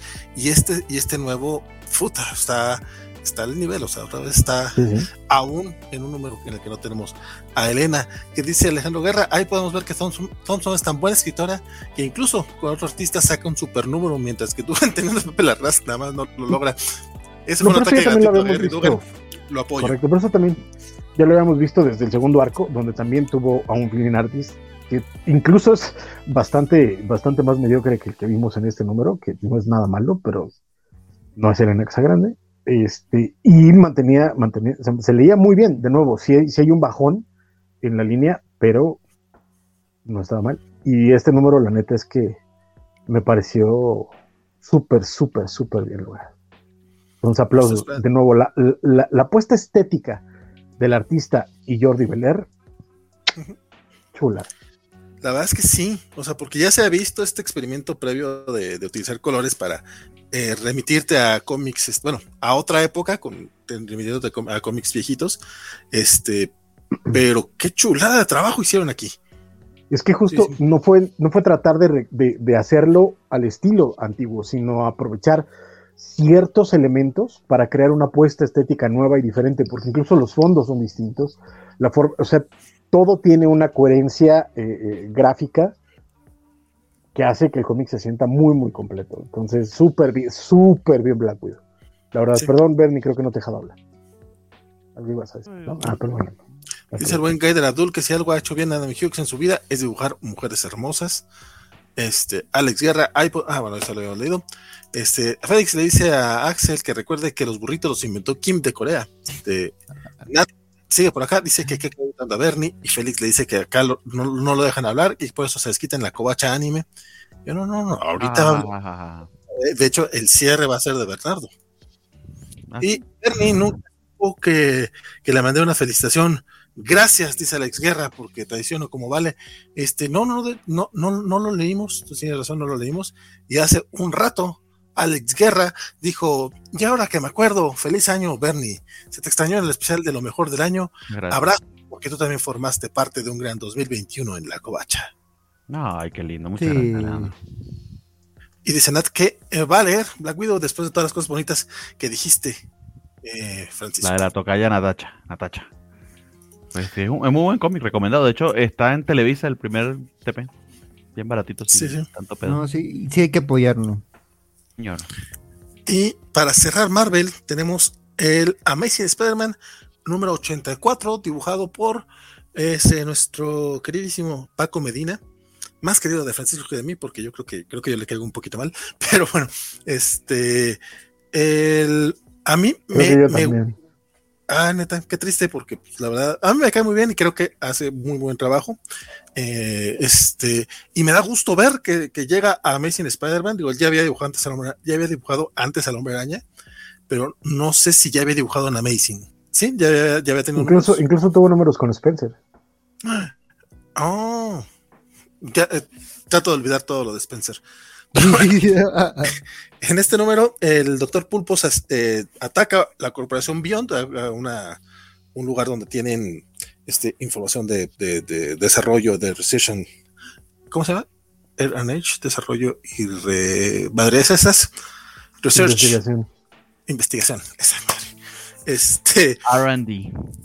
Esa madre. Y obviamente le toca a Ben Reilly ir a atender el caso porque pues es el es, es el es la mascotita de Beyond y tiene que ir a tiene lo, mandan este básicamente a cuidarnos. Sí, sí, este sí es mascotita en toda la extensión de la palabra. Es, mascotita corporativa. sí, tal cual. Nada más tenemos este pequeño momento de la terapia de Ben Reilly en el que ya por fin se da cuenta que que, que, que en sus sueños a quien ves al tío Ben porque pues, siente que lo decepcionó y después de ahí nos vamos a una pelea con, el Dr. Pulpo y, Ben Reilly, que parece que la va a ganar fácilmente Ben, pero pues Otto es Otto y, le da la vuelta por ahí y vuelven a dejar en ridículo al buen Ben, que es algo que ya se está haciendo costumbre en este, en este arco, que, que aparte van a ser nada más 14 numeritos, ya no nos queda mucho para, para el final de Beyond. Este, y la verdad es que Sí, de por sí desde el inicio no, parecía ser así una gran propuesta. Este, creo que aparte ha sido muy, muy poco, muy poco bien llevada. Me, me, agüita un poco, me, agüita porque creo, que hemos tenido muy buenos escritores y muy buenos dibujantes, pero la tapete de Beyond va a ser más olvidable que otra cosa. Y nada más porque viene después de lo de Nick Spencer, si no, todo el mundo le estaría tirando, creo yo. Don Francisco, ¿qué te pareció? Digo, yo sí, a mí no. No te voy a decir que, lo, que porque nuevamente leí todo lo de Spencer, incluso los números malos, pero me, es aburrido. A mí me está aburriendo lo de Ben Reilly. Pues a mí me, de nuevo, tal vez sea por, por, Spencer, pero a mí no me está pareciendo tan mal. O sea, no estoy diciendo que sea la mejor etapa de Spider-Man ever en la vida, pero va bien, hay momentos que me entretienen. De hecho, lamentablemente, durante nuestra eh, pausa de las fiestas, hubo dos números que me parecieron bastante mejores que este. Curiosamente, uno escrito por Saladin Ameg y dibujado por Jorge Fornés. y, el otro escrito y dibujado por Patrick Gleason, que eh, tienen la ventaja además de que se, basaban más en Peter que, en Ben, entonces eso siempre ayudó un montón. Eh, y en este número creo que sí lo más rescatable termina siendo el arte de, Paco. Eh, sin embargo, no me pareció mal, sobre todo porque creo que el conflicto con Otto está bien resuelto. La neta es que yo después del primer girito que tiene la pelea dije ya se acabó y no, afortunadamente. Otto no es un idiota, como sí pasaba con el Kingpin de, de, Nick Spencer, porque aquí hay una, aquí quiero hacer esa, esa pequeña comparación porque no sé si ustedes leyeron el Devil's Reign, el Devil's Reign 2 de la semana pasada, pero eh, eh, un poquito me terminó pareciendo, guardando las distancias, porque no está tan mal escrito como el de Spencer, pero que sí hay una enorme diferencia entre el Otto Octavius que está apareciendo en Devil's Reign escrito por Zdarsky al Otto Octavius que está apareciendo en, Amazing Spider-Man. Igual que me parecía con el Kingpin que aparecía en el Daredevil de Zdarsky, con el Kingpin que aparecía en Spencer.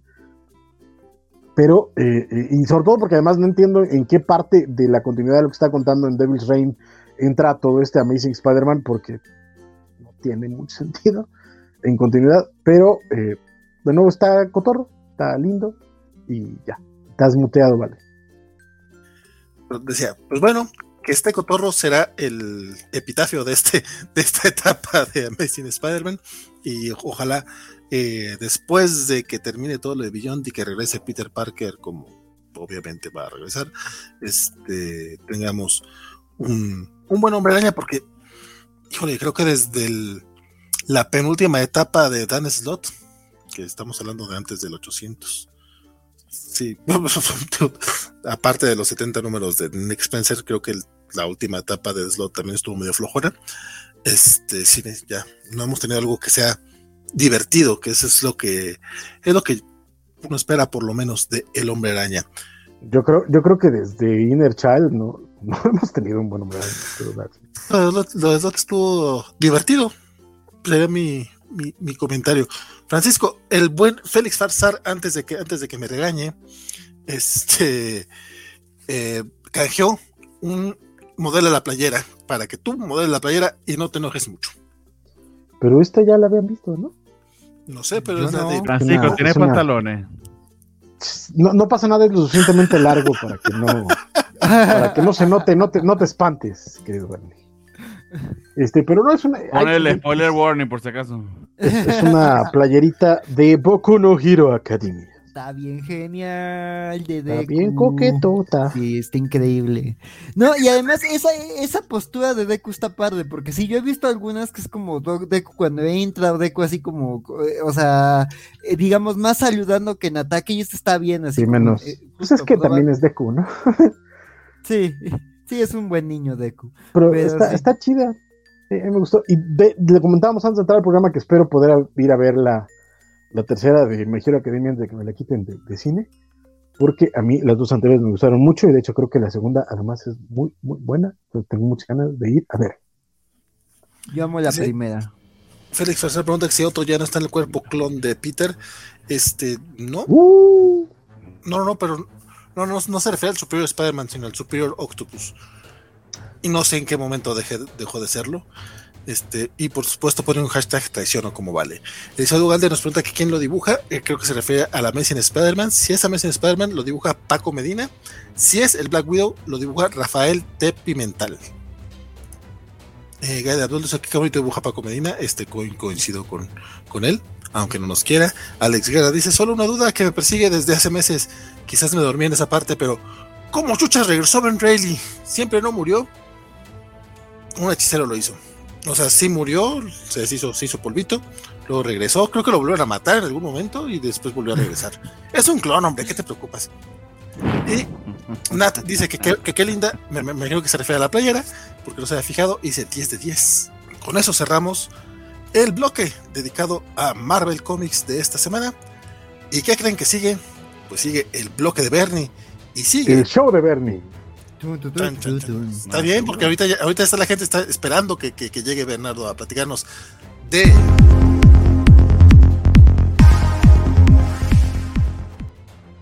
Los cómics indie. Eh, sí, este. Vamos, eh, toca hablar este, de, un bloquecito de, de Comic Y sí, de hecho vienen eh, por lo menos dos que solo, solamente leyó este, nuestro estimado Bernardo. Se aventó el Apache Delivery Service, que yo lo vi porque aparte tiene, tiene una, portada muy llamativa, sobre todo los colores son así bastante, así como niño chiquito brillantes. Uh, lo, quiero leer. Pero vi que ya lo había marcado Bernardo. Dije, no, mejor vamos a leer otra cosa para, para que haya balance. Y resulta que el único otro cómic este, independiente que leí también lo leyó Bernardo, entonces no sirvió de mucho. Pero cuéntanos cómo estuvo Matt King en Apache Delivery Service. Eh, sí, o sea, traté de concentrarme en números uno de, de indie esta semana porque, como les dije, eh, sí me costó arrancar el año con la ledera de cómics. Espero poder agarrar el ritmo pronto de los 14 que me leía cada semana. Pero bueno, a veces canso de Axel, pero por ahora fueron nada más 5.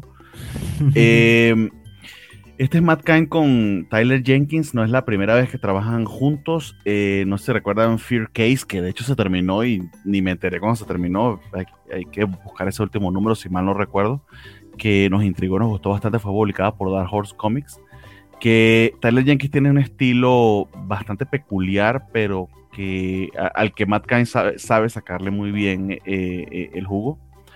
Eh, aquí está un poco más contenido en cuanto a lo sketchy que puede hacer, sobre todo el trabajo de color no es como nos tenía acostumbrado con estas acuarelas y pastiches, etcétera, que hacían en esos otros títulos.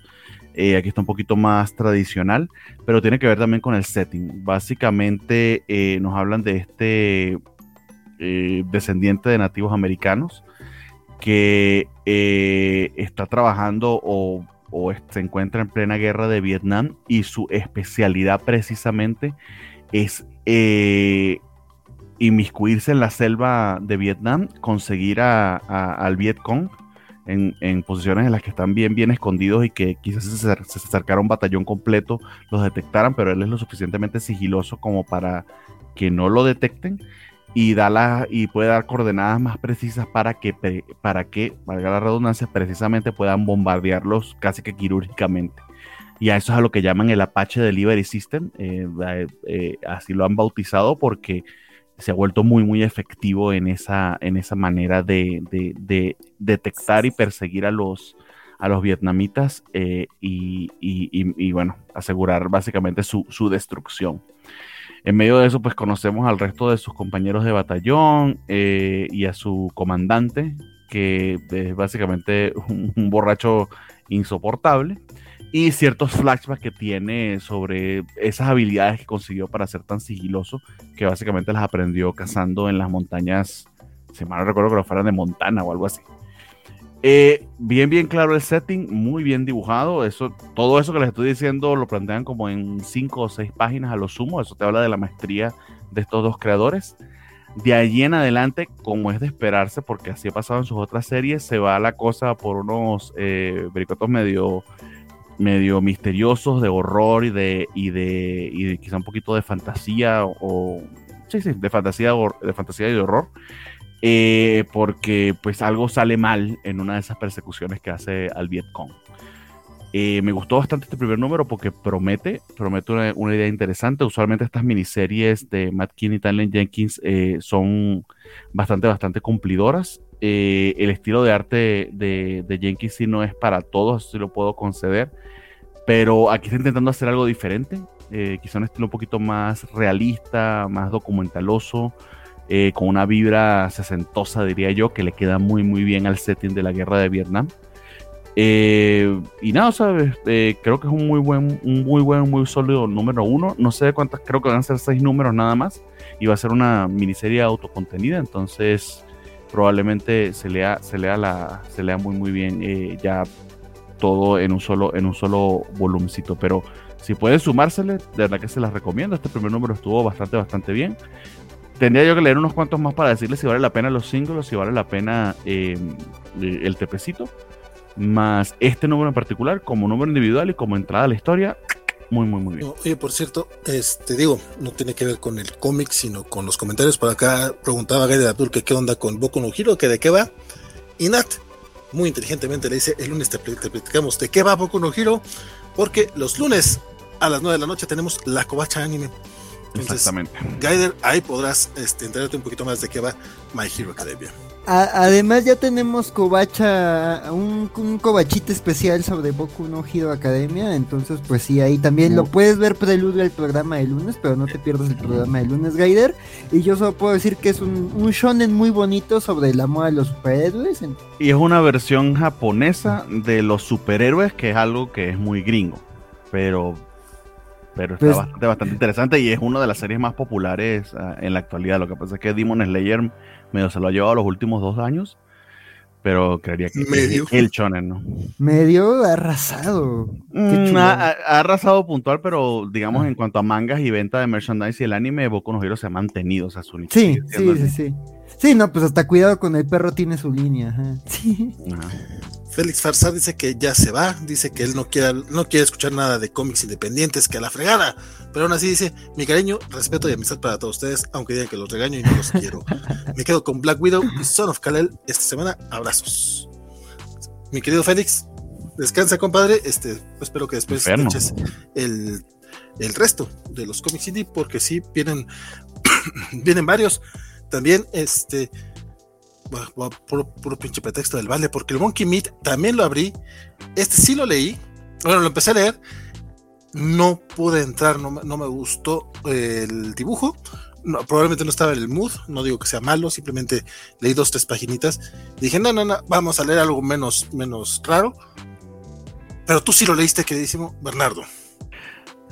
No sé si es raro, lo que pasa es que, eh, bueno, eh, iba a decir peculiar, pero eso más, creo que son sinónimos, ¿no? Es particular, vamos a decir que sí. Bueno, pero eh, ¿a ti qué te pareció? O sea... Mira, eh, eh, este artista es un artista senegalés, Junibas, tiene publicado con Tikio una, una novela gráfica que incluye una historia de, este universo que se creo que se llama Monkey Beat. si es un estilo único, si, lo, si se lo voy a decir.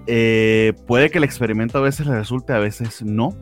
Eh, porque tiene muchísima influencia medio manga, pero también de un cómic eh, muy, muy underground. De hecho, tenemos un ejemplo eh, muy bueno esta semana. No recuerdo el nombre del autor, pero sé que Francisco sí lo conoce, que es el que escribió Girl Scouts, que lo habíamos, creo que el último programa en el que estuvimos. Jim Mahfouz. Exactamente, Este, de hecho, ahorita vamos a hablar del, número 2. Bueno, Axel va a hablar del número 2. Vamos a hablar del número 2, exactamente. Eh, no estoy diciendo que sea igual, porque eh, creo que es, magistral lo que hace con básicamente doodles. Eh, pero aquí están como. esta sería como su la manera de este artista, Juni Va, de planteárselo, ¿no? dicho todo eso, la, el setting acá es bastante locochón es una crítica clara tanto al colonialismo como al capitalismo extremo. Eh, plantea esta isla de monstruos eh, donde de alguna manera eh, intereses capitalistas siniestros han logrado hacer productos de ella y vendértelos. la manera en que está narrada la historia es con unas notas editoriales un poco curiosas porque son entre graciosas, cínicas, pero te van narrando la historia. Eh, y aparte, pues la forma en que él plantea la acción sí puede llegar a ser un tanto difícil de, seguir, sobre todo si vienes de cómics eh, quizá un poco más tradicionales.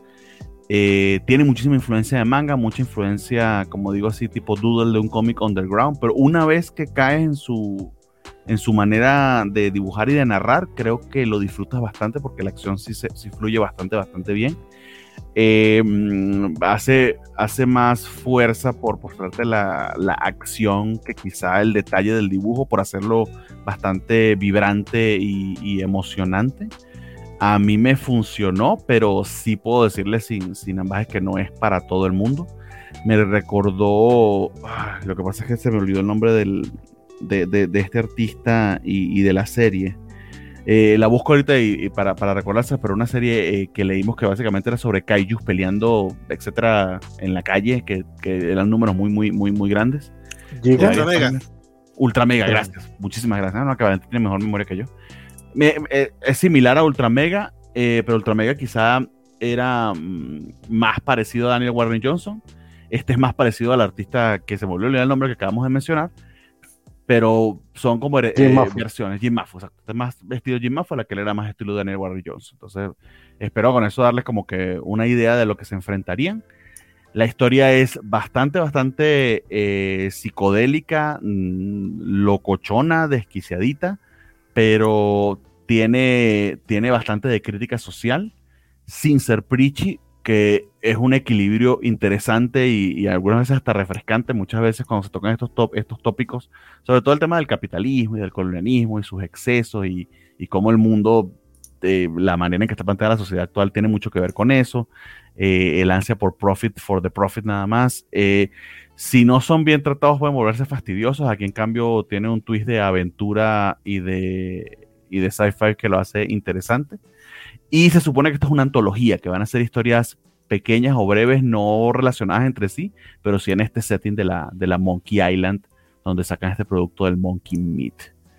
Entonces, no entro en más detalle porque eh, al final es una antología y cada historia se va, se va a, a, parar por sí sola. Esta primera es básicamente de un guerrero que es el que se encarga de, de cazar la Monkey Meat y sus desavenencias. De hecho, llega un punto en el que cuando piensas que eh, no puede volverse más loca la historia, lo lleva a un nivel mayor eh, y a mí me gustó, me, me, latió. Pero vuelvo y repito, no es para todos. O sea, tienen que gustarte esos estilos en particular para que puedas seguirlo. Y fíjense que en el caso particular de, Valentín, al menos eh, en esta semana, pues no, no, lo agarró del mood para, para poder continuar. No, y la, la, la verdad es. Estoy en mute. Ah, no, no estaba en mute. Perdón, es que estaba haciendo. Estoy, actualizando los banners de, de, los cómics porque había pueto el Not All Robots 5 que salía según esta semana. Este, pero pues no salió y estoy cambiando ese por el Monkey Meat. Pero fíjate que sí, eh, aparte de que no me agarró en el mood, también sí creo que ese estilo tampoco es como mi hit a lo mejor llego a Daniel Warren Johnson, pero por ejemplo, Ultra Mega, aunque leí todo el primer número, no fue algo que seguí leyendo. El de Jim Moffat que, que, está, que, que ahorita va a hablar este, Axel, también fueron una página, dos páginas y lo dejé de lado. O sea, no, a lo mejor sí. Tan, es que sí, a lo mejor no, no le entro yo. Pero sí se ve interesante la, la parte de los, de los changuitos, este, básicamente con sus productos. Pero bueno, después, después tú nos platicarás un poquito más al respecto. Eh, trataste este Billings in Blood, que es de Aftershock.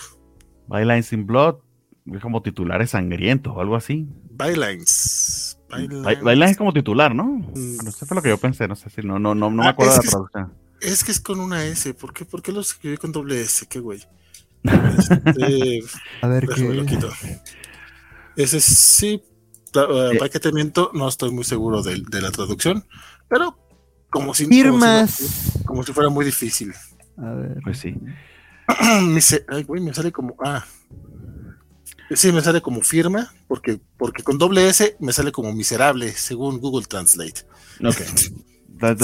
Yo, yo, lo estoy asociando con periodismo y también por el setting de la historia, pero honestamente ahorita no me acuerdo en, en qué se utiliza. Pero eh, no sé si, ven de la portada, una de las cosas interesantes que tiene esto es que todo el mundo anda con mascarillas, ¿no? Eh, es algo que eh, bastante relatable y de eso como que va el setting de la historia, es un futuro pero no muy lejano al nuestro. Aparentemente a ella le llegó el COVID-73 o la variante, ya se me acabaron los nombres. Este. La variante Tibide. Sí, exactamente, la variante Omega ya.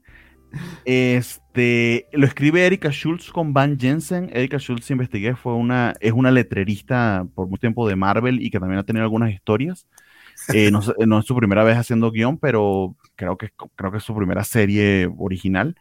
Y él, él, la o L artista, artista es Anneke, que no la conozco o no lo conozco pero creo que hace un trabajo brutal, me gustó muchísimo, me dejó gratamente impresionado.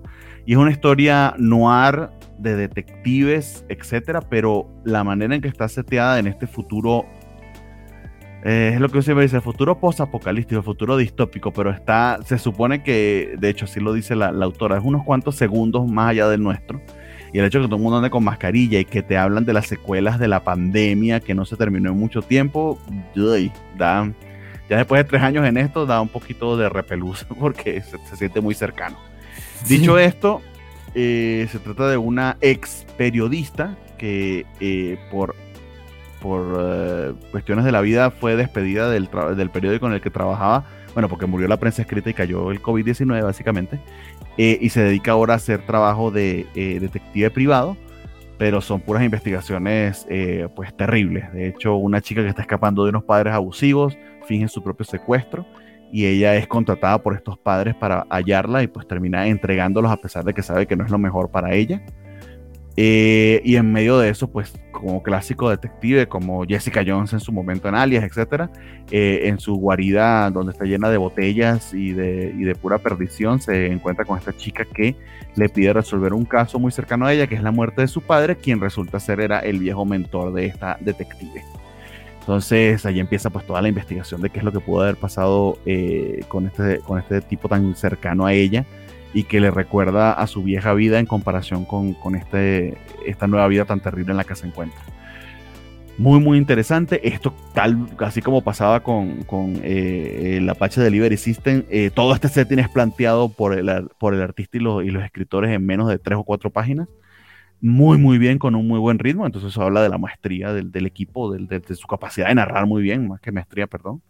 Eh, y, y, llevan la historia con varios twists de una manera bastante fluida, eh, bastante rápida, pero sin sentirse apresurada. Eh, y, y, me gustó, me gustó bastante, me atrapó, me atrapó el arte, me atraparon los, el, el, uso de los colores, me atrapó el setting, los detallitos de la gente con las mascarillas y unos cuantos detalles futuristas y, el, y, y la manera en que está vestida las personas se siente como una historia del 2060 al 2070, que es más o menos como la época en la que están tratando de plantear. Entonces, creo que cumple con ese efecto, me gustó, buen punch y muy buen primer número. De hecho, creo que eh, casi todos los indies que leí número uno esta semana me, me, me parecieron bastante eh, eh, efectivos, pero entre todos destaco este en particular, creo que es el que tiene más promesa. Suena muy bien. ¿eh? Fíjate que ahorita en este sí estoy muy, mm. en desacuerdo. A mí, digo, evidentemente fue un cómic un poquito más normal, que no me sacó del, de la zona de confort como, como el Mid Monkey. Este, pero este sí, la verdad, a mí me, me parece un poco eh, cliché y un poco aburridón. O sea, todo, todo, todo el rollo de la, de, la investigadora, este, creo que tardan en, en, plantearte bien la historia, creo que tardan como hasta la mitad del primer número, del primer número, o sea, yo, más, más que atrapado, se me hizo sencillo de leer, este, pero no está muy enganchado. La verdad lo terminé porque iba, ya iba como a la mitad y dije, ay, si empieza otro cómic independiente, a lo mejor no, ahorita no lo va a terminar y por lo menos, por lo menos, por Chucho Monroy, debo de terminar aunque sea uno. Entonces fue por, fue, fue por él por el que lo hice. Este, tomé esta bala. Eh, y la verdad es que, si bien no digo que sea una cosa espantosa, que no lo es, este, eh, no me parece nada relevante. Digo, sin haber leído Meat Monkey, obviamente, creo que sí es mucho más propositiva la idea. Y por lo mismo que tú estabas comentando hace rato, o sea, por, por, tu opinión, dije, ah, güey, pues esa, ese Meat Monkey suena que, que debería de estar en el mood y darle la oportunidad. Este, pero este, este en particular sí me quedé así de. No hubo hasta ahorita nada relevante. Incluso los, los anexos que vienen al final para pintarte todo este mundo este, futurista, se me hace. Se me hacen muy necesarios porque no vi nada de eso dentro del, dentro del cómic. O sea, sí se menciona la plaga. Yo pensé que se referían a la plaga actual, o sea, no pensé que era una plaga mucho más grande este, no me quedaba muy claro también porque había sido tan triste para el, la prensa escrita. Digo, pues sí, dije, a lo mejor nomás están poniéndose más, más este, dramáticos de lo que era. Ya después veo que no, o sea, no, no están hablando del COVID ni mucho menos, están hablando de, de otro tipo de cosas. Eh, no leí la, eh, entrevista o la, las opiniones de, la autora, así eh, te quedó mal, pero el cómic por sí mismo no me, a mí no me enganchó, o sea, sí yo sí no creo seguir, no creo leer el siguiente número, a menos de que sea corta la historia, digo, bueno, y, y, y, te, y, tenga poco que leer, y digo, bueno, pues Chomonroy, me leeré otro independiente. A mí, la verdad, sí, este cómic no me, no me latió, pero definitivamente creo que fue la noche de, de, las, de las opiniones encontradas, más allá de Black Widow. Porque sí, eh, el arte, el arte me pareció bastante, vamos a decirlo, correcto. O sea, el, arte está bien, eh, tiene, tiene una historia decente, o sea, no, no, no, no es nada, sin ser nada apantallante, eh, es bastante correcto, está, bien trabajado. No es Mark Bagley, diría Francisco Espinosa esta noche, o casi cualquier noche. Este, pero. pero. A, mí me gustó mucho esta página del, del time lapse del cadáver, porque, o sea, te hablan de, de, que básicamente pasaron como siete días antes de que levantaran el cadáver y empezaran la investigación. Y me gustó un detallito que se le acerca un perrito como oler el cadáver y luego, y tres días después sigue el cadáver allí y hay un aviso como perro extraviado. ¿Dónde está mi perro? Y es el mismo perrito que se perdió. Son idiotas, pero No, no, está lindo. No, y te digo, el, arte pues, sería lo que yo resaltaría. Este, pero, eh, pero llegué al, punto, en algún punto de este cómic, donde, donde pensé en el, el rotulista. Y dije, mira, o sea, que, que regularmente no pienso en los rotulistas, realmente a menos de que sea un trabajo muy, muy horrible o muy, muy bueno. Y aquí dije, mira, por lo menos, o sea, realmente sí hay, una buena lectura, o sea, es un trabajo bueno, o sea, no, no te pierdes ni nada, pero a ese grado estaba, estaba pensando en, en las letras más que en la historia. Porque el personaje se me hizo, ya lo, mencionaste tú tal cual, o sea, es una Jessica Jones más o menos. Este, como, como, la empezamos a leer cuando empezó Jessica Jones, pero sin ser tan eh, digo, Jessica no es agradable, es, es, bastante problemática la muchacha, pero sí tenía cierto magnetismo, así, ay, me interesa leerte esta tipa, este, y a mí no me interesó. Lady Dick, aparte de su alias, pensaba que era su apellido de repente, pero después vi que no, que no su apellido es Satya, no sé qué madre, ¿no? Este, a mí no, no me latió mucho el cómic, pero, pero pues, de haber sabido hubiera empezado yo, porque resultó ser como el Contreras nomás por... Valentín Contreras. Pero pues debe de haberlo empezado yo, pero sí fue, fue, el único, fue el único indie que leí esta semana y para mí fue un poquito triste. Me dieron ganas de leer de Fortman, lo G, el, el arte de Mike de Datos se ve bien chingón, pero se me hizo en primeras páginas se hizo un poquito más pesado y por eso me fui con Bylines. Dime, Axel, me equivoqué con Fordman. Con Fordman, eh, pues digo, creo que el arte de Deodato creo que es lo, que protagoniza en ese, en este cómic. El guion no está mal, pero digo, a mí. ¿Eh? No, no, no, que iba Fanta, pero ya, ya, ya. Fordman, no pasa nada. Sí, ah, ahí está, ahí está, ahí está, nos ponemos a corriente. Digo, la verdad digo, Fordman eh, eh, no me, no, no me, no me terminó de encantar, pero es creo que porque a mí, a mí me cuestan de trabajo las historias de crimen. Este es básicamente este, unos detectives llegando a, a, resolver como, como una serie de asesinatos que han ocurrido. Este, y te van contando como, bueno, este primer número te cuentan pues la historia del primer hombre, de la primer víctima, y básicamente pues es la historia de, de, un, de un cobrador de la mafia, este, que se parece mucho a Paul Giamatti, este, entonces, este, sí, este, pues y además es básicamente un personaje de, de Paul Giamatti, ¿no? Básicamente como un loser metido ahí en, en problemas más grandes que no termina de entender. Pero el detective también se parece a Harvey Keitel, ¿no? Sí, también a Harvey Keitel, sí. está como el, el Will Smith que se tiró sorrentino en estos días. Ah, ¿en dónde? Eh, en la que es con animalitos, se me olvidó el nombre. Eh, ¿Cómo se llama? Es la busco, se me olvidó el nombre, pero que es con Jeff Lemire. Ah, ya, ya, ya. Uh, lo voy a checar, lo voy a checar. Sí, pues digo, hacen eso, ¿no? sus fotorreferencias. Y digo, pues en los indies les encanta hacer eso. Y pues digo, este está. Digo, la historia está interesante, sí me, me gustó. Digo, sí quiero ver más qué pasa como con las otros, los otros casos.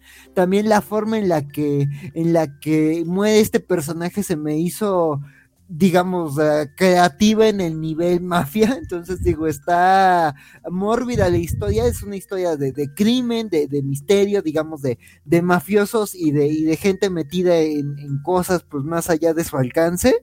Entonces, no estuvo mal. Pero sí quiero ver como, como a dónde llega la historia antes de, antes de recomendarla plenamente, pero creo que no es un mal primer número, digo, todavía falta mucho por saber, pero digo, es más bien, digo, por lo que se presenta es más bien como como unos investigadores como reconstruyendo ciertos crímenes y, de alguna forma atando cabos de, de, un patrón más grande, pero hasta ahorita digo, no estuvo mal este primer caso, sí, sí me, sí me dejó interesado ahí ver lo que le pasó a este pobre don nadie parecido a Paul Giamatti. Y, este es James Caan en El Padrino 1, o sea. Sí, sí. Este Mike Diodato, o sea, estaba abusando Sí, no, se puso a ver películas de mafiosos. De tu Greg Lang interno, o sea, si está haciendo su cast como de las películas de mafiosos que más le gusta, porque si es Paul Giamatti, es Harvey Keitel y este es James Bueno, al menos, no llega a niveles Greg Land, y más a las referencias de Greg Land. Ok, pero deja la trazadera. que hasta memes copia y más cosas. No, no, hay porno. Sí, sí.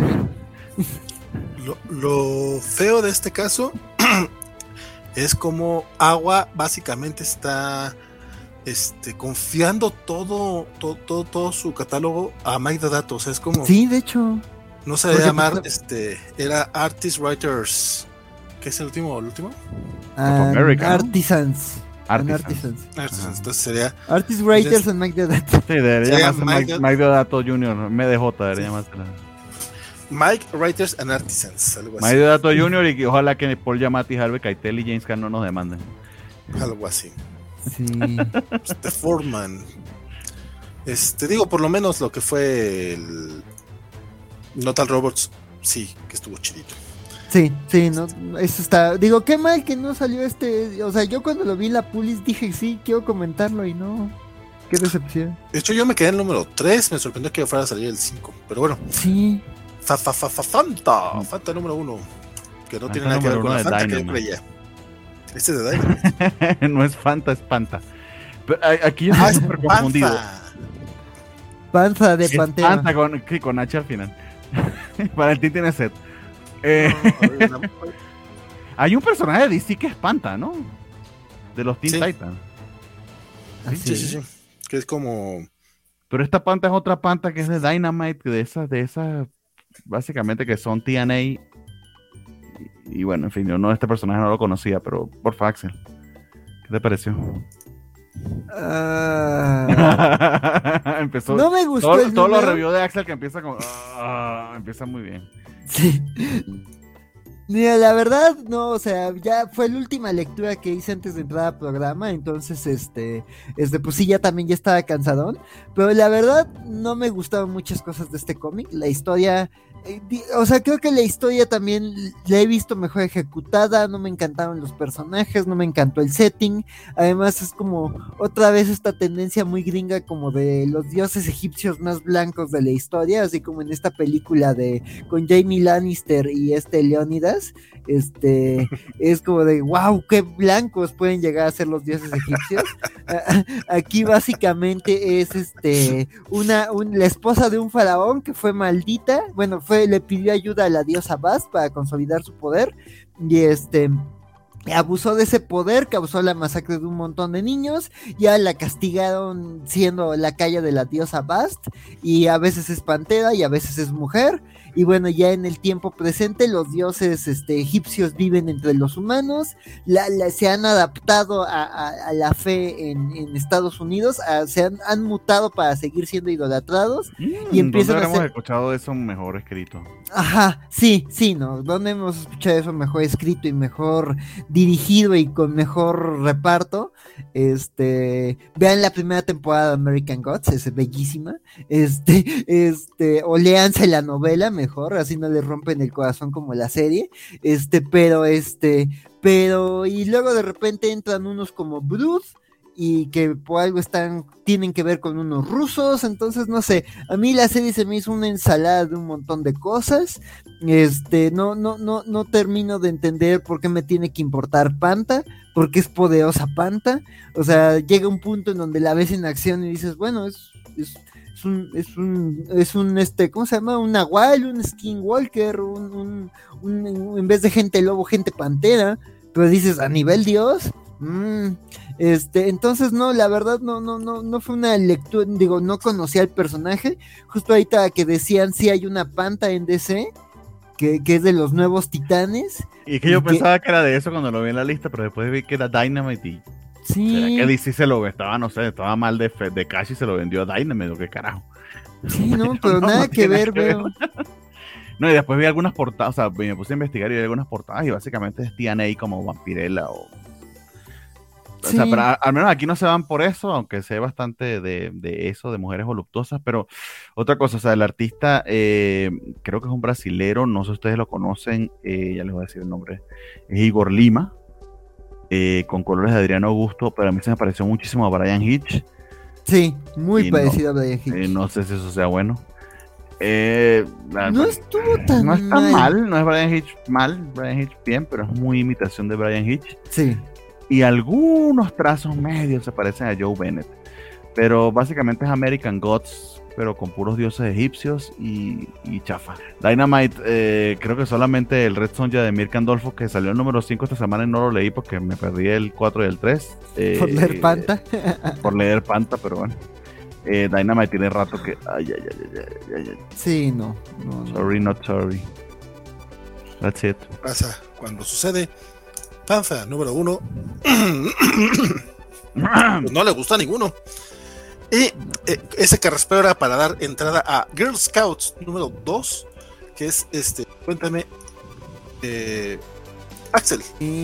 Pues nada, digo, eh, entiendo lo que decías antes, este, con Monkey, con Monkey Meat, de, como de estos cómics que luego te saltan por la propuesta.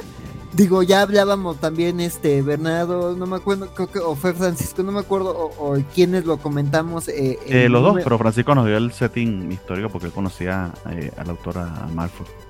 Sí, sí, pero pues justo esto, ¿no? O sea, este es un cómic pues más indie, pero justo como con o no a todo lo que el término indie significa, este y justo más experimental en su forma, más experimental en su trazo, en su historia. Este sí se ve muy punk, muy este, justo, ¿no? Lo que yo decía también esa vez, muy muy como de, de, de, de los fancineros, de los artistas como más underground este, y a mí la verdad me gusta mucho ese look, o sea, digo, esto también parece salir de una libreta de secundaria a veces, pero de una libreta como de alguien chido, ¿no? De alguien que sabes que la va a armar en artes plásticas y no de un Zack Snyder genérico.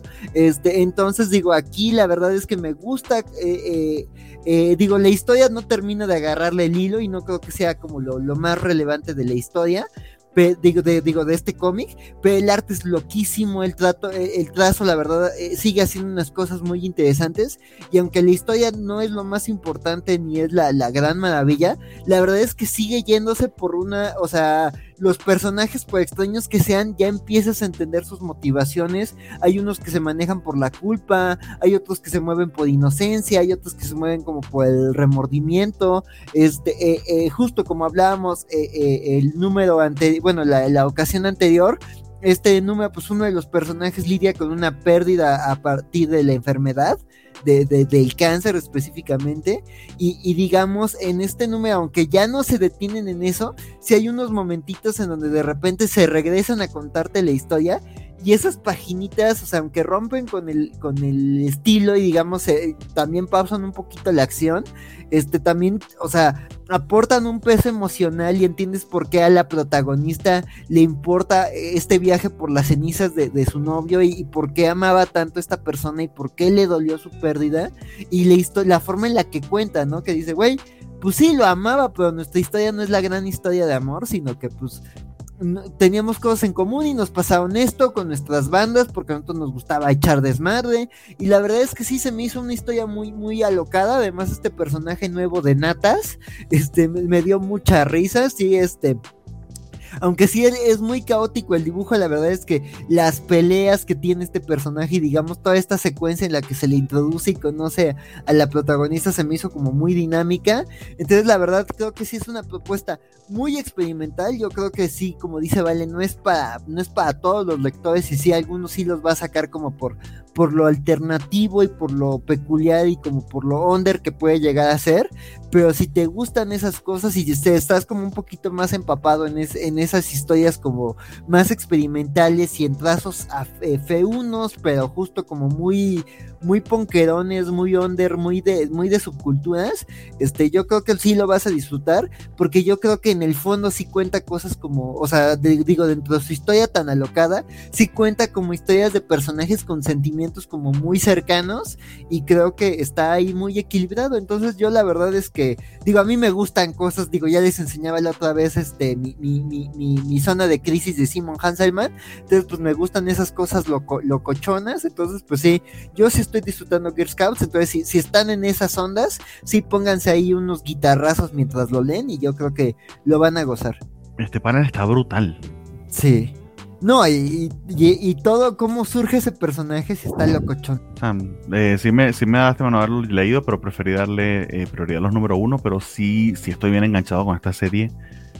Y sobre todo porque, eh, o sea, a mí me sorprende lo magistral que con lo que parecieran puro doodle, así como tú dices, de, de, de, un, de, un, cuadernito de alguien de secundaria, y cómo te lleva el, cómo logra la narración, se me hace virtuoso, ¿verdad? Entonces, nada, o sea, de una oportunidad, que mm, quizá no les guste mucho Monkey Beat, que es más moderno, pero, pero Girl Scout creo que está imperdible. Aquí, incluso hasta collage. No, es, es, esa introducción está me, me, me, recuerda al último de Hickman, precisamente en.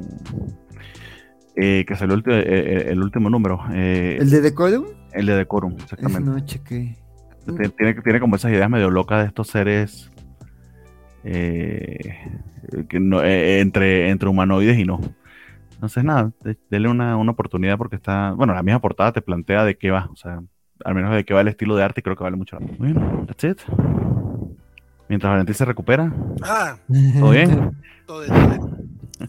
Este, pues, Girl Scouts, que aparte era con dos R's, no con tres, pero va.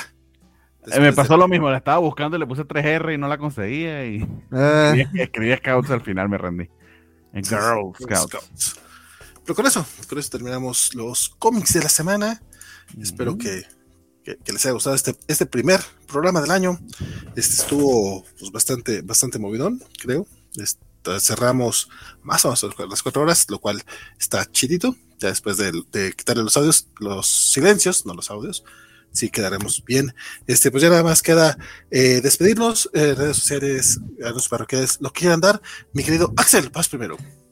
Pues nada, pues muchas gracias. Yo encantado de empezar el año con ustedes. Digo, este, no, eh, ojalá pueda estar más ocasiones. Yo eh, eh, fue muy bonito, este, que me inviten a participar. Entonces yo quiero repetir el 2022 acá, este, cobacheando con ustedes. Bueno, hablando de los cómics de la semana con ustedes los viernes.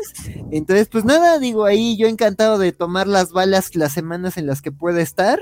Este, a mí ya saben, me encuentran en R Axel Alonso. Ahí estuve ahí retuiteando algunas cosas de, bueno, retuiteando lo, lo, que puso Vale. Entonces ahí si quieren seguir la plática, pues ahí voy a estar en Twitter. Este, eh, esta semanita, pues este, eh, yo estoy este, confinado por COVID, entonces pues tengo mucho tiempo para leer y platicar. Cuídense mucho, no se arriesguen de más. Si sienten molestias, háganse la prueba, consulten con su médico, este, eh, coman sano, este, y pues sí, también no, no se expongan de más. Y, si no se han vacunado, no sé por qué no se han vacunado. En verdad, las vacunas ayudan mucho a, sobrellevar esto. Si no, yo creo que no hubiera estado hoy acá con ustedes. Me siento bien. Entonces, pues nada, mis mejores deseos, que tengan un buen año 2022 y que nos dejen buenos cómics, buenos cómics y buenas experiencias. Perfectísimo. Don Bernardo, cuéntenos usted. Ah, pues sí, chido que nuestro primer programa del año, el programa 83, así que si, llegamos a los 100 este año, ojalá que sí. Eh, este es un año interesante, tenemos la vuelta de Saga, que creo que ya, entre unas dos, tres semanas tenemos el próximo número de Saga. El programa puede que llegue a los 100, nosotros no sabemos, compadre. Covacha nueva generación, The Next Generation. ok. Ah, se está preparando para ello. No, amigos, no, amigos. 100 y 200 y 300. O los, 100, los 100 cerramos y ya, el último y listo. No. no, no, no, no, esto tiene que seguir. Sí, porque después empieza el, programa 101, 102 y vamos a estar en ese pedo por 100 programas más, entonces no, quién se... Hasta punto billón vamos a tener. Exactamente. Eh, un par de cositas que he estado haciendo que están interesantes, por si no sepan, así que no tienen nada que ver con cómics. Eh, no vi Cobra Kai porque me puse a ver su section en HBO Max. Es una maravilla de serie. No mames, vayan a ver Succession. Es una clase magistral de, escritura, de actuación, de cinematografía, de todo. De hecho, Valentín, a ti que te encanta el padrino, deberías ir a ver Succession. Es, el, es básicamente lo mismo, pero aquí no matan tanta gente, porque no son mafiosos, pero sí lo son. Este, ¿qué más? Se estrenó ah, el disco nuevo de Weekend salió hoy. Si les gusta ese tipo de mm. música, está chido. Eh, ¿Y qué más? ¿Qué más? ¿Qué más? ¿Qué más? Ah, y tenemos eh, el lunes eh, nuestro programa de la Covacha Anime, pero vamos a hacer las votaciones de otoño. Sigue abierto, hicimos una forma en Google, entonces si quieren pueden ir a votar y el lunes revelamos este, el resultado de esas votaciones para escoger básicamente el mejor anime, la mejor canción de eh, opening, el mejor ending, etcétera, etcétera, etcétera. Varias categorías para la temporada de otoño que terminó en diciembre. Y empezó ya la temporada de invierno y este domingo se estrena el anime más normie de los no normie, que es Attack on Titan, finalmente la última temporada. Final, final, mero, mero, ahora sí tesis revisión B. Este se estrena el primer episodio, creo, creo, creo que son un cuarto para las 3 de la tarde aquí en México, que sería el estreno por Crunchyroll y Funimation. Entonces estén allí pendientes por si, bueno, si han estado siguiendo Attack on Titan, nosotros también vamos a estarle dando seguimiento en el programa de los animes de la Coacha Anime, que ya casi que digo los animes de la semana, Valentín que sí me convence. Entonces, eh, mi nombre es Bernardo, muchas gracias por su atención, feliz año, qué alegría estar de vuelta, me puedes seguir en Twitter como Bartiak y cuídense mucho. Bye. Don Francisco, fíjate que eso de los, de los años de la semana hasta hubiera sido como que quedara bonito todo. Pero dime, Francisco. Perdón, perdón, perdón, perdón, perdón, perdón, Te disculpo, te disculpo, pero mientras, mientras vamos este, leyendo los comentarios de que eh, dice Javier que te repongas pronto. Axel, Mario gracias. Muchas gracias. te mejores, Axel. Alex Guerra, que te mejores, Axel. Te esperamos pronto. Y la de Toqueo también. Esperemos. Y Elisado Gade, mejorate Axel, descansa. Ah, muchas gracias. Muchas gracias. Gracias y cuídense mucho. Sí, todo eso, chavo. Cuídate, cuídate, cuídate. Y ve a ver un médico, sería una gran, gran idea porque nos estamos enterando que el hombre no ha ido a ver un médico. Entonces. No, pero sí, ya tengo mi médico de cabecera bien informadito. bueno, pero ve que, ve que te tocoteo, no, por si acaso. Exacto, necesitan auscultarte. Que ponga los dedos donde los tiene que poner, así vas adelantando. ¿Para qué? Y no para qué. Y los aparatos, así, ponerte la cosa fría esa que se siente. Pero bueno, anyway, este, yo lo voy a robar tantito el, trueno ahora sí a, mi querido Bartek, porque se me pasó esta nota en las notas que hicimos al principio de la nota de la semana, voy a poner aquí un poquito el caos, pero el primero de enero anunciaron que viene remake de Urusei Yatsura, que es eh, probablemente mi serie favorita de Rumiko Takahashi. Entonces yo estoy entre emocionado y preocupado. Y sobre todo porque no sé cómo vayan a adaptar Urusei Yatsura en 2021. Pero este, pues es lo que hay. La neta es que le traigo ganas. Eh, a, ver, a ver si será Funimation o Crunchyroll la que lo traiga y la que lo traiga tendrá mi suscripción muy probablemente. A cuando salgan van a ser la misma, así que probablemente lo tengan. Ah, pues. Eh, los últimos remakes que han hecho de anime no han estado nada mal. El de, no, de hecho no. Dragon Quest está maravilloso, entonces. Sí, nomás que este. Sí, la, la enorme diferencia es que Dragon Quest no se trata de un muchacho pervertido que se la pasa corteando mujeres. Este mientras su novia extraterrestre anda por la vida en bikini de tigrito. Entonces es salvaje, pero también es, muy de su tiempo. Entonces, te puedo decir que básicamente, el, hecho y la perversión siguen vivos en el anime, los japoneses. Ah, el, Me Too les pasó, pero por. Sin duda, pero sí creo que esta puede ser un poquito más, más allá, sobre todo porque me imagino que buena parte de la idea de relanzarla ahorita es conquistar el mercado extranjero más allá del mercado nacional, que era el grueso de, la industria japonesa. Ahorita ya están un poquito más pensando para afuera. Pero veremos, la verdad es que de nuevo, eh, entre que me, emociona y me preocupa, pero eh, tengo muchas ganas de volver a ver a, LOM y, a ver qué, hacen, porque además ya pidieron un remake de la canción original. No sé, traigo ganas. Y ojalá también esto indique que, eh, ojalá eh, Panini, que me imagino la que tiene el trato más cercano con Shogakukan, que, que nos traiga ya el manga de Urusei Yatsura en una bonita edición, que además en Japón acaban de salir hace poquito la Color Perfect Edition. Entonces, ojalá algo así tengamos por aquí en México cuando salga el anime, la neta. Y estoy emocionado. Muchas gracias por este, estar aquí. Muchas gracias, Vale, por la emisión. Bernardo, Axel, feliz 2022, sobre todo mi querido Bernardo, que no lo había visto, mi querido Axel ya, ya había tenido el placer de compartir pantalla, pero a Bernardo no lo he visto, entonces feliz 2022, pasarla muy bien, que estés muy bien. No. Tía Sansa, a mujer y a todo el mundo. Igual a todos ustedes que no me han visto y que no han visto los promos cobachas y que están aquí también muy, muy feliz año a todos. Muchas gracias por todo y pásenla muy. Pues bien, este, pues muchas, muchas gracias a todos. Este, gracias a los que se estuvieron conectando hoy, que estuvieron, y aparte que estuvieron muy, muy participativos. Este es Alfredo Benítez, que si recomiendan leer American Splendor o si está sobrevalorado, este, yo no lo he leído. Si alguien por acá dice. Pues depende de qué llames tú sobrevalorada. Este, sin duda es un cómic muy personal, es un cómic muy. Es que es complicado. O sea, depende de qué tipo de cómic te gusta un poquito lo que está pasando ahorita con, con Vale cuando mencionaba que hay este tipo de cómics con los que él no entra, entonces depende mucho de eso. Pero es un cómic que sin duda es eh, parte de la historia de los cómics en Norteamérica, sobre todo por la parte autobiográfica, la, la, el, el, el, todo el dolor que transmite Pekar es... Vale la pena leerlo si estás dispuesto a ese nivel de, de, de conexión emocional, no con un personaje, con una persona. Sí. de crudeza. sí, de... O sea, literal es su historia, entonces sí es un poquito... y él no le embellece, entonces sí... No, de hecho se regodea en su... En su realismo, vamos a decirlo así. Sí, sí, sí. sí. No, es, no, es, para todo el mundo, eso sí. En su crapulencia. Gracias. Pero, pero, sí, pero digo, si te gusta como esos cómics este, que, que, tienen una propuesta como, como distinta al, cómic tradicional de superhéroes, yo creo que es una gran apuesta. O sea, digo, si te viste la película y dijiste quiero conocer más, pues digo, creo, digo, la película también embellece ciertas cosas, pero este, pero creo que habla de eso, ¿no? De que es alguien que tomó cosas muy desagradables, muy, muy, muy realistas, muy francas de su vida y las cuenta visceralmente. Si en algún momento viste, por ejemplo, series como Louis, de Louis C.K., cosas por el estilo, creo que tal vez puedas entrar en el humor. Pero sí, es bajo ese entendido, depende de qué tipo de historias te gusten. Sí.